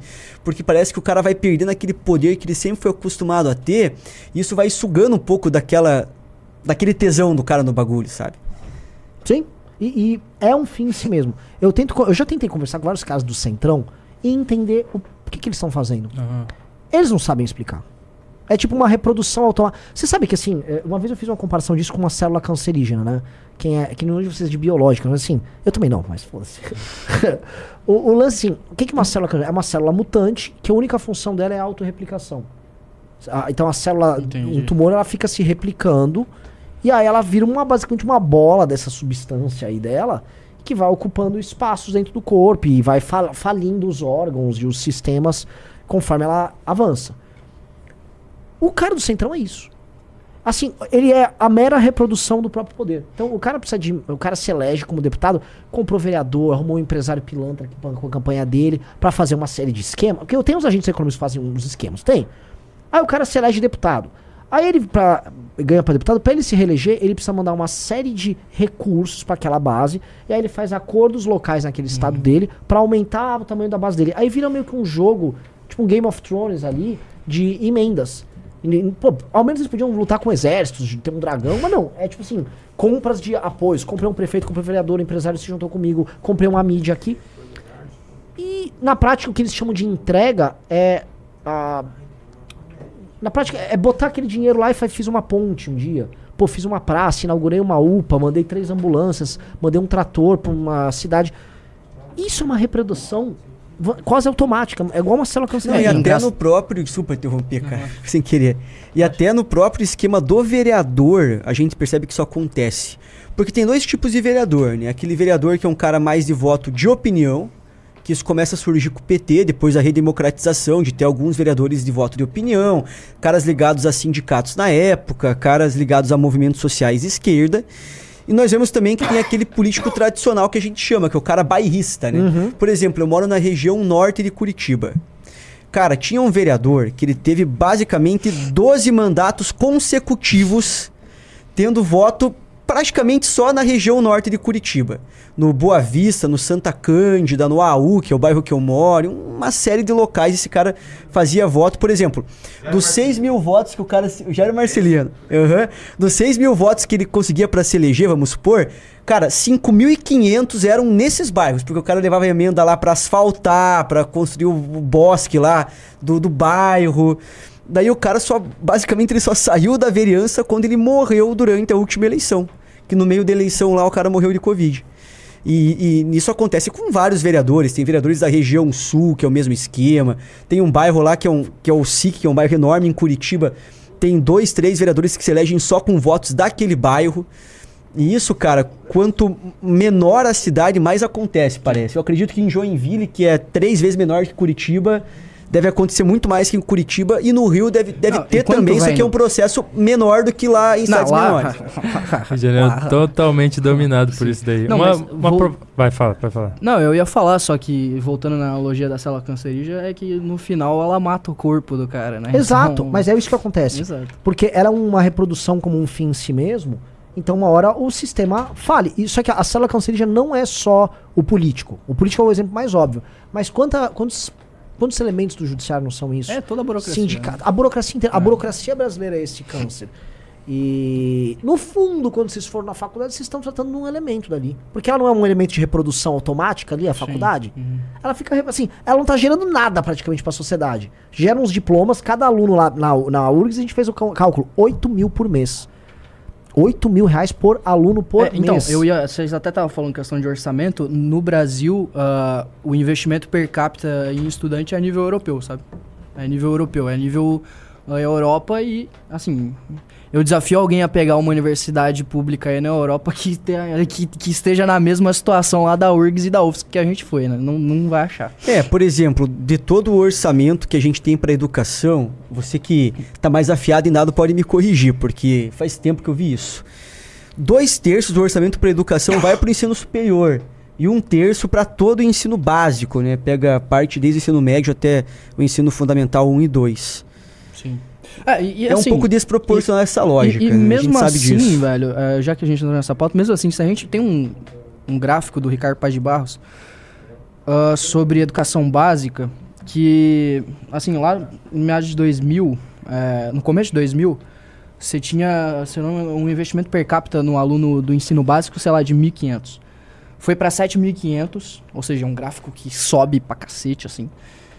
E a- o ranking PISA ele continua igual. Então, mesmo que a gente aumente o investimento na educação básica, a gente ainda assim continua o lixo que a gente é na educação sem aumentar produtividade nenhuma, aumentar capital humano nenhum. Então, é ridículo. Sim. É Deixa eu ridículo. fazer uma provocação em relação a isso daí. Você acha que a carreira política do cara ter mais poder, o cara ter dinheiro, é o que molda ele a ser dessa forma?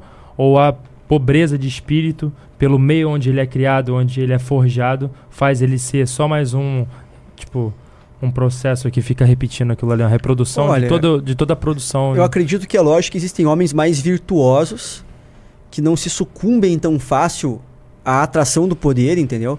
Porque, cara, o poder ele, ele é muito gostoso, entendeu? A mínima sensação que você tem de poder é algo que, que para as pessoas é positivo, né? E pode ser tanto do dinheiro quanto o próprio poder político. Você sente uma pessoa que, que especial, né, por, por ter um certo poder. Então acredito que assim, uma coisa que eu sempre penso na minha trajetória política, isso foi desde quando eu era de movimento estudantil. É, cara, não deixar, tipo, subir a cabeça é, os lapsos de poder que eu tive, assim. Desde ser presidente de um centro acadêmico, que perto do que eu construí hoje é algo irrelevante, até hoje, por exemplo, tá conseguindo cada vez mais é, dar os passos que eu preciso para atingir os meus objetivos, né? E, e eu acredito que muitas pessoas elas acabam mesmo sendo virtuosas sucumbindo a esse tipo de pressão. Eu, eu, eu percebo isso. Eu- Só que eu isso acredito é que boa real. parte delas não são virtuosas. Eu acredito que tem muita gente também que entra na política já com má fé, assim.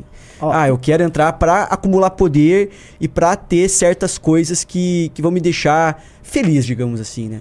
Eu acho que o, o- isso, esse exemplo que você deu, claramente existem pessoas que elas são virtuosas e elas se desiludem e aí topam se corromper no meio. Isso eu acho que é um padrão, assim, grande de... Vou dar um exemplo. Boa parte da galera que lutou contra a ditadura, se for olhar, se tornou um político corrupto. Sim. E é uma galera que você conversa com os caras, eles se desiludem no processo, aceitam o processo como é e vivem aquilo como parte do processo. Mas vários, os do MDB, né? Os vários clá- políticos clássicos do MDB que lutaram contra a ditadura e que viraram ladrão depois. É muito, muito. É um exemplo. PT, a gente pode pegar vários desses caras que foram idealistas em algum momento. Você imaginar o seguinte, cara, você se arriscar fisicamente, que é uma coisa que vocês fazem, você tem que acreditar muito pra você se arriscar É, fisicamente. eles numa até um parada. grau maior, né? O Zé Dirceu foi treinar lá em Cuba. Foi treinar em Cuba. E assim, Ele- ah, ele trocou. O Zé Dirceu, no, na- no famoso tiroteio da Rua Maria Antônia, entre os alunos do Mackenzie e o pessoal de filosofia da USP, se eu não me engano, ele tava lá e trocou tiro. Foi lá trocar tiro. Cara, é um nível de devoção à crença dele muito grande. Tanto que o Zé Dirceu é o cara, pra mim, que foi um elemento aglutinador e que manteve o PT e deu a coesão pro PT ali.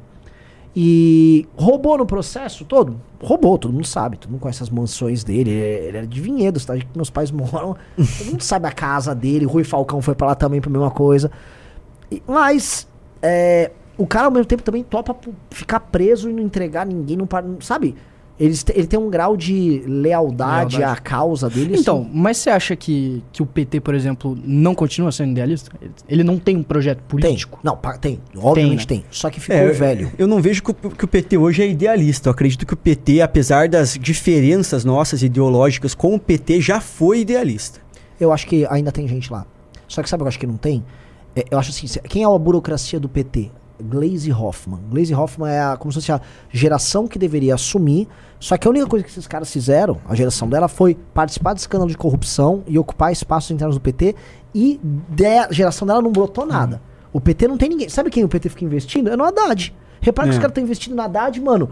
Mó, mó cara, já estão. E, e- e assim, a gente pega, por exemplo, os últimos presidentes do Brasil depois da era FHC, que a gente percebe que de lá pra cá talvez houve uma mudança do perfil do eleitorado brasileiro, e a gente vê que não é mais aquele perfil de político engomadinho, com, aquele, com aquela fala mais carregada, assim, né? São, são caras que eles têm uma fala mais informal, mais acessível à população, e eles são líderes populares. Né? Inclusive a própria Dilma, ela apesar dos pesares se enquadra nesse tipo de molde, né? Assim como o Lula principalmente e o Bolsonaro, que assim a gente pode não concordar com eles, mas eles têm uma fala que o povo consegue escutar e assimilar muito bem aquilo que eles falam. Então, na minha visão, o PT ele deveria apostar num tipo de líder como esse para crescer. Né?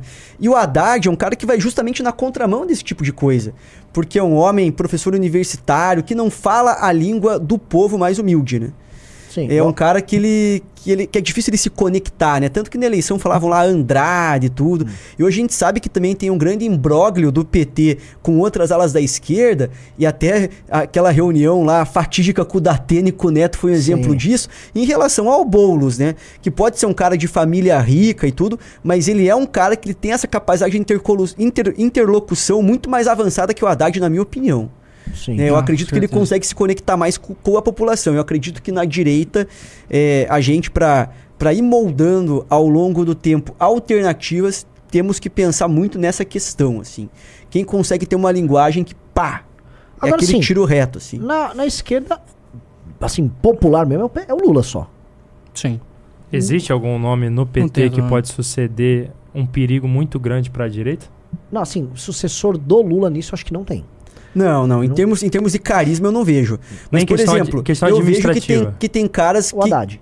Ah, eu Ah. acho que o Flávio Dino é mais perigoso que o Haddad, se ele virar presidente. Não, não, o Flávio Dino é um agente de poder muito mais capaz do que o Haddad. Inclusive, o Flávio Dino é mais inteligente do que o Haddad. No lugar da Glaze, que eu quero dizer, tipo assim, quem na parte administrativa conseguiria dar muito prejuízo para a direita no Que longo prazo? os da turma do, do, do PT, do PT, eu acho que não tem mais ninguém. O PT envelheceu. Eu acho que o PT, assim.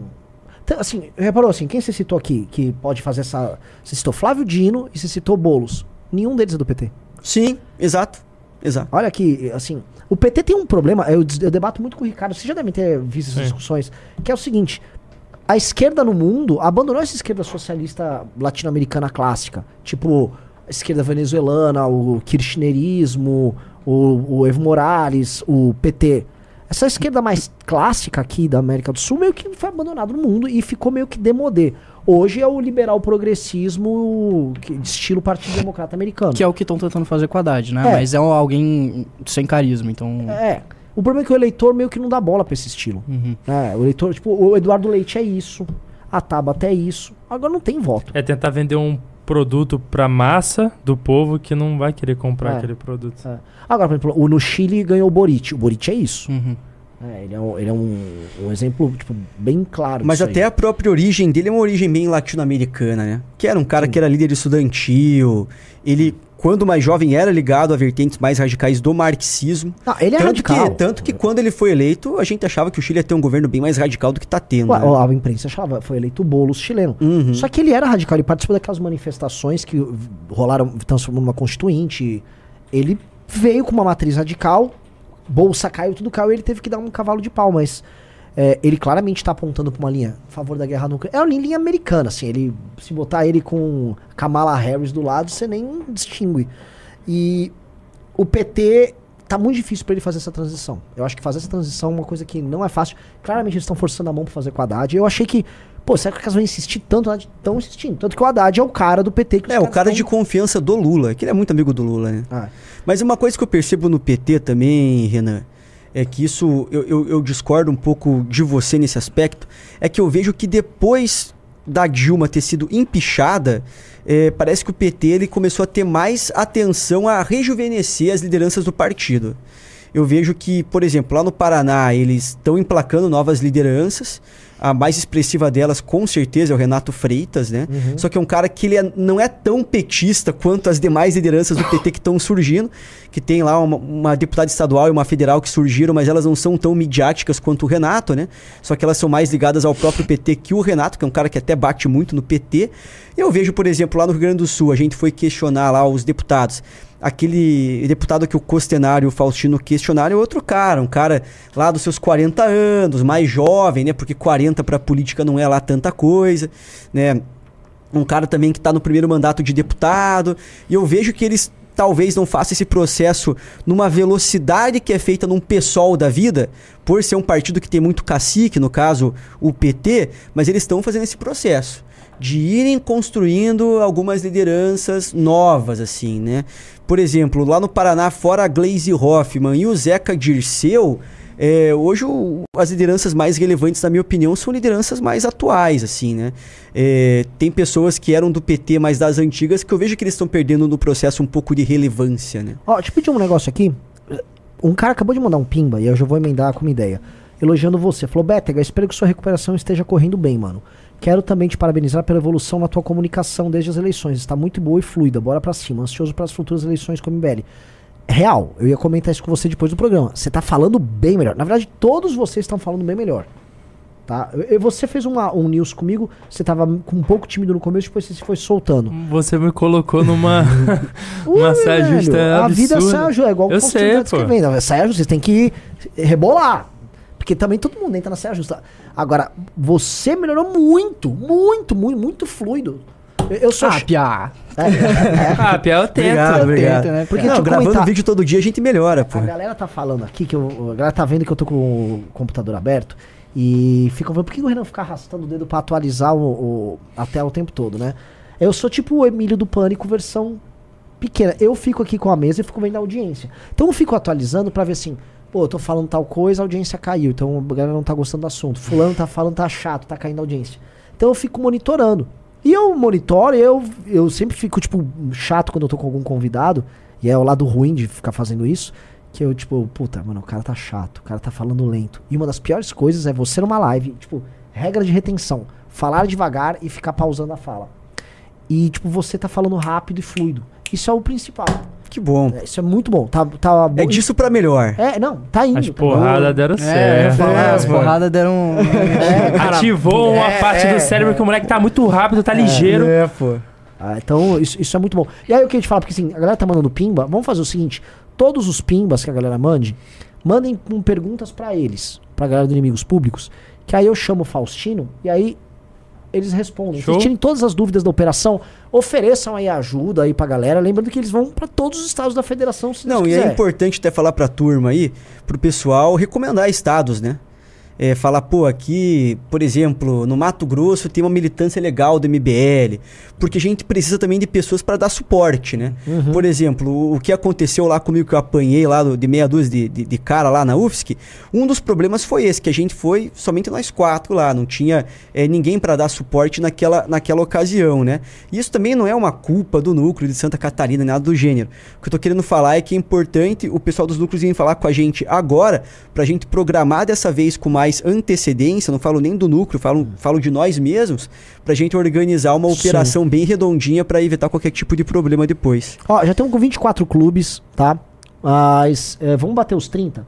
Lembrando que todo mundo que entrar no clube vai ganhar esta edição aqui, que é sensacional, da revista Valete, edição de junho, tá? Que já está impressa, já foi mandado para quem é assinante. E eh, sobrou ali, eu tava vendo, era duas caixas pequenas no estoque. Já uma caixa já tá indo para vocês, estão assinando, então todo mundo que vai, e ela vai autografada por todos nós. Vai pelo Costenaro, vai pelo Bétega, vai pelo Matheus e vai Faustino. Faustino, tá? Então, é, entrem aí, porque é importante. E subam a hashtag Costenaro Orgulho do Brasil. Deixa eu falar um negócio. Tem react aí? Temos sim, vamos começá-los? Bora, bora, bora. Bota aí no fone. Bora lá. É, você quer um react ou pode ser uma notícia primeiro? Pode ser tudo. Pode ser lá. notícia? Vamos, Vamos lá. lá. tem uma notícia legal que vocês vão gostar.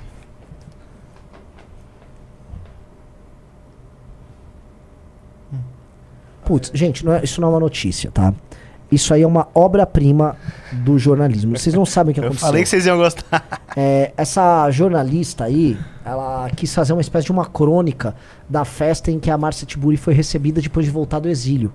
Cara, vale ler aqui pra vocês verem, assim, que gente ridícula. Vamos lá, vamos lá. Vou lendo aqui, vamos lá. Olha o cara deitadão. lá. Ah, eles são os loucos, né? Aí a, a louca voltou do exílio. Vamos lá, vamos lá. Foi uma festa de boas-vindas dela em São Paulo. Foi em São Paulo, num edifício com o nome de príncipe e um portão de entrada que só o Palácio de L'Élysée tem parecido. Nossa. Olha, É a classe operária, é, né? olha o papo. Era jantar de boas-vindas para a filósofa Márcia Tiburi, autoexilada na Europa devido aos ataques e ameaças que parou de sofrer, que passou a sofrer na era do anônima, inominável, sobretudo do MBL. Muito mal escrito. Por amor à pele, ela se refugiou na França, onde descobriu sua vocação de pintora. Chegou abraçando duas telas encomendadas pelo anfitrião Valfrido Vardi, dos maiores advogados de São Paulo e especialista em grandes contenciosos. Nos quadros imensos de forte impacto visual se destacam o ouro, tons terrosos e o vermelho, inspirando sudários de sofrimento, torturas, dor. Márcia é uma revelação. Isso me parecia que é uma zoeira. Eu falei, essa mulher tá zoando a Márcia Tiburi. Mas calma. Performática, essa aqui, esse aqui é o melhor parágrafo. Performática, ela estende os trabalhos no chão, exibe neles as marcas de suas pegadas, a vida impressa na abstração. Junto com Valfrido, Márcia corre pela sala, escolhendo as paredes onde os quadros serão exibidos. Sobem no sofá, a tela derruba um copo de vinho, os empregados correm para limpar e secar uma performance tanto. que porra, né? Os empregados. Isso aqui é uma Márcia Tiburi, que é uma marxista que fugiu e se exilou de um, de um suposto fascismo que justifica o assalto por conta da ostentação, derrubando vinhos pela sala e os empregados limpando na hora. Oh, Alô, países, eu apanhei. Semana passada quero me exilar agora. Aceito aí um exílio. E nós na plateia entramos na brincadeira. Este foi apenas um ato do jantar espetáculo com direito a outra obra de arte, o buffet. É, gente, os banquetes paulistanos são como as naturezas mortas ao nível de Caravaggio, Cézanne, Matisse, em que a beleza só perde para o sabor. Que papo de elite decadente. Mano, é muito tosco. Muito Chega ser tosco, Tô quase demais. vomitando. Aí É que ela- a esquerda daqui a gosta de pouco- enfeitar, né, É. cara? Aí ela Daqui a pouco tem os quadros, calma aí. Como o dissor da noite pantagruélica, o relato de outro talento desconhecido da Tiburi. Ela vê fantasmas. Vê tanto que quando sai às ruas não sabe discernir quem é vivo e quem é morto. Mas era bem morto o fantasma de um Orleans em Bragança, finado morador do apartamento de Márcia na Rua Barbosa, Rio de Janeiro, e que não perdia a fleuma nem para assombrar. Se fossem encontros informais, o fantasma aristocrata aparecia de pijama listrado. Nas festas de gala surgia em smoking de flanela marrom. Fiquei imaginando o chique. Zélia Duncan e Flávia Pedras, a viúva de Jô Soares, que estavam lá, podem confirmar o que digo. Bem como os jornalistas do Brasil 247, Leonardo Atushi, Joaquim de Carvalho e Florestan Fernandes Júnior, com suas belas mulheres, o deputado Emílio de Souza e o, an- o antiquário André Dannenberg, e mais e mais. Isto foi uma crônica, de, assim, parecia assim, uma crônica burguesa de elite feita no século XIX, narrando é, é, é, riquinhos que moravam na França sobre petistas que ficam, vamos, atacando o lucro, atacando a, a burguesia. Tem coisa mais burguesa do que essa? Meu Vocês Deus, de ver? me deu nojo isso aí. Isso aqui, é assim, é a cara do que é o petismo. Essas são as pessoas que nos, nos Não, governam. mas isso pra gente é excelente, Renan. Quanto mais eles ficarem com esse tipo de papo rebruscado, sei lá, porque. Olha, olha um texto desse, assim, sabe? É, é- é- é algo que é, que é nitidamente muito elitista, assim. Quanto mais eles forem pra esse caminho, pra nós da direita é melhor. Melhor. Então que continuem assim. É melhor. É uma das coisas mais ridículas que nós já vimos. Próximo react? Vocês querem ver os quadros? Quero, quero, quero. Vamos, vamos ver. aí.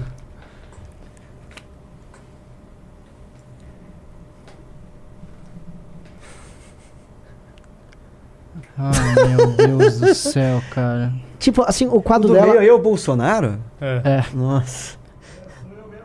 Tipo assim, o quadro dela tem que ser um quadro do Bolsonaro. Porque a vida dessas pessoas é só isso, cara. É só isso. De, Eu aí, acho tem- que aquele lá é o JK, né? O que, o que tá no- mais no centro lá. Aí, vamos, vamos, vamos, vamos, vamos- Ah, ele é o Vargas. né? Acho que não tem mais quadros. Ah, é só esse? Pinturas de Márcia Tiburi. Caracoles. Pelo amor de Deus. É, vamos lá, vamos lá. lá. Que dão. Tem, tem algum videozinho aí pra fazer react? Tem sim. Tem um do Lula. Então vamos lá. Lula aparentemente sendo racista, olha só. Não. Qual que é aquele que tu tinha pedido? O react que tu tinha falado mais cedo? Qual que era o react que tu tinha falado mais cedo que tu queria? Eu tinha um que. João, É. eu tenho um aqui, talvez seja o que você. É um videozinho, assim. É um, é um- que eu tinha mandado pro Júnior. Ah, o Júnior não, não achou. Como não? Eu mandei no celular dele. Ou do Bahia. Talvez o Bahia tenha. Fala com o operador baiano. Em Cabo Verde ainda, na África, né? Em Cabo Verde, Lula o quê? Agradece. Vamos lá, vamos ver. E eu quero recuperar essa relação com o continente africano, porque nós brasileiros somos formados pelo povo africano. A nossa cultura, a nossa cor, o nosso tamanho é resultado da miscigenação entre índios, negros e europeus. E nós temos uma profunda gratidão ao continente africano por tudo que foi produzido durante 350 anos de escravidão no nosso país. Nossa senhora. E eu quero recuperar essa relação com o continente Esse africano. cara, é, é, ó, É que ele tá nitidamente gagá também, Ah, né? Ele vai soltando as merdas nem sempre, assim, né? Porque o Lula fala. nunca teve muita compreensão das coisas que ele falava. Né? E antigamente não tinha internet. Cara, se fosse o Bolsonaro falando isso, Meu Deus o pandemônio que seria. Pandemônio que seria. É. é, é, temos que ser gratos aos 350 anos de escravidão, cara. Nem tem muito comentar, né? Só nosso tem, presidente sendo senil e Quem, é isso deve- aí. quem deveria comentar é o Silvio Almeida, pô. Cadê ele? Pô, Você verdade. sabe, você viu que tá, ele vai. A, a chance de dele É ser cair, né? dispensado é bem alta. É, por ele ser dispensado ou ele queria sair? Não, não, não, dispensado. Dispensado. Ele, é assim, a gente já sabe que ele tinha brigado com a Janja. A Janja tava com ciúmes dele, rolou uma briga de bastidores dele com a Janja. Então, meio que ali ele assinou a carta de demissão ali, né? Na prática. E aí vai ter uma. a- aparentemente vai ter uma reforma ministerial. E aí o Lula tá topando tirar ele da frente. Ele era um dos símbolos do governo. Sim. E a vaguinha? Eles já chutaram a vaguinha? Chutaram. Chutaram. Que, pô, tava naquela lá do, do Padilha querer tirar logo, Pimenta querer manter. A região sul não tá mais bem representada agora lá. Não, Ainda bem, né? Tá. Nossa, eu não sabia que ela tinha sido a mais votada do Rio. Fiquei em choque quando eu soube. É, o- Cara, eu tava explicando pra eles a diferença que é o tipo de voto pra federal no Rio de Janeiro e pra São Paulo. Você pegar os três mais votados no- em São Paulo são o quê? Ideológicos ou são do sistema? Ideológicos. No Foi Rio, Boulos, qual, qual que é a Eduardo pessoa mais bem Bolsonaro. votada no Rio de Janeiro? Daniela do Vaguinho. Tá ligado? Tipo, é diferente. Lá acho que o segundo é Pazuello, aí no outro não lembro quem que é, acho que é o Tarcísio Mota. Mas, mano, a Daniela do Vaguinho ser a mais bem votada no Rio de Janeiro mostra o quão Pra ver lixo o, é. o quão É. entranhado tá as coisas lá. Uma né? pergunta: o Pazuelo virou federal? Cadê o Pazuelo? No meu bolso que não tá mais, subiu ele. É, mas o Pazuello, ele foi bem votado, né? Entrou Pra com caramba. tudo lá, mano. Só que ele, envi- e- e- ele virou secretário em algum lugar? Porque ele Cara, sumiu. pior que eu não sei, não eu nunca ouvi também. falar do deputado Sim. Pazuelo. Cara, pior que eu não faço a mínima ideia. Claramente, também. assim, o cara ganhou uma eleição e só tá mamando lá. É, Tá ligado? Ele, é. não tem, ele não tem função. O Pazuelo é um idiota. É mês militar, né? Ah. Pô, Não, tem muito militar bom também, não dá pra é generalizar. claro que tem, mas assim. De maneira geral. E aí, temos aí mais uma? É, tem uma notícia, já que vocês falaram do Boric. Vocês viram que o Lula falou dele? Vamos ver. Vamos Eles ver estão o que que eu- É que o ali. Boric Vamos ver o meteu que, eu pau falei na, do na companheiro Venezuela lá. Boric. Lula? Boric disse que Eu dei uma não passadinha aqui. se ofendeu. Boric disse que não se ofendeu com fala de Lula. Respeito infinito. O presidente brasileiro rebateu críticas dos chilenos sobre o texto final do. blá, blá. O presidente do Chile, Gabriel Boric, respondeu nesta quarta-feira às declarações de Lula de que seria um jovem apressado por criticar o texto final da cúpula da CELAC. A jornalista disse não ter se sentido ofendido e afirmou ter, ter um respeito infinito e muito carinho pelo petista. Abre aspas.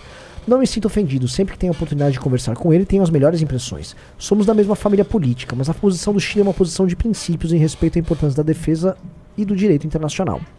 A declaração final do CELAC foi divulgada na terça-feira sem um tópico que condene a Rússia pela invasão à Ucrânia. Os países do grupo citam a guerra apenas uma vez ao afirmarem preocupação profunda com os efeitos do conflito. Eis a Inter. Aí vem a, a. Mas o fato é o seguinte: o Lula opera na América Latina e os países são meio que obrigados a ceder a- aqui em- defesa da Rússia. E não é só o Brasil, tá? Todo mundo sabe que a Argentina tá completamente de quatro É. pela Rússia. A Venezuela também joga o jogo. Eu não duvido que Bolívia também esteja no mesmo jogo. Então, A gente tem que ver o que vai acontecer nas eleições da Argentina, né? Eu acredito que lá há uma grande probabilidade da esquerda sair do poder. sim. Né? Eu tava Vão afim de ir lançar pra lá, o cara sabia? da Fazenda lá na, É o na? Argentina, o ministro da Inimigos Fazenda lá. Ah, é? Aham, o Massa, vão lançar esse cara pra suceder o Fernandes e o país tá quebrado. Eu, eu acredito que não faz muito sentido o- os argentinos elegerem É. o ministro, não sei se é da Fazenda lá ou é da economia do, do Fernandes pra suceder Tá, o cara. né? Desculpa, eu não tô muito por dentro. Quem seria o candidato de direita? Não é o ANCAP maluco? Não, lá, né? tem o Ancap. Tem Tem, o Ancap tem e ele. tem o Macri. Estão falando que ele, tá, ele pode Ah. voltar a concorrer. Entendi. Tu tava Entendeu? com vontade de quê que você falou aí? De ir lá. De ir lá. Pra gente, assim, eu acho que tem gente. Uma vez eu fiz um evento lá na, lá na Argentina. Tava com o Arthur, a galera reconhece a gente Ah, na tá, rua. pra fazer um congresso. Ah, Congresso tá. você argentino. falou Ah, mim. Eu achei que era pra meter um... Não, porque se for Mentira, assim. vamos lá comer uns carne, velho. É mó bom, velho. Não, não, eu achei Não, que era pra gente, é- meter uma mãe falei na cara dos É, deputados inimigos argentinos públicos lá, internacional aí, na Venezuela. Eu acho que rola lá em Não, Buenos A Aires. gente cara. tava falando de ir pra Palestina. Vamos lá fazer Nossa, uma a mãe gente tava falei na zo- é, Palestina. Mas É, posso pô. falar, assim, é, existe. é, Esse negócio do fazer um mamãe falei, isso só existe no Brasil e nos Estados Unidos. Só existe nos dois Ah, lugares. mas lá é um negócio bem mais diet, né, Renan? É, não, aqui é bem mais. Aqui é bem. É. Incomparável. E uma coisa, tá? O Arthur faz Mamãe Falei antes da galera fazer nos Estados Unidos. Tanto que o Arthur recebeu mensagens de um americano que ficou muito famoso. Tem que lembrar, ele não é o Matt Walsh. Tá falando do Michael Moore? Não, Michael não, Moore não. o- era um- É o cara do Change My Mind lá, o Crowder. Acho que foi Steven o Crowder. Crowder, ele é. recebeu Não mensagem. sei se você tá falando. Quando- É o que gravava com, a, com, a- uma, o celular grudado numa colher. É? É, eu sei qual é. Não, de Mas direita, tá falando- é um cara de direita? É, é, esse cara, assim. O gordinho. Isso, um gordinho, esse mesmo. Ele mandou faz mensagem certo. pro Arthur, ele já até compartilhou o Arthur na época. Então, o método surge mesmo com o Arthur. né? E aí o, o- isso virou um método assim, ó, o Infowars começou a fazer, foi pra lá, só que o método é brasileiro. Sim. né? Isso, isso é uma coisa muito louca. E só tem aqui e lá. Eu até me pergunto por que ninguém faz isso na Europa. Não, no Reino Unido fazem um pouquinho. Mas lá É? o negócio é que eu, eu vejo bastante coisa. Só que lá é um negócio que ele é até um pouquinho mais diet do que, do que o que fazem nos Estados Unidos, assim. Porque nos Estados Unidos eles fazem um negócio bem parecido com o que eu e o Faustino fazemos, assim, uma pegada bem irônica mesmo, jocosa, assim, forte, né? Não é tanto o estilo do, do Mamãe Falei e do Costenaro, que é uma parada mais pá, assim, né? E, e- e no Reino Unido eles, eles, eles levam isso a um outro nível, assim, porque é um negócio muito mais, tipo, diet, assim. Sim. É, Não, basicamente é eles, eles, diluído, é, eles vão lá e perguntam opinião, é um negócio meio sem sal, assim. Mas lá roda esse tipo de coisa. Se a gente faz no Brasil isso, não, não vai, não Uma dá coisa vazão. que eu, eu tava me perguntando, que eu tava, a gente tava comentando esses dias, é por que, que nunca surgiu um Mamãe Falei de esquerda aqui no Brasil, né? Tem um cara no Rio de Janeiro lá, mano. Que é mostrei pro minúsculo. É, Costenaro a gente lá. viu lá, Ah, mas é um cara mano, minúsculo. Não é, não é. É você, né? Ah, não, ele tá falando de um É cara o que já alter ego fez... do Costenaro. Ele tá falando de um cara que já fez com o Gabriel Monteiro um negócio desse aí, mas é um cara, tipo assim, tão Com o Flávio bobinho. também, O cara, é, né? o cara é assessor de política, o cara é bobinho. Nada, vai, quer ficar citando o nome de uns caras merda, meu irmão. Pelo amor de Deus. Não, é igual ontem, eu te contar, ontem é, me mandaram um cara que tem um programa no Flow News que fez uma abordagem do que aconteceu com o Betega muito babaca. Muito. Que é a que você citou mais cedo agora, né? Eu não sei o nome dele justamente porque o programa dele específico lá, assim, é uma live de 30 pessoas. Uma live muito ruim. Mas como é que é esse negócio do Flow News? Não é só um programa, são vários? não, assim? são, vários programas. Tem programas bons, o Paulo Cruz tem programa lá, o André Marinho. Eu fui lá, no, eu fui lá esses dias. Tem coisas boas que rolam lá. É, eu nem tô ligado direito que tá rolando esse, esse Flow News. Mas este programa desse cara é especialmente ruim, né? Porque eu tive que ver, porque ele tava falando de você. E aí, Mas era um jornalista? É jornalista esse cara? Sei é lá, é um zoado, velho. Ah. É um zoado, nem sabe o que tá falando. Tá ligado? É um cara que não sabia. Ele uma hora ele foi falar assim. Ele foi justificar que, tipo assim, a gente persegue estudantes, se invade lugares. Ele falou assim: não, eles já faziam isso desde 2017. Temos aqui essa matéria aqui com o vereador Fernando Holliday. Que, quer dizer, ex-vereador Fernando Holliday, mas ainda no MBL. Eu, puta, mano.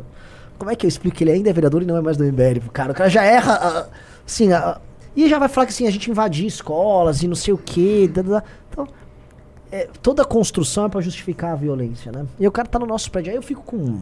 né, eu sou um pouco. pouco. Eu sou um pouco diplomático nessas coisas, né?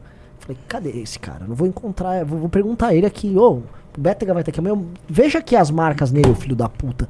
Só que aí falou, Renan, tinha 30 pessoas vendo essa live. A live dele falando do Bétega foi a maior visualização do programa do cara na história. Então, honestamente, não fique dando atenção pra. Igual boa, exato. É. Igual boa parte desses caras aí que ficam citando pra caramba o MBL, você vai ver, é o vídeo que mais bomba dele. É? Dos Claro. Caras, dos caras aí que são. É, o, pô, o Galãs Feios e o, o Meteoro, tipo, adoram, né? Qualquer coisinha que rola, os Ah. caras... Mano, Meteoro, a vida dele é falar do MBL. Uma vez ele falou assim: ah, o MBL está nos respondendo, então tem então, o quê? Tem mais de 50 vídeos no Mano, teu canal ano sobre passado, MBL. ano passado, tipo, eu, poxa, eu tava ainda, ainda não, tinha muita, muito seguidor. Pô, hoje eu tenho, por exemplo, 350 mil no YouTube, na época eu tinha 40 mil no YouTube. Daí o, o Galãs Feios, tipo, eu, eu, eu levei o, o, o tapa lá da mulher do deputado na cara. Os caras fizeram um vídeo só falando de mim e passando todas as, as retrospectivas das tretas que eu tive com um político. Ô, só comentar, desculpa Qualquer, atrapalhar. qualquer coisa que acontece, mesmo se você não é um cara que, que tá na mídia e tal, o, o Galos Feios, os caras, eles ficam repercutindo lá, só com a, com a ânsia de atacar o MBL. Desesperados. E o Aganas Fez é muito engraçado que eles ficam avisando: Não adianta me chamar pra debate que eu não vou. é a estratégia deles. Deixa eu mandar assim: Ô boiólogo, me manda um oi no, no WhatsApp que eu vou te mandar uma notícia boa aí, né? Opa, providenciando. Só me mandar um oi que eu preciso te encaminhar.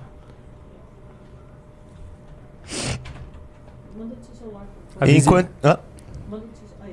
Enquanto isso, querem ir pra uma outra? Flávio Bolsonaro? Não, eu já quero, não, eu quero, eu quero botar a notícia aqui que eu tenho que parabenizar o nosso parlamentar. Opa! Vai, me manda um oi. Pera aí. Cara lerdo, Estou te maluco. encontrando aqui ainda. Ah, vou fazer o seguinte. Tô, tô mandando pro. Mandou? Manda pra mim, Renan, manda pra mim, manda pra mim, manda pra mim. Peraí, peraí. Assim. Pronto. Manda, ele tá com Jennifer Galbiati já, ela que cuide. Ela está irritadíssima com a lentidão aqui do nosso novo operador. Faça uma piada com o Lula que a gente. Aí eu perdoo, vai. É que eu tô na pegada do molusco, companheiro. Ótimo, tá? Já, já tô feliz. Galera, chegamos a 27 pessoas no clube. 27 revistas que vão autografadas pra todos vocês, tá? Tô vendo uma. Tem uma pessoa que é apresentador. Apresentador na PAN que tá aqui, hein? Falei isso pra ficar mistério. Quem será? vamos lá, vamos lá, vamos lá.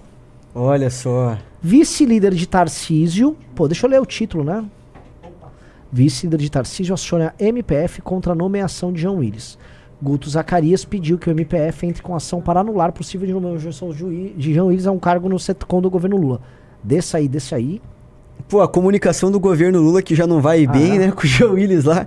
É, assim, o Guto tá fazendo um favor. Eu vou ligar pro Guto agora. Eu ia falar, isso- mano. eu ia falar isso, eu falei, mano, tu tá ajudando os caras. Imagina com o João Willis junto o Estado que não vai fazer, pô.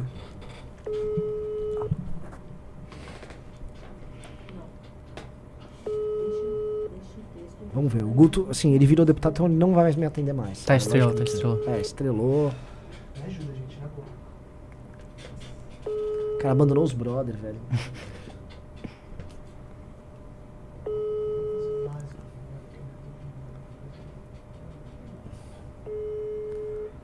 Bom, já já ele me retorna. Né? Aqueles, né? já já ele me retorna, ele me Mas a adora. Janja vai dar um jeito de encaixar É, o, é, o é, Willis, né? é. O João Willis parece aquele. aquele a Michelle Bolsonaro, ela andava com aquele maquiador, Pessoal, lembra? caiu a live. Tá travado aqui. E o pessoal tá F, F, F, caiu. Ih, tá mesmo. Travou. Aqui travou. Ih, rapaz. Não, e tanto que caiu assim, tem mil pessoas assistindo. Ih, galera, esse caiu e vocês estão aí, chongo. Caiu, tem mil pessoas assistindo. Tem que pedir pro, a pro Will fazer caiu, mais tá- vídeos tá com aquele que a gente postou hoje. que eu vi É, que acho que o foi um problema no YouTube. Tá indo bem? Caiu. Não, não, agora foi pra Já 3.200. voltou, É, voltou. voltou. Ó, viu? É só no YouTube, caiu. Na Twitch não. Então- Deixa eu só não perder a piada, Renan. Manda, manda, manda. Que a Michelle Bolsonaro tinha aquele maquiador lá que andava com ela. O João Willis é esse cara da Janja, né? Porque é, é o amigo gay que não desgruda da Janja, né? Tá sempre do lado dela. Sim, inclusive, né, é, a, eu achava que era um maquiador, mas a Michelle tem uma pessoa que tá sempre de olho nela. Nossa, que otário. Nossa! Ué, Tirou a piada do bolso. essa piada tá guardada no bolso. Gente, aquilo foi. Vocês viram isso aí também, né? Não. Eu não peguei, eu não peguei. Mano, a gente tá na Cara, deixa eu loucura. explicar. A Michelle Bolsonaro estava num evento e aí tinha uma mulher, que, sei lá, uma mulher do PL. Ah, sim, que tinha ela catou o olho. prótese ocular. Ah, eu... Aí ela assim: Ah, Acho você tá. tão linda assim a prótese. Aí fez tipo no Naruto que você arranca o, o Meu Sharingan. Deus, velho. pegou a bola lá. Caramba, a referência que ele foi dar. E, e ficou lá, ah, ela fica linda assim, a prótese, e guardou no bolso um, olho. Meu Que Deus. que, que foi aquilo, velho? Meu Deus. Brasil, né, senhores? Se não é bizarro, não é bolsonarismo. É. E aí, Tá, é- o que, que temos aí de notícia, operador? Eu acho que o deputado Guto tá ocupado agora. é, o deputado Guto simplesmente nos Aí, ignorou. não, não aguento mais ver os mandatários do MBL com, entre parênteses, União ou qualquer ah, outro isso me irrita demais. ali. Isso velho. me irrita demais. Porra. Isso me faz sofrer, velho. Ó, desce um pouco aí, Paraná Pesquisas, a aprovação de Nunes sobe. Essa pesquisa aí, ah, assim, vou nem. Essa pesquisa aí é, foi o Kim lançar a pré-candidatura dele. Saiu uma pesquisa bizarra. Assim, a pesquisa que saiu on- ontem, anteontem, foi bizarra. Foi a pesquisa do PL. é, que coloca o Eduardo Bolsonaro disputando a eleição. Com, o Eduardo Bolsonaro nem é candidato. Eduardo põe ele como nome para prefeito. Claramente pro Bolsonaro que fala: Ô Nunes, tem que me dar uma secretaria aí, porque quem vai mandar nessa porra sou eu, tá ok? Ih, Ih, rapaz. Vamos de Gaio de Fato, novo? seu Deixa, amigo? deixa o Batista ler isso aí, ele que gosta. E- o Batista ele tem um Pô, amor mas com que esses caras. texto velho. grande, né, velho? Vou ter que ler tudo. vai, vamos lá. é vo- Você que vai ler ainda. Tá bom. Carta de desligamento. Camaradas, há dois anos eu acompanho as fileiras da unidade classista e, mais recentemente, adentrei oficialmente as fileiras do PCB em março de 2023. O partidão. Ah, no último mês, no entanto, recebi a informação ah, que minha entrada estava cancelada e que, no momento, estou desrecrutado do partido.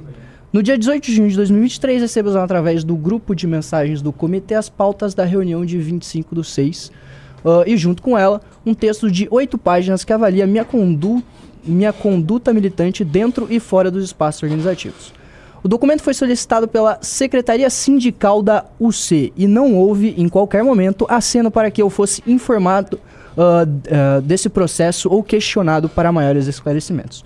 No dia seguinte, 19 do 6, recebi uma notificação que meu processo de recrutamento estaria congelado e que eu não poderia mais compor as fileiras do partido.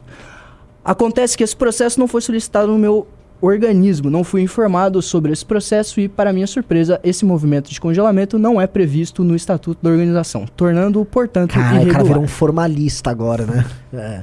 Para além das questões burocráticas que se manifestam aqui na tentativa de passar um procedimento que não existe e por razões que eu desconheço, já que o mérito político não foi constatado em nenhum momento, o desrecrutamento veio após a leitura e apreciação de um documento que analisa a minha prática militante nos últimos três anos e que comete uma série de acusações e insinuações não só sobre minha atuação como militante sindical, mas também na ordem profissional ah, do canal e minha formação enquanto historiador, pessoal, questionando minhas intenções como comunista e sobre supostas condutas na internet, e política, alegação de, ah, de suspeitas por minha proximidade com Jones Manuel e outras Só uma pessoas. pausa. Esse cara é professor.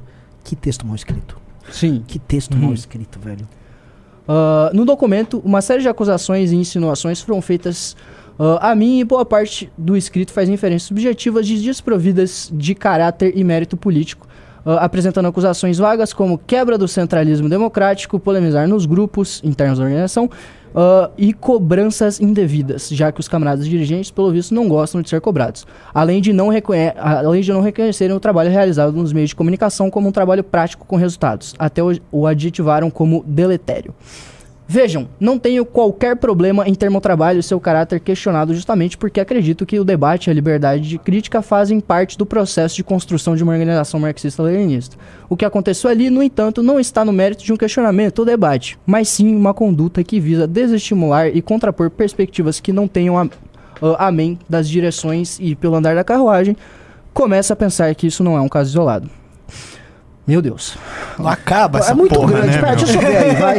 vamos, vamos, vamos, empurra aí pra baixo. de- de- vamos descer. Enfim, ele Tá. se Na prática é o partido seguinte. deu um olé nele e é Tem isso aí. um zum zum zum que tá rolando, que é essa comunada de YouTube tava tentando meio que tomar os espaços de poder do PCB pra ser o partido deles, né? Uhum. Coisa que, assim, todo mundo que começa a fazer política na internet em algum momento tem essa ideia. né? ah, eu vou conseguir. A gente já tentou também.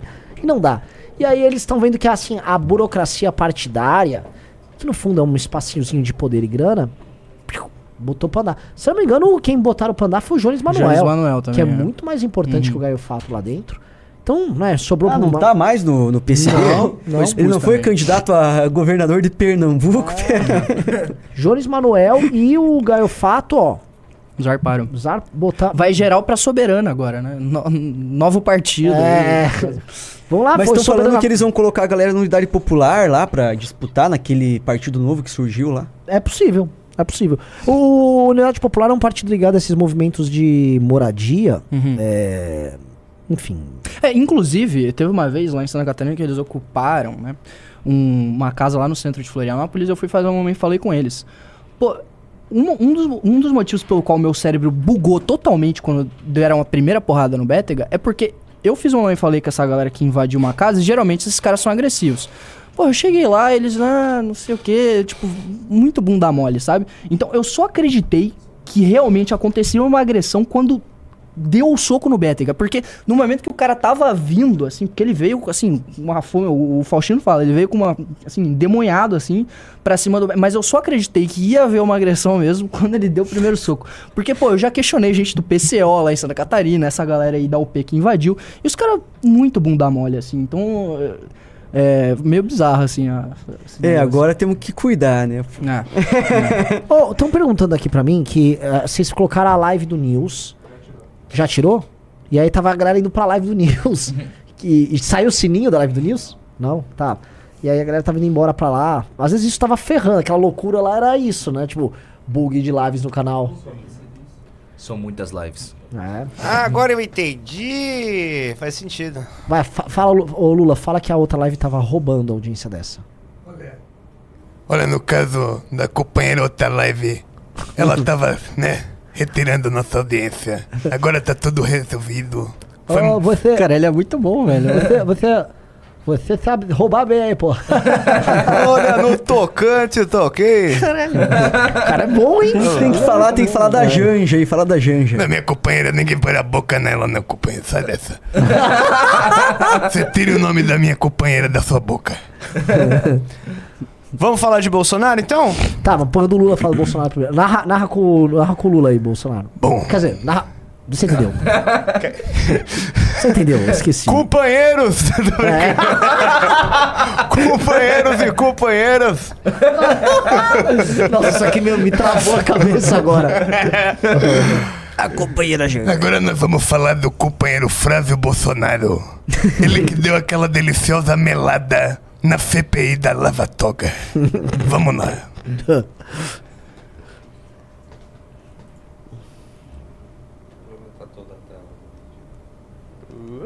Dá um playzinho ali. Pera que tá faltando um dedo aqui, tá difícil. Pronto. Dá o play. E eu quero compartilhar com vocês aqui hoje algo que eu não costumo falar muito em público, mas eu, pessoalmente, nos quatro anos de governo Bolsonaro, trabalhei incansavelmente para distensionar relações do governo com o Supremo. Perdi a conta de quantas vezes eu tive reunido com ministros do Supremo para mostrar o lado, a cabeça do presidente Bolsonaro, tranquilizá-los de que não havia nenhuma tentativa de ruptura de nada, que ele só queria paz para governar. Algo que ele não teve nos seus quatro anos. Eu nunca havia assinado um pedido de impeachment de ministro Supremo. Eu fui contra, sim, é importante trazer isso a público também, a CPI da Lava Toga. Porque qual presidente da República que quer uma CPI aberta durante seu mandato? Nenhum e uma CPI que não tinha um objeto bem definido, uma CPI que jamais seria instalada e uma CPI que seria sim uma declaração de guerra do governo contra o Supremo Tribunal Federal. O que eu não concordo, nunca concordei com esse tipo de ataque a instituições e coisa que o presidente Bolsonaro também nunca, nunca fez. Então eu sou testemunha de que Rapaz. isso tudo foi tentado. Assim, um pausa. Ele, ele quer tirar o corpo fora pra evitar que o papai dele vá em cana, né? Nesse instante, há um Mustang com um cara cabeludo dirigindo em alta velocidade, falando: Eu avisei, seus filhos da puta. Assim, o Nando tá tendo assim. Pô, o- a gente denuncia isso há tantos anos, mas o, o Nando é o cara que mais vocaliza isso. Esse cara vai lá e assume. Na cara do, do lado dele tem um cara. É o teu senador, tá ali, né? Que não é nem no meu estado, inclusive, né? Meu Deus do céu. Basicamente tem, acho que, sei lá, cinco cariocas aí na foto. Tá o Jordi, tá o Jordi carioca, o Flávio que é carioca, tá o senador de Santa Catarina que é carioca, o da esquerda que tem uma arma na... na Inclusive- na- quem é o da esquerda ali? Não sei também. O, o Safe tá sofrendo um processo de cassação, né? E aí, não sei se tá ligado que quando o senador é cassado nos primeiros dois anos de mandato, tem não entra o suplente, né? Tem novas eleições. Aí um jornalista bem influente lá na política catarinense me contou que... Sabe quem eles estavam querendo lançar lá em Santa Catarina? Já sei, Jair Renan. Não. O ah, não, não próprio. pode. pra não pode. Senado não dá, O né? próprio. Ah, não pode. É, o, ah, o Jair Pai. O próprio. É. Mas ele ficou inelegível, né? Então... Ah. Mas eles estão tentando reconstruir a, a elegibilidade do Bolsonaro de alguma maneira. Tentar reverter de alguma maneira. Eles não sabem ainda o que fazer. Eles vão apelar. Ah, arrisca mas- sair o velho da van lá, né? Ah, mas Ele tá sempre dá aquela, tá aquelas brincadas, né? Que ele fala, ah, Ele tá sair. quietinho. Esse Eu acho que tá não sairia, não. quietinho, velho. É, virou velho de Havana agora. É, o velho da Havana, cara. é. Agora, assim, eles estão muito, muito. Isso aqui é muito. co- Como é que você vai fazer oposição com esses caras? Assim, pergunta real. Ah. Basicamente, os caras estão capitulando em- ao vivo. O Nicolas outro dia foi no pânico e ele explicou o seguinte: que a estratégia da oposição agora é ficar quieta. Que agora tem que ficar quieto, tem que ser estratégico. Então não vai ter oposição.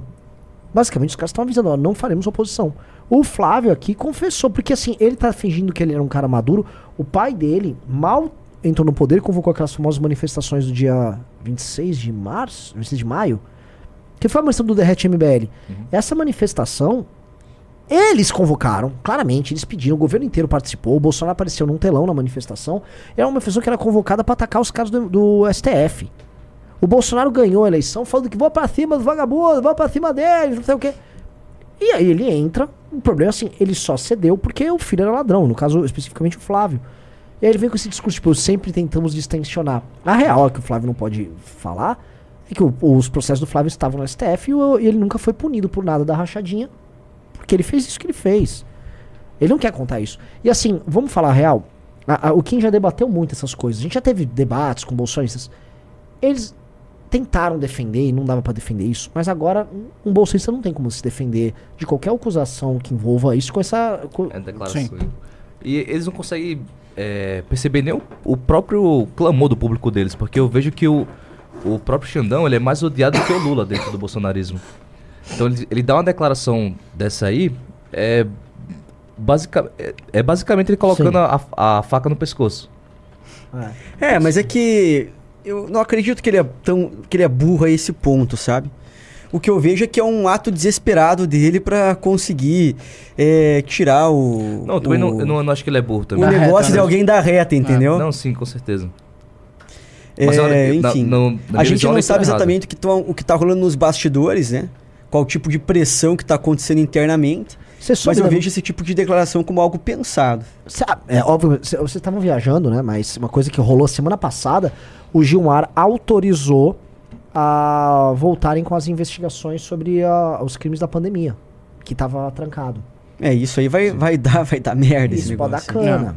Assim como o negócio do 8 de janeiro também pode dar cana pro Bolsonaro. Tô falando de duas coisas que podem dar cana. Então, eu acho que eles, assim, o Bolsonaro ficou inelegível, aí do nada reabrem um- um- uma investigação que, assim, se você cavuca, você vai achar coisas complicadas. E é um tema que o Bolsonaro não quer mais tratar. No fundo, eles querem fingir que não teve pandemia. Uhum. É, então eu acho, assim, a situação deles está muito difícil. Muito. Ah, na verdade, o ruim é o seguinte: quem elegeu os deputados da oposição foram eles também. Então, a gente ficou na mão das escolhas que a população fez, acreditando no Bolsonaro. E agora a oposição não faz nada. É, mas o Valdemar foi muito inteligente nesse jogo, né? Por exemplo, é, o PL sempre foi um partido de centrão. Menor que o PP, menor que o MDB, mas era lá um partido de centrão. No Paraná tem um deputado lá de centrão que ele se elegeu pelo PL desde o começo dos anos 2000. Quem é? É um deputado que já tive treta com o cara, então prefiro não falar o nome. Mas ele se elegeu várias vezes lá, deputado federal. E esse cara, na última eleição, continuou no PL, que é o partido que ele sempre fez parte. E, pô, quem, quem votou nele, pô, achou que votou num cara alinhado com o Bolsonaro, porque era 22. Era Nossa, 22 parece que tá e falando do outro- Jacobo. e, outro do- e outros dois dígitos. Mas, mano, o, o cara, o cara sempre foi do Centrão, entendeu? Então, assim, eu acho que nesse balaio aí, um terço dos deputados que se elegeram, no mínimo, assim, do PL e do PP, são caras de Centrão, fisiológicos. Por isso que é tão fácil o Lula dar emenda lá pra comprar os caras pra aprovar os projetos que ele quer, né? Por exemplo, ah, eu quero manter os ministérios como estão, não alterar aqui a composição. Emenda. Pô, qual que vai ser o deputado que ele vai procurar? Vai ser o, o cara do PL que é mais ideológico, o Felipe Barros da vida, ou o cara do PL que é do Lógico. Centrão lá? Lógico. Porque esses caras que se elegeram no PL e no PP, totalmente ligados ao bolsonarismo, o que o Flávio Bolsonaro falar, o que o Eduardo Bolsonaro falar, os caras vão fazer, entendeu? Em, em termos de articulação política hoje na, na Câmara Federal, quem tem mais força? O Valdemar da Costa Neto, que tem basicamente Lula e Bolsonaro na mão, ou o Arthur Lira? O Arthur Lira, ele depende de um acordo que ele tem com o, é, o PP, que é o próprio partido, União Brasil, o Republicanos, um pouco o MDB. Ele montou um, tipo assim, um, um, o- um pedacinho do Kassab. Ele montou tipo um consórcio de aliados. Então ele não, ele não pode sair um pouco fora da linha. E o PL também a- a- apoiou. É, eu acho que o Arthur Lira tem mais poder, só que o poder dele vai diminuindo conforme a, a expectativa de poder para o próximo presidente da Câmara aumenta. Como ainda tem bastante tempo, eu acho que não seria esse o, o problema para ele. Eu acho que ele. Hoje ele tem mais poder. Eu acho que hoje o Valdemar ele tem um problema. Que é, ele tá louquinho pra compor com o governo. Ele tá louquinho pra votar com o governo. Tanto que toda vez que tem. ah, ah, vocês estão perguntando se querem Red Bull. Não quero. Senão eu não vou dormir. E... que parecia uma mensagem tipo assim. Ultra secreta. Senão Galera, eu vou falta- tocar aquela música do Michael Douglas, a Nunca Mais Eu Vou Dormir. Falta uma pessoa aí, galera, pra chegarmos a 30 Nossa, clubes, 30 tá? clubes, Vocês vão assinar 30 revistas aí. Toma. É... Então, vambora, entrem aí, entrem aí no clube. Lembrando que todo mundo que tá no clube resta- eh, recebe a revista Valete de junho, autografada pelo Inimigos Públicos inteiro. Ah, e deixa eu só comentar um negócio, tá? Acho que deve estar aqui. Essa aqui foi a maior tiragem da revista Valete de todas, tá? Já estamos aí uma tiragem que começou a ficar decente. E a do mês de julho, que está indo pra gráfica sexta-feira, é, bate o recorde também. Ou seja, só aumentando. Crescente. Inclusive, esse aqui é o mês com o maior número de assinaturas da história da Valete. Maravilhoso. Que isso. Que isso. Então Só você que não assinou a Valete, assine. Eu quero também mandar um outro recado, Renan, se me permite, aí que vai fugir tudo. um pouco do tema e tal. Mas, turma, é usa suco. importante que Eu vocês... ia falar isso pra ti agora, viado. Você usa suco. Você usa o suco. Você faz amor com suco? Ó, pra, pra ter dinheiro pro suco, turma, pra eu também ficar mais fortinho e não apanhar na próxima. turma, doem no Pix lá. É pix.inimigospublicos.com pra gente daqui a umas duas, três semanas poder viajar de volta aí pra um outro estado do Brasil. E colocar muito suco no ombro do Better. É, pra eu não apanhar de novo. É, lembrando, galera, que vocês que doar. O Beteg ele perdeu o celular, ele perdeu o óculos, ele perdeu monte de coisa. Microfone. Microfone. E assim, a- graças às doações a gente conseguiu reaver uma parte disso já pro, pro Betega. Ah, eu quero uma banana. Eu não vou querer Red Bull não, mas vou querer banana. É, Quer banana? Tô de boa. Tô de boa, obrigado. E o. Quer não, Ah, na real eu quero uma banana. É, vou pegar uma também. Lá Então ele. doem lá. Põe na tela aí o Pix pra galera doar também. pix.inimigospublicos.com Junito da, galera, da galera, Pix na tela. Ô, Junito. Vamos, eles não conhecem o Fake Natty. Não, não, eu tava quase mutando vocês. Eu acabei de chegar aqui e eu já quero sair, velho. Ah, tem que brincar. Que- Ah, eles vão ficar falando, ai, Junito tá chato, mas pelo amor de Deus. cara. Eu- Então é que mete um double buy se É que quiser, é o pra pessoal mim. que fica falando, ai, Ele Junito, fala de double buy. você é chato. Vocês- o, o Renan ficou o dia inteiro falando essas Três coisas. semanas sem treinar. Eita, Você até falava sério agora, com ele e te respondia com. Três Ei, semanas sem treinar. aesthetic, ei, fake nanny, won't lie to me. Uou, look at that! Eu vou, tá, deixa eu colocar o. Deixa eu ver só a imagem dele, que eu não sei quem é literalmente. É o Shed lá, o cara do, do Pope meme lá. Francis. Ah, vocês vão comer na live? Francis. Vocês vão comer na live, que vocês são. Pope Francis. A próxima notícia é do, é do Pope Francis aí? que vocês- coisa o que vocês conversaram? Tá chato. O que- Jennifer, vem aqui. O que, que vocês conversaram aqui hoje? Porra, programaço. Tamo aí há tre- mais de três Vocês falaram, do, vocês falaram do Boca Aberta? Não, não é a! Jennifer. Ô, vocês têm que falar, vocês têm Quem que vai dar falar, o vocês veredito se é chato ou não é a Jennifer. Jennifer, diga se o cara é legal ou é chato. Ela assistiu todos os vídeos. Fake Nerd! Vai ter Fake. Neri. Tá, qual que é? Fala de novo o Pix. Deus que me perdoe. Fake Pix arroba inimigospublicos.com. Ele demonstrou que o Muzi é muito, muito, muito, muito, muito juicy. Esse seria o quê? Ah, mas Tomou óbvio, né? suco pra caramba. Ah, pra caramba. Não, é que ele fala que ele não tomou. tá Ele E, fala de- que e não. detalhe, o. Ah, ele tomou. E o que o, que o, o Muzi toma é tipo GH, é tipo, é um bagulho de Não é nível. forte. Mas é que ele, ele- Eu acho que é por causa do CRM, né? É, ele não pode falar disso. Não. Exatamente. Mas ele, o- de acordo com o Rodrigo Góes, que é o- esse novo herói da, da internet, ele falou que o Muzi faz amor com o suco. Pô, eu escuto o Rodrigo Góes, eu lembro do jogador do Real Madrid lá, mano. Tem, né? O Rodrigo, né? É, eu acho que é Rodrigo Góes Ah. também, velho. E assim, é, é impossível Temos, temos um fake nerd na mesa, viu? É. Eu queria falar o seguinte: os três aqui são fortinhos. Apenas um é fake natty. Seria você, Faustino? O que você esconde por trás do Eu já tô descartado, que eu apanhei das meninas de cabelo colorido, então É, eu não sou, não. Fe- Fake nerd seria o quê? Um frango? Natty quer dizer, é, em inglês, de natural, em diminutivo, que é natty. Então Ah. fake natty é um falso natural. Ah, eu sou natural, né? Você? Natural do Rio Grande do Norte, né, mano? Natural de Natal, né, velho? Naturalzinho, né? Só, só arroz e batata. Manda, manda, manda imagem tua natural lá Não, ma- ma- manda pro Junito. Não, assim- Manda o Ju- Junito. Nossa, vamos fazer chegar nele pra ele reagir o Faustino? Manda, manda aí, manda. Deixa eu pegar aqui. Faustino fazendo pose, aquelas poses assim. É. Ah, fala- vamos falar do Boca Aberta enquanto, falo, quando, assim, quando eu- eu receber a imagem. Isso, Você sabe que ele foi preso. o amigo Mas parece que soltaram o nosso herói já, Ah, né? já? Já. Ainda bem. Nossa, herói. Ah, pra, pra vocês verem, né, galera, que o o MBL não guarda rancor. O Boca Aberta bateu nesses dois meninos que estão na mesa aí. Você tava junto? Nem... É, você tava junto, você apoiou. O Renan tava. Você apanhou, não apanhou? Sim, levei uns tabef também do Boca Aberta, dos caras do. eu Acho que foi do próprio Boca Aberta.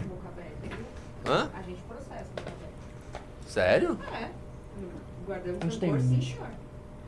Que horror, né? eu não acredito nisso. Ele, ele é o amigo Que ele do tá povo, respondendo né, processo. Você. Nossa. boca aberta, boca aberta, é o amigo do povo. Esse aí nós notícia? conhecemos, Ah, você queremos ele de É, novo. essa é a notícia, ele foi preso. Ah, então, pô, pode você ter uma coisa pra botar isso. Não, eu ia falar, colocar que ele foi preso. Porte Não, não, ilegal de arma de fogo. Vocês querem se divertir hoje? Hum. Então vamos reagir ao vídeo do Boca Aberta invadindo o hospital e acordando o médico. Bota aí, bota aí. Tem? Tem, lógico. Esse vídeo quase caçaram ele em Brasília por causa desse vídeo. Quase caçaram. Caçaram ele como vereador, deputado. Ele foi caçado em tudo, cara. tá, como que é? Boca Ele teve aberta? que responder no conselho de ética por esse vídeo. Tipo assim, Bota Boca Aberta, acorda médico no YouTube. Só que tem que avançar um pouco pra pegar a parte boa. Parte boa. Aqui. Pega médico dormindo em horário de trabalho? É, é. Nossa, herói do povo. É o amigo do povo, né, cara? Ó. É esse aqui? esse eu acho que é esse, aham, é esse aí. Cara, é muito legal que ele usa essa camiseta do Londrina, cara. com, com o negócio dele, vamos ver.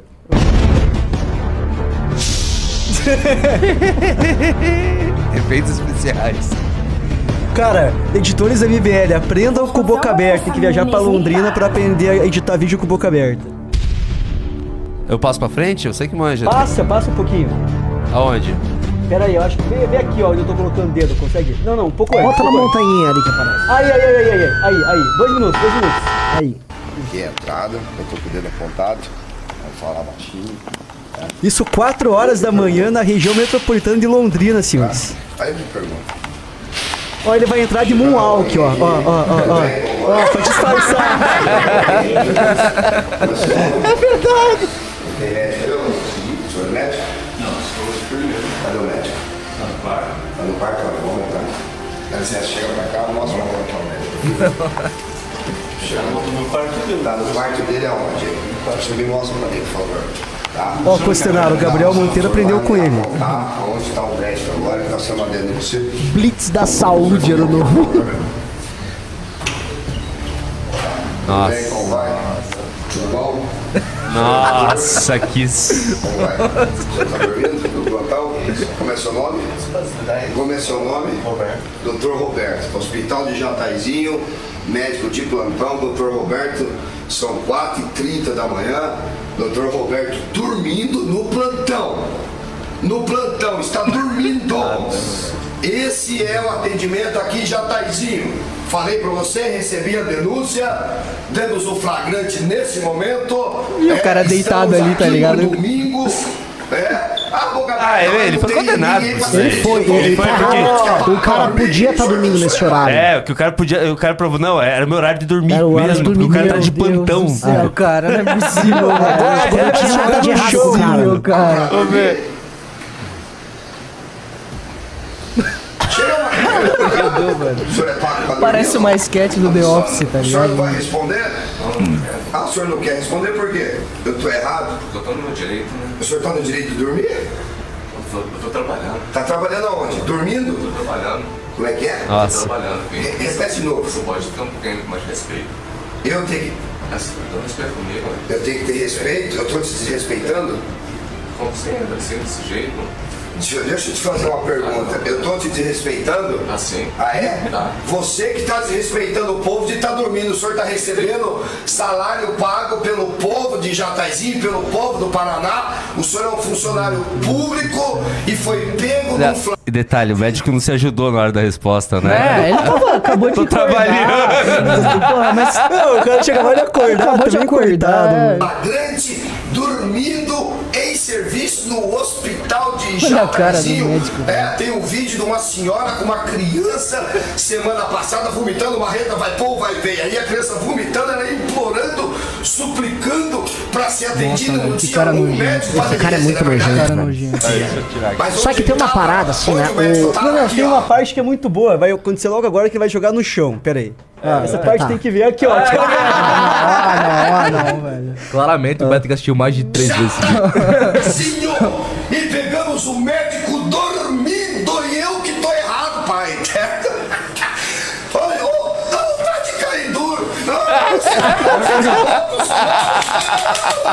tá aí, ó. Será que eu tô louco? Eu sou louco? Eu vou ficar louco? E ele disse que eu tenho que respeitar ele. Ele disse que eu, eu, boca aberta, tenho que respeitar o plantão. Ah, tá bom já. Meu Deus do lance é assim, né? O Bota... ele, ele já era vereador ou ainda não aí? Não, isso aí ele era deputado federal nisso aí. Quantos likes? Nossa. Quantos likes você tem? Ele chega Quantos falando que é likes? deputado e tal. Nossa, cara, assim, ele... ele- É que ele é mais no Facebook que ele explode esses vídeos. Ô, eu mandei, Ah, Junito, no. O, ele no foi. WhatsApp. Eu me lembro que ele, se eu não me engano, ele teve 10 mil votos pra vereador em Londrina, quando ele ganhou. Ele foi o mais votado do Paraná sendo candidato em Londrina. Ah, Ó, ó, ó. Quem você pensa que Quem é é? esse cara aí? Fake Natty. Fake Natty? Chris Bumstead. Como você faz pra ter esse visual tão aesthetic? É, mano, é bom, hein, rapaz. Ó, cheio de ediçãozinha. Eu- ah, Dá pra colocar música ou vai ter direitos autorais? Não, melhor não. Depois chama a gente de movimento bumbum livre, a gente não sabe porquê, né? A gente vendo o Faustino sem camisa, calção de- analisando ele sem camisa. calção de praia? O shape vicia.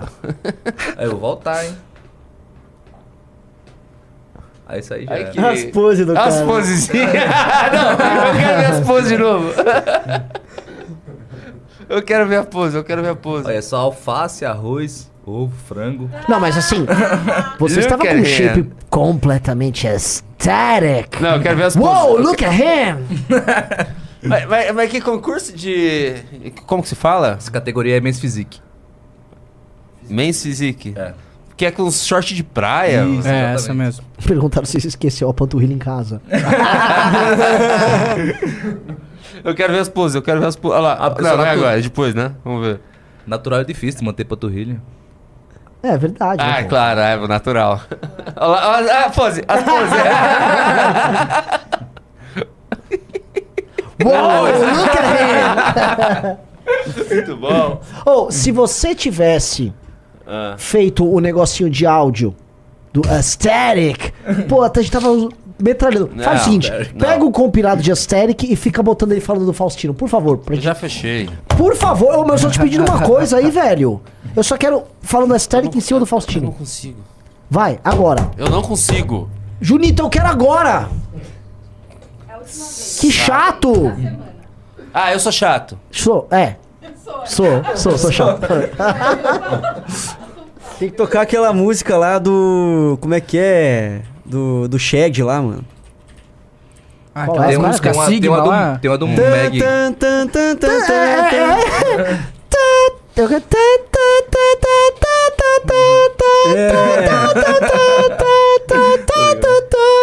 Condicionado, Olha lá. Vamos lá. bateu 30, ó. Vamos lá, vamos Vamos lá. lá, vamos lá, vamos lá.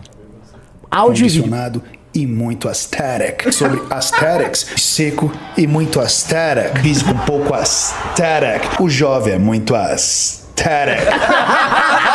Condicionado e muito aesthetic. Sobre aesthetics, seco e muito aesthetic. Físico um pouco aesthetic. O jovem é muito aesthetic. Condicionado e muito aesthetic. Ficou Sobre perfeito isso. e muito Mano, eu fico aesthetic. nesse loop pro resto da minha vida. Ficou bom. Porque ele ainda fala o jovem está aesthetic. É, né? verdade. É, mano. Físico um pouco aesthetic. Cara, você já viu esse cara? Não, ele fica Vai- fazendo rir. é, é, cara, assim, ó. Por amor de Deus, é o último, é o último. Junito, vai no canal dele, tem um shorts, é bem rápido, é um shorts, é um minuto. Dele analisando o Gustavo Lima. Cara, ele fica analisando o. o- Veja, é, é rapidinho. É o Gustavo Lima parte 1. É Rodrigo Ah, o Góes. Rodrigo Góes. Toma um GHzinho É esse também. aqui?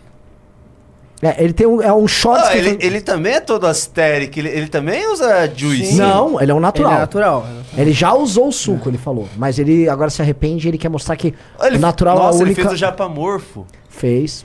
O Japamor foi candidato, hein? Não foi? Porra, Ah, da nossa chapa. É, eu fiz campanha do Java Amor, pô. Escrevi jingle e tudo mais. Quem que era mesmo que você falou? É, é o do Gustavo Lima. Gustavo Lima. É um short. O Japamorfo. Cara, Batista. Pera, pera, pera, Lima. pera, não, põe, do começo. A.K.A. Gustavo Não, não, põe do começo. Você ganhou muitos músculos, não é mesmo? Você era extremamente magro. O seu cabelo era um tanto quanto a Static e pesava mais que o seu próprio corpo. Como você conquistou um físico tão aesthetic? O que você fez quando nenhum fã estava olhando? Gustavo, you don't lie to me. Porque você mudou muito, rapaz. E como isso é possível se você ama o álcool, se você viaja o mês inteiro? Se você mal para em casa e mal tem tempo de treinar, dá uma olhada nesse último físico da pandemia. Extremamente aesthetic. Veias nas pernas, veias nas panturrilhas. Qual o seu segredo, Lima? Porque você ama uma cervejinha gelada, não é mesmo? Nivaldo É, Batista. Pô, ele não, perde, ele não Lima. meteu. É. Me Ei, perdoe. Gustavo Mas você já Lima. assistiu o, o do Você Gustavo Lima? ganhou muitos Não. músculos. Pô, é, é o mesmo. o- ó, Você construiu um físico é. muito aesthetic, não é mesmo? Você realmente se apaixonou pelo bodybuilding. Após uma avaliação minuciosa, eu já tenho o meu veredito. E o meu veredito, Marcos. Droga. Fake Nerd! Sim, Mion. Eu te acho um falso natural. Você me aparece aqui com 44 anos e os quadríceps fibrando? Quem, você, pensa, que, é? Chris Bumstead? Chris Você é Bum. Eu acho que não. Suas pernas estão de dar inveja em muitos bodybuilders amadores. Na minha opinião, tem que ter uma Magic Pill. Tem que ter, no mínimo, uma testosterona. Além disso, você anda com Paulo Musi. O cara cheira a açúcar. Ele urina trembolona. Essa é apenas a minha opinião. Mas eu sou um grande fã do seu trabalho, Mar. Mion. Assim, Você construiu um físico Esse cara é maravilhoso. dorsal pulando. Que isso, mano? É, olha só o tamanho do ombro dela. Cuidado aí, Beto. Cuidado, Beto. Ih, rapaz! Ô, vou sair daqui, hein? Agora já era, velho. Eu fascismo aqui, pô. Agora, agora só as enganas aí, ó. Vamos apanhar. Agora não vai ficar roxo. Ai, meu Deus. Bota mais um ali do meu, do meu ídolo, vai, Ah, por favor. tirei já. Pô, bota do baseball bat. Não, já tirei. Putz. Tá bom, Nossa, é tudo muito bem. engraçado como ele fala, velho. Ele é ma- esse cara, é, sim, ele tá estouradaço. Deixa eu pedir um negócio. Acho que agora era o momento de responder pimba, não é, Junito? É. Costenaro, vem responder aqui. Ah, você não quer responder? Não, eu falei, você não soube, né? Eu falei que as perguntas são pra galera. É só. Hashtag somos todos Costenaro. Suba essa hashtag nos Qual o comentários. jingle do Costenaro que É, você o fez? É, o- é, peraí. Pô, tu cantou a semana inteira, tu não É consegue eu fiquei cantar nervoso, agora. agora, eu fiquei nervoso. É o mito, é o mito, é o mito, é o mito, é o mito, é o mito, é Costenaro, é Costenaro, é Costenaro. Cara, ele tá cantando isso a semana Costenaro, Simplesmente. Costenaro, pela honra, verdade e tem uma outra também, ó. Costenaro é norte, Costenaro é nordeste. Vai, mano, ele ficou a viagem inteira falando isso no quarto, mano. 22 é Costenaro. Meu Deus, imagina. confirmar Mereceu, 22 mereceu é então levar uns papos? Igor Bernardinelli, Igor Bernardinelli deu um sub no, com o Prime e falou, só avisou que tá renovando. O M Ronaldo também. E quem mais? Quem mais? Cruz Credo. Tamo junto deu um sub pra galera ali da Twitch. Lembrando, se você tem a, o Amazon Prime, Amazon Prime, você pode dar um sub de graça ali. Mas se você não tiver, ajuda a gente ali na roxinha e dá um sub. O Clarity mandou 100 bits e falou: E pensar que o portal de transparência do Paraná foi tirado do ar por pressão do Bétega. Nossa, Até hoje não voltou a verdade. ser como era antes. O quê? Sério? O portal de transparência da Assembleia Legislativa. Caramba. Vamos lá no YouTube. O Jefferson Pelazes mandou 5 reais. Comprei o clube, quero atualizar para a revista Como Faço. Responde aí, meninos. Para atualizar, para. Ah, é, você sabe disso. Ah, caralho. Você é o cara que mais sabe sobre isso. É o cara que mais sabe disso. Ó, pra atualizar vi- pra revista, você vai entrar em contato com alguns dos nossos vendedores e falar: Eu quero fazer o upgrade da revista. Toma. Upgrade. Atualização. O Nelson Job falou que Faustino, Deus me perdoe. Hey, Daddy! Ele falou isso mesmo. Sério?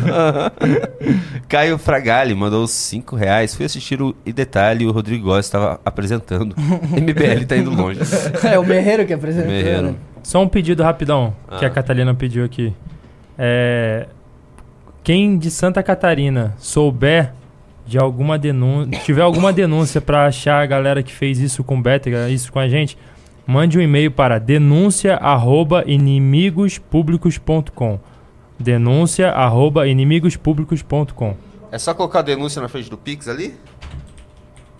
Não, não tem Pix. Não, não, no lugar do Pix, né? É. Porque sim, tem o e-mail do Pix e esse é exatamente, bota a denúncia aí Aí, que ó. tá show. Ô, Bolsonaro, Isso. Oi. avisa que é totalmente sigiloso. Não, obviamente. É totalmente sigiloso. Inclusive, Tá até, a- até as, as demandas que a gente pega dos alunos das universidades, a gente também não divulga. E eles insistem pra caramba. Falem qual é o aluno, a gente não, não vai falar só- até pra você não só- sofrer A assédio. gente só divulga quem fica falando que vai dar tiro na gente, igual a gente fez lá, né? Não? É, quem vem ameaçar no, É. no direct, a gente pega e dá um explosive. Aí do nada o cara some com o perfil dele, esse perfil dele exclui do nada, o cara some.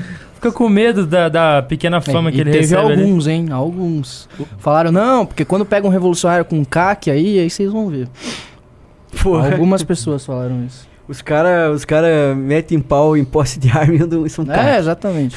Satoshi Júnior mandou 5 reais. O capitalismo não é basicamente a troca de um serviço que não que você não é capaz de fazer. Daí você troca aquilo que você tem por um serviço que você não faz. Cara, continua. Não, pode Terminou? falar, você é o especialista.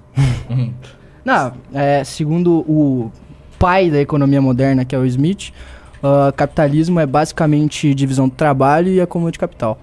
né? Então você vai ter. ah, antes você tinha o feudalismo, né? Você produzia ali tudo, com base na economia de subsistência, você produzia tudo que você ia consumir. No capitalismo, o que, que começa que é uma forma de organização social, o que, que, que começa a acontecer? Você começa a se especializar num determinado trabalho, e aí ah, você vai eh, produzir ah, o EC, por exemplo, você produz 10 canetas, mas você só precisa de uma caneta. Então você troca o excedente das canetas que você produziu pelo excedente do trabalho de outra pessoa que também não precisa daquele excedente, entendeu? É basicamente isso o capitalismo, é essa divisão do trabalho social, divisão social do trabalho e acúmulo de capital, basicamente isso. É, vocês um- tiveram aqui, ó, o especialista. Me, me diz dois países Olha lá, capitais que deu certo. Olha lá, olha o especialista aqui, ó. Olha lá. Lembram dessa? Aí, ó. Você lembra dessa? Todo mundo aqui sabia dessa aqui? Sim, Pô, pela- Tem lá. gente que ainda acredita que esse título é real, velho. Ah, explica que o título não é real, é o Ah, título Não, o mesmo. título é real mesmo, é É, isso agora aí. você é, não, é Agora real. você virou especialista, agora é real. Não, não vamos falar isso não, que daí eu vou Você não tá estudando isso? Eu estudo, né? Eu cheguei Então a é ser- especialista. Um dia talvez, um dia talvez. É só pra fazer um. Papo sobre liberalismo com parecer de quatro especialistas. Isso aqui bombou na época, hein? Sim. Nossa senhora. Começou com Easy Nobre. Há quanto amigão. tempo? Foi em 2020. Tava lá 20. 20, 2020. 2020. Pô, 2020 era daquele tamanho? Você já tá assim? É, Quantos anos você tem, cara? 20. Paz, tá É velho. novinho. Quem tá velho? Você. Ah, você tem 30, cara. Então, pô. olha a juventude tá chegando aí, cara. Cara, ele tem 30. O Faustino, o- o- ele parece ser 10 anos mais novo que o Faustino e ele é 10 anos mais Mano, eu vi é Lela real. falando que eu tinha 19. velho que o Faustino. Não, é bizarro você ter 30 mesmo, velho. É. Então, vamos lá. Onde que eu estava? Atos É Inícios o creme, é o 20 creme. reais. Ó, rapidão, desculpa. É o Ô, creme ô, que vem de Belfort Roxo. bora fazer aquele corte que a gente sempre quis fazer? Que coisa? Que eu pergunto teu gênero não binário, tu fala é Flamengo. Ah, tu já entregou, cara. Ele, ele explicou a piada, pelo- ele contou a, piada pelo final. Não, mas pergunta aí pra dar o corte. vai lá. dar o corte pra redes, vai. Não. Vai, não, agora Vai, vai, vão, é. vão reproduzir, vai. Vai, vai. Então, Costinaro, você. Qual o gênero? Não binário? Gênero fluido? Qual que é? Ih, caralho, sou Flamengo. É isso que é? É isso, tá pronto, corta. Nossa, Sou cara. Flamengo. Gerou o corte, tá bom, né? Tá ótimo. Tá ótimo. O Natural. Atos Inícios mandou 20 reais. Entendo o simbologismo da Kombi, mas é muito seguro e de mecânica não confiável. Não quer re- rever essa Kombi e alugar um motorhome? talvez deva ficar no mesmo preço, mais ou menos ele não precisa de se preocupar com o veículo. Acho Pô, que motorhome é no- carão, no mesmo mano. preço, jamais. É, jamais. Motorhome deve ser o preço de um. Camaro. É 10 vezes mais caro vai ser. Vamos morar no fato- negócio lá. De fato, a Kombi, ela naturalmente, ela tem uma direção, uma folga muito grande na direção, então você tem que ficar sempre aqui assim, ó. E a marcha é bem difícil de de estar passando, mas enfim, ó, tô tamo aí na missão. Naga, Na- Nájila. Nájila Soares mandou 10 reais. Um abraço para todos do MBL. Muito obrigado, Um Nájila. abraço, tamo junto, Nádia. Feitozinha mandou 5 reais. Renan, vê minha resposta lá na rede azul Ih. Colagito. E como posso acompanhar se vou receber minha valete? Você vai receber sua valete. Eles vão entrar em contato com você. Confia nos piá. Tá Marcos Bugalho. tudo, né? É, nunca ninguém junto. ficou sem valete. Marcos É Bugalho mandou 5 reais. Junito, enviei uma mensagem no Insta pra você e pro Renan sobre as cadeiras gamer. Abraço. Ah, verdade. Eu vou dar uma olhada. Faz uns 3 dias que eu não olho o meu Instagram, cara. Tu quer comprar uma eu cadeira gamer? o cara é tá isso? estrelinha. Não, o cara ele vai dar uma Ô. cadeira gamer pra quem assinar o clube. Ô, o cara tá Ah, estrelinha na no Instagram mais, ó. Sabe porque tá aparecendo nas lives agora, uma estrelinha. Não, não dá tempo. É, é isso, cara. Não, tá é o que- bem é o que corrido. qualquer estrelinha falaria. A cara do Júnior Puto. Gustavo Espinho mandou 50 reais, um baita pimba. Liberdade artística é relativa. Vai tocar bateria às 23 horas no prédio pra ver só. E no caso do, a da UFSC, qualquer manifestação artística só poderia ocorrer com permissão explícita do poder público. Fosse ela linda ou feia. O Daniel Carvalho mandou 5 reais. Por favor, coloquem a Jennifer para aparecer na live. A beleza dela não pode ser escondida. Eita. Ih, rapaz. Ixi, Que é? chamou cara? na chincha. O cara quer constituir família com a Jennifer. que isso, velho? O Caio Pimentel mandou 25 reais. Já estou no clube, porém no plano básico. Ainda está valendo ganhar a revista quando fizer o Pix de 200 reais para os inimigos públicos? Preciso enviar o comprovante em algum lugar? É, não sei se tá valendo, mas a partir de agora tá valendo pra você. Manda no pix.inimigospublicos.com. Também é, é nosso e-mail de verificação. Eu preciso atualizar o negócio aqui. Fale alguma coisa enquanto eu atualizo. Ah, vou falar boa noite a todos aí, obrigado por terem acompanhado o nosso programa. Tá muito divertido hoje essa noite aí. Cara, que o cara tá só des- é Horas e horas. tá despedindo Ah, já. Pia. Obrigado aí. Ah, piada. Obrigado, pô. Ah, velho. Ah, Olavo Mendes mandou queria 10 que reais. Prezados, conhecem o termo anarcotirania, um estado pesado para perseguir o justo e inexistente para punir o bandido. Conhece algum país assim? Ah, eu conheço vários aí. O William mandou Cita 5 dois. reais. Na próxima, coloca o Vitor à frente para analisar as expressões faciais do pessoal. para saber com antecedência as intenções. Mano, eu cortei o cabelo, não tá mais parecido igual tava. Então, você, então você sabe que você é parecido com ele. Não, aquela foto que você botou ali realmente tava igual. Agora. Só aceita, Costenaro. Os caras falam que De- parece o Harry Potter, Cara, mano. se você deixar. Não, Tá, tá lucro aí, se você deixar a Tá barba lucro. crescer igual ele, vai ficar Minha a barba mesma pessoa. no fake igual a dele. Ah, você é lisinho? Hã? É lisinho? Ih, Qual foi, Ah, mano? ele. Rapaz, Qual foi, cara? Perdeu a linha, hein? Fala de novo qual tá, foi de tá com novo. vergonha, Costenaro. Olha a carinha dele, ó. Fala se qual foi de Tá novo. vermelho. Qual foi? O Juninho. Felipe Donati mandou 5 reais.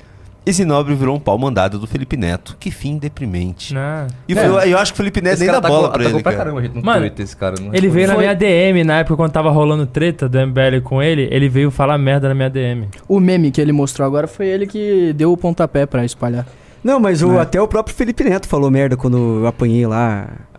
Aí. Até, até ele verdade. falou uma- umas É. coisas lá, eu vi que ele falou. Ele não te citou, mas tipo, Aham. claramente foi alguma Sim, foi, sim. foi Aí me bloqueou no Instagram. Pô, agora ferrou. O pessoal tá me chamando de Junito, dá pra galera aqui. Ai, ó. o William mandou. Opa, o Ian Rego. Nossa, olha o nome. Ian Rego. Mandou 5 dólares. Por que o MBL não abraça a posição de centro-direita? Seria mais fácil o brasileiro médio entender. E vocês já dialogam com todo mundo mesmo. Cara, que, posso falar bem a verdade? Eu acho que esse negócio de centro, mano. Tipo assim, eu, eu acredito que a pessoa ela tá na direita ou na esquerda, entendeu? Isso não significa que você é um cara extremista por você ser de direita ou de esquerda. Acredito que há nuances dentro do espectro político pra você trabalhar. Só que, cara, eu acho que esse papo, ah, centro-direita, centro-esquerda, centro, me parece um pouco de medo de quem não quer se posicionar, sabe? A tua Todo, posição... todo extremista fala isso. É, mas é isso. A tua posição é de acordo com a forma como a pessoa te vê. Porque você pode se colocar como uma pessoa totalmente razoável e tudo, e o cara vai te colocar como um extrema direita. Ah. Esse moleque eh, puxou o telefone a perguntar sobre pichação e já tomou um soco na cara. É. Então você é o quê? Um fascista que tinha que ser combatido. É, ele- eles literalmente acreditavam que estavam batendo um fascista, né? Então, independentemente da gente falar que a gente é de centro-direita ou qualquer coisa, eles vão continuar vendo a gente como. Não nazistas. importa o rótulo que Exato. você coloca em você. O Herbert Richards mandou 5 reais. Breaking news. Depois do Jones Manuel ser expulso do PCB, agora o Gaio Fato abandonou também o partido alegando Pô, ficamos sabotagem. meia hora lendo aquela nota dele lá. É, meu Deus. Não, ele, foi, ele, foi, ele também foi expulso? Foi. Uhum. O partidão. Z10 mandou 5 reais. Comprei dois clubes, quero cancelar um. O motivo foi o erro do meu cartão, que não havia aceitado a primeira tentativa. Me ajudem, o Costenaro vai responder essa. Pô, mantém os dois clubes, pô. Perdeu. Manda, manda, Brincadeira, manda manda pro- e-mail, manda e-mail no clube@mbl.com. Ó, o perder vai ficar mais engraçado. Não, pô. Não, não é do meu feitio fazer isso daí, perder o Playboy. Ele, ele, ele na frente das câmeras, ele é envergonhado, só pra questionar a Não, esquerdista pô. que ele é brabão. Ele tá mano. pedindo que eu fale. Chama tchutchuca nas câmeras. Ele tá falando que eu fale pro cara perder o Playboy. Não é? Já pô. peguei o corte, tá ótimo. Vou transformar em áudio aqui. Bota aí, pô. Perdeu o Playboy. Chamou tchutchuca, hein? É, vamos ver. O Bruno D mandou 5 reais. Costenaro é muito brabo, bate de frente lindamente. Hum. Valeu, irmão.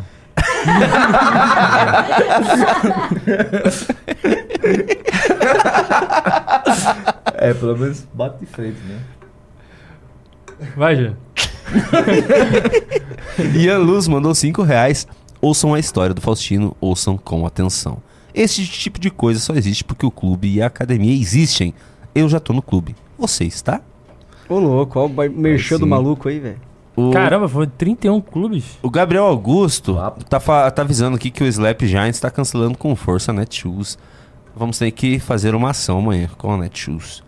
O Diego Souza mandou 5 reais. Vejam como o Steven Crowder. Vejam como o Steven Crowder faz os vídeos dele nas universidades. Ele é cuidadoso. O que o Vilela falou sobre abordagem faz sentido. Não tem um jeito só. Mas assim, o Steven Crowder ele tem 3 metros de altura e ele vai com segurança. Ah, e a situação das universidades É, exato. É bem É, diferente. é outro Mano, cenário, mas assim, eu, eu, eu, eu concordo com, com parte das coisas que o Vilela falou. Acredito que a gente tem que ir mais prudente aí nas próximas. Ah, Pia, me deixa apanhar de novo. Porra, irmão. Porra, irmão. Não, mas e mais cuidadoso, assim, né? Porque, pô. do- ah, dói, né? Levar umas porradas, velho. João Pedro mandou 10,90. Whisky com o Bisoto em Floripa foi brabo. Tamo junto. Ah, o Age Ah. W mandou. Ó, o cara soltando dedurando aí, cara. O Age W mandou 27,90. Cadê o Bisoto by Night? Ele disse que é o Renan que tá enrolando. Bisoto é o elo do MBL com o Brasil profundo. Ô, louco. Bem isso. O Adilson Rocha Herculano mandou 20 reais. Falou, por que vocês não criam e divulgam um canal de denúncias para alunos e professores de direita? Já fazemos fazendo isso isso. no denúncia arroba inimigospublicos.com que está aí na sua tela, meu parceiro. Além Mas do- seria legal ter um Insta e tal, um Além da nossa- a- Nossa, a isso nossa aí própria- seria absurdo. É. É. Tipo aquele negócio que aconteceu no 8 de janeiro lá, que criaram, que bombou pra caramba. Mas Não, não tem rede de dos inimigos públicos Não. separada? Tem que, eu acho que tem que fazer porque isso aí vai ser É. passado. Vão ter, É, terão mais inimigos É. públicos, né? Eu acho que seria muito pica e, e a gente já fez o rito de iniciação, você já sabe como é que é? Que... É o seguinte. Ih, olha o que tu vai falar. O cara vai entrar num quarto escuro com o celular na mão. Nossa! É verdade. Ô, na moral, na moral, na moral. Essa é muito boa. Essa ideia é muito boa. Essa é muito boa. Quarto escuro com o celular na mão. Os inimigos públicos atuais vão estar cada um com um pedaço de pau na mão. a gente vai soltar uma música alta de grito e a gente vai começar a bater nele. Tem que ficar 40 segundos com o celular na mão se ele Ele tem que fazer uma mãe falei dentro de um quarto escuro e a galera vai estar metendo a porrada. Sem deixar o celular cair. Sem deixar o celular cair. Se deixar o celular cair, Aí, não serve irmão, pra não ser vai inimigo entrar. público.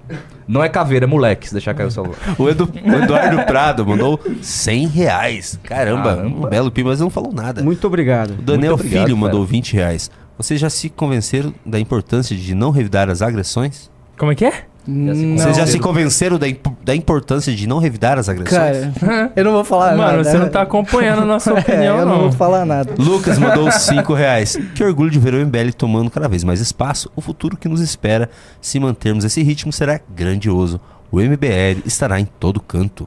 O Leonardo Camilo Lix mandou 5 reais. O Luigi acabou de fazer um react do Arthur na UFSC, que é o mais cancelado do MBL e não fez nenhum react dos vídeos dos inimigos. Percebam o padrão. Eu ouvi o react do Luigi foi inclusive engraçado. É que ele não tem como. Ele, ele não tem como. Vamos dizer assim, pega mal você mostrar as imagens daquela faculdade, daquele. Quer botar? negócio. Ah, quer bo- Não, não vamos reagir. Agora não, né? Mas assim, nem ele conseguiu. Ele, ele tirava o sarro do Arthur falando, lendo as coisas. Que ele leu um monte de coisa lá, Uhum. que era engraçada. Mas sobre a situação da, do Conviva lá, cara, qual- qualquer pessoa que vê aquilo vê que É, aquilo não é tem como absurdo. defender, né? Cara, Não tem como defender. Eu e ele, a gente foi lá na rua, a gente tava perguntando sobre isso. E eu te falei, a galera de esquerda que defende pichação é minoria. É, a galera revolucionária que acha que você pode fazer de tudo pra, tipo, defender uma ideia. E a galera que você tava entrevistando, o que, que ela falava em relação à pichação? É, teve um- uma mina que ela foi bem extremista, falou que independente se for crime ou não, eles deveriam fazer. Mas a gente pegou também um, um grupo de três pessoas, ah, onde eles discordaram, apesar de ter votado no Lula, ser, ser de esquerda, eles discordaram que pichação seja o caminho para se manifestar politicamente. O Mendes mandou 5 libras. Renan, o que você acha sobre a crítica de Sócrates à democracia, onde o voto deveria ser exercido por aqueles que possuem conhecimento político? Bom, o Renan não está aqui, a pergunta é muito complexa, mas era, seria interessante ele responder em algum momento. Muito obrigado, Mendes. Francisco Moro mandou 5 reais. Espero que eles se convençam da importância de sim revidar. A integridade física deles vale mais que a narrativa. Caprichos Paranoia mandou 20 reais. Eu não vou deixar você responder essa. Boa noite a todos. Acabei de assinar a revista Valete e gostaria de saber se poderia ter a rúbrica do meu conterrâneo Costenaro. Vejo como um grande modelo do MBL Rio e inspiração para lá da Baixada, como aqui em Maricá. Hashtag somos todos Costenaro. Você acordou Costenaro, 100% o orgulho do Brasil. É, pô. Você, você acordou quantos por cento Costenaro hoje? Qual que é o nome Cara, do eu cara? acordei 100% Costenaro, hoje eu tô 200%. Caprichos Paranoia. Valeu, irmão. Agradece pelo nome, né? Mano, caprichos paranoia. É. É, é, é. É ou não é?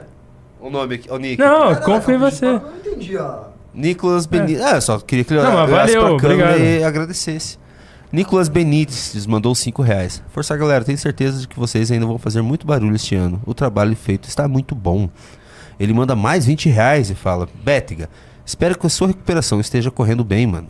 Quero também te parabenizar pela evolução na tua comunicação desde as eleições. Está muito boa e fluida. Bora Muito pra obrigado, cima. um Ansioso para as futuras eleições com o MBL. Se Deus quiser, vamos tratorar. Faz, faz, faz, faz quase um ano que eu não vejo vídeo teu. Tava enjoado demais de ver na campanha. O Renan Que tava elogiando Eu ele, tá mais. Tá, né, Tá cara? é. Vai ter que melhorar mais, né, mano? Tem que Tô melhorar brincando, mais. eu- eu tô brincando. Eu acho que a, que a melhora é um processo constante, né? Não dá pra se acomodar com as coisas na vida, né? É que o Betega, ele é muito sentimental, vai que ele leva a sério essa brincadeira. eu tô Não, brincando, tá isso, bem? Rodrigo Everton mandou 5 reais.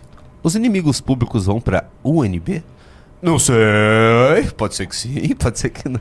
Agora os, os destinos vão sempre ficar em É. segredo, cara. Não, o NB, Você meu tá irmão. pensando- Pô, a gente vai. Essa Agora daí, vai ser o essa eu seguinte, tô- vai tô- estar todo mundo lá de boa e do nada vai brotar os caras. O NB eu tô salivando pra ir lá, meu irmão. O bagulho vai ser Você tá o louco quê? lá. Não, mano, para de. Caraca, é tudo. é, o cara leva tudo pra pederastia, mano. É tudo maldade, cara. Eu tô chamando de costomito aqui. Ué, Costomito é pra acabar. é né? o Bétega com esse negócio aí. Pô, é o mito, é o mito, é o mito, é o mito, é o mito, é Costenaro, é Costenaro. Vamos lá. O Adriano Maruoka mandou 5 reais. Salve Renan e inimigos. Eu fui o único doido que fez o clube ontem. Quero minha valete. Os inimigos topam visitar a Federal Guarulhos? Opa, Bora. simbora. Gustavo Daniel mandou 27,90. Presente pro Bétega e comemoração pela prisão do Boca Aberta. ai, ai, peraí que eu me perdi agora. Ah, o Matheus mandou 5 reais. Se Caído for candidato em 2026, vocês o apoiariam? Caiado, caiado. Não, ele escreveu ca- tá escrito caído. Cara, eu o que vocês pensam que- sobre a exploração da Amazônia e dívida externa do Brasil que está em 5 trilhões? Cara, eu vou, vou responder sobre a Amazônia e o Caiado, você pega da dívida, Batista. Não, não, é- é- foi 5 reais, 5 reais você não responde, 5 reais você só... Não, acho que assim, o Caiado não é um político que tenha tanto perfil assim do MBL, é um cara bem de sistema, assim, né? É, ele é bem ligado. a- Monster Pimba. A Marta Miriam Perim mandou 300 reais pelo trabalho dos inimigos públicos. Opa, muito obrigado. Agora palmas pra, pra essa heroína. Que mulher. Caramba. É. Agora responde o Matheus lá. Senhor, se o, se o Canha- Ronaldo Caiado, não caído, for candidato em 2026, vocês o apoiariam? Sei lá, mano. Mano, é tanta coisa que tem pra acontecer até lá, não tem como você. Não é assim que você analisa. Você tem que analisar toda a conjuntura, tipo, daquele momento. Se fosse o Renan respondendo, ele ia dar tanta. É aqui, ir lá, e explicar um negócio aqui, pá, pá, ninguém entrar no clube. Agora eu vou entrar no clube só pela resposta. Sei lá, mano. ai, ai. Não, mas sobre a Amazônia. Ah. Tem que explorar mesmo, A irmão. Amazônia, Não, eu ia falar, porque tipo maior assim, desmatamento desde a 2007. gente é mó dependente da, da, da Rússia, por exemplo, com questão de agrotóxico, né? Mas pra, pra fazer os agrotóxicos, tem, você precisa de potássio, por exemplo. E o potássio tá embaixo da Amazônia. Então, sim, tem que explorar a Amazônia, sim. E isso é só um dos exemplos. Não, até o próprio discurso do Lula lá no show do Coldplay lá, que ele foi antes lá discursar, ele, ele, ele meteu um discurso muito protocolo de Kyoto, entendeu? De falar, ah, os países que poluíram mais no passado agora tem que se segurar, e os países que não poluíram tanto, que são os países em desenvolvimento, no qual se inclui o Brasil, eh, podem poluir mais que esses outros países, né? O discurso que ele falou em promessas de campanha era justamente o oposto desse discurso que ele meteu antes do show do Coldplay em Paris, né? Ele, ele, ele tinha um discurso de campanha mais alinhado com a Agenda 2030, que é a agenda da própria ONU, né? Que tem a ver com, com o próprio Acordo de Paris, né? Que tem as metas que os países têm que cumprir, inclusive até 2030.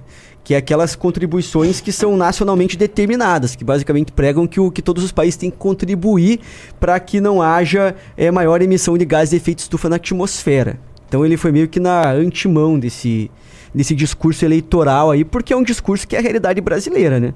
O Brasil é um país que ele necessita é, utilizar dos seus recursos naturais. É claro que, que tem que haver uma ponderação para isso também, né? O hater do Bueiro fez, mandou 100 Só uma bits. mensagem. A, a, a Jennifer, quando pegou as revistas. Não dá pra te ouvir, né? A Jennifer, quando pegou as revistas, ela separou 39 revistas aqui.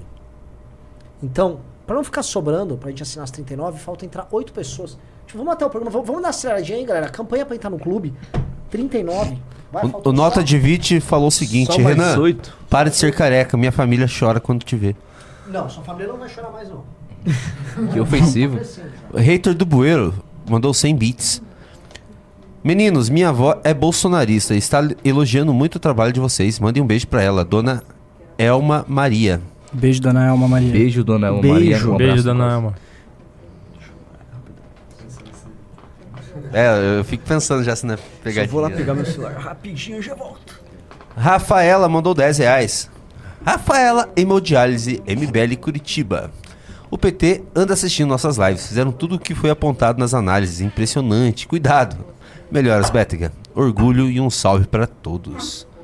Matheus mandou 10 reais. Se Ronaldo Caiado for candidato a presidente em 2026, vocês apoiariam? É, o- foi- é o mesmo, é é a mesma pergunta. Ele só mandou mais 10 reais.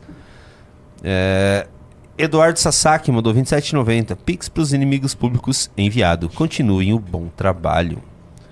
O Sat... Não, isso aqui já foi. Atos Vinícius mandou 10 reais. Sobre a Kombi, eu falei que a compra da Kombi vai ficar no mesmo valor do aluguel do motorhome. O Cristiano Oliveira mandou 5. Salve, meu parceiro. Costenaro. Os sinistros são de Bel. Ele aprova que a gente do Rio de Janeiro ou parece que vai meter um 7 em alguém ou parece que tá puto. O que, que é meter um 7? Meteu um caô? Acho que é isso que ele tá falando. Meteu um 7-1? É isso? Ah, eu não sei. Eu não conheço essa região ali pra cima. Meio perigoso pra lá. Gustavo mandou 5 reais. O que acha de uma CPI da Uni? Tá na hora ou não? Parabéns pelo, tra- Parabéns pelo trabalho, inimigos. Sou do clube. O Daniel Augusto mandou 20 reais. Aproveito que vocês aqui estão na live hoje e tentam convencer o Renan a fazer algum tipo de fundo para casas como o do Faustino, que não podia pagar. Orgulho de ter contribuído com a campanha do Bétega. Abraços de Duque de Muito Caxias. obrigado aí pela força, meu parceiro. Eu, assim, ó, eu estava. Cara, eu saí. Um dos motivos que eu saí, além deles responderem as perguntas, é que eu fui falar com o Sandro, que eu ia ter um papo com o Sandro hoje. O Sandro, quem não sabe, é a nossa liderança lá em Salvador. Todo mundo sabe que existe uma turma nova da, da nova geração do MBL que está se destacando e a gente já está tentando dar uma atenção especial. Quem é? Costenaro, Faustino, Bétega, ah, o. Nossa, eu esqueci seu nome, Batista. o Sandro. Ah, obviamente que, por exemplo, o Jota trabalha com o Guto, o Guto já é deputado, o Kim já é deputado, o Arthur é o Arthur.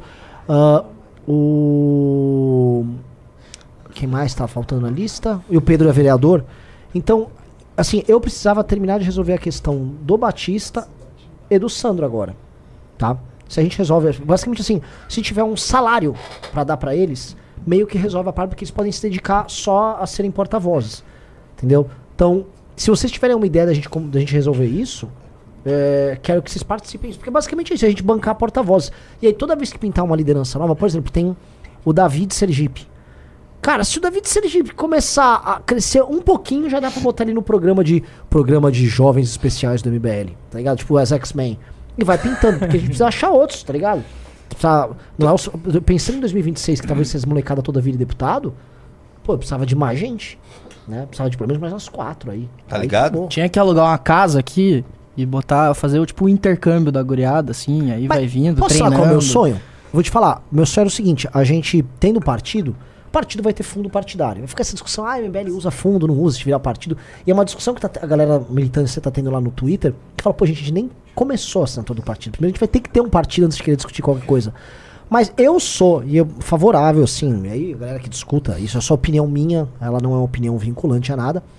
Eu sou da tese o seguinte, se tem um fundo, eu gastaria todo ele devolvendo para a sociedade através de uma academia tipo X-Men formando a galera, encontrando jovens do Brasil inteiro, treinando eles muito, moleque estuda línguas, o cara vai estudar geografia, direito, economia Nossa, maravilhoso. e fazer missões como vocês fazem, a pessoa vai fazer o ciclo completo e a gente ter casas dessas espalhadas pelo Brasil. Treinando a molecada, a molecada sem, moleque é, aprende a editar vídeo, aprende a fazer meme, aprende legislação, aprende como olhar um orçamento. É tipo assim, a Academia MBL transformada num programa. E aí, cara, isso é reverter pra população de volta o dinheiro, tá ligado? É literalmente pegar o fundo e colocar à disposição da galera. Não teria outro uso pra gente ter. pro- Posso citar uma frase que eu gosto muito? A condição suprema da produção é a reprodução das condições de produção. No momento que você criar esse, tá ligado? Esse, tipo, esse círculo aí e reproduzir tudo isso daqui, mano, ninguém mais vai segurar o MBL. O hater do respondido. Bueiro mandou um bits, é 50 bits, e colocou um clipe pra vocês reagirem, mas agora não vai dar, galera. E eles tão, ele chamou de mamadores públicos. Sabe por quê? Por quê? Vocês mandaram um, um beijo pra Elma Maria. Ele que mandou esse negócio. Ah, uma Maria. Eu não acredito que eu caí nisso. Ah, engraçadão, irmão. Ah, Gustavo mandou 5 reais. Tenho duas filhas adolescentes. Estou fazendo o possível para convencê-las a não fazer a faculdade pública. Elas curtem humanas, tenho medo. O João Henrique mandou 5 reais. Um salve para todos aí. Queria perguntar se os inimigos públicos vão para a UFMG, Federal de Minas? Vamos, só não vamos divulgar a data. Não vai divulgar a data. John Ferraz mandou 5 reais. Gostaria que vocês fizessem um programa analisando as eleições na Argentina, falando sobre Javier Milei. Quem sabe rola uma entrevista com ele. Vai ter melhor, vai ter inimigos públicos na Argentina, internacional. Matheus mandou. Inimigos públicos na Palestina. tu vai ver. Costanaro ficou de cara. O pessoal acha que você ficou bravo com a brincadeira. Você Eu? ficou bravo? Não. Então manda não. um beijo pra ela de novo. Ele sempre parece que tá bravo, né? Manda um beijo pra ela de novo. Pra Elma. Pra Elma, mano. O Matheus mandou mais 5 reais. Faltaram responder sobre a dívida externa do Brasil de 5 trilhões. Cara, eu acho que não é tudo isso aí, não, velho. Pelo que eu me, pelo, pelo que eu me lembre, a, quase 100% da, da, da dívida pública brasileira da dívida pública brasileira é nacional, é financiada pelo, pelo, por agente econômico nacional. Eu acho que tá, tá enganado, mas eu, eu posso estar errado também, depois eu vejo. O Kamishin falou que o Renan é o professor Xavier. Até a careca é igual. ah, muito bom. Ah, é isso aí. Vai dar tchau ali, Renan.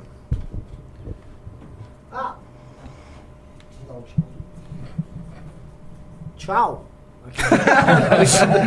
Olha só rapidinho. Põe na tela aí uma imagem que eu vou só contar um negócio pra vocês que tá acontecendo, tá? Põe na tela que eu mandei.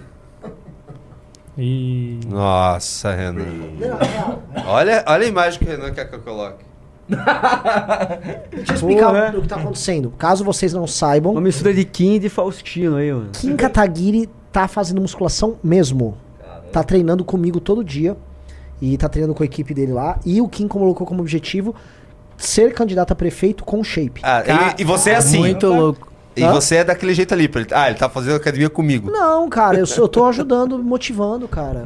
você vai, vai. É, cara, pô, você tá E ele vai fazer mim. amor com o suco? Ele disse que vai. Assim, ó, ele falou assim: serei candidato a prefeito assim. O que ele tá querendo dizer é: de um jeito ou de outro, ele será candidato a prefeito assim. Não, até o final da eleição ele vai perder todo o shape, né? Sempre é essa, Mas pô. Eu acredito na disciplina do Kim, eu acredito que ele vai chegar nisso aí. Pô, mas quem tinha que meter o shape é o Guto, pô. Virar o 50 Cent da vida. assim? Também. Tá, vamos? Bora? Muito obrigado Partiu, a um todos. abraço. Valeu, Tamo valeu. junto. Valeu, A turma. última- Obrigado, hein? Tem mais alguma coisa que vocês queiram falar? Algum recado? Nada? Pix. Arroba inimigospublicos.com. É isso aí. E também, se acharem suspeitos aí do- dos crimes da UFSC, né? Denúncia arroba inimigospublicos.com, como está na sua tela neste momento. Agora eu mudei. É isso, Junito. Valeu. Abração. Forte Abraço. abraço, Valeu. rapaziada.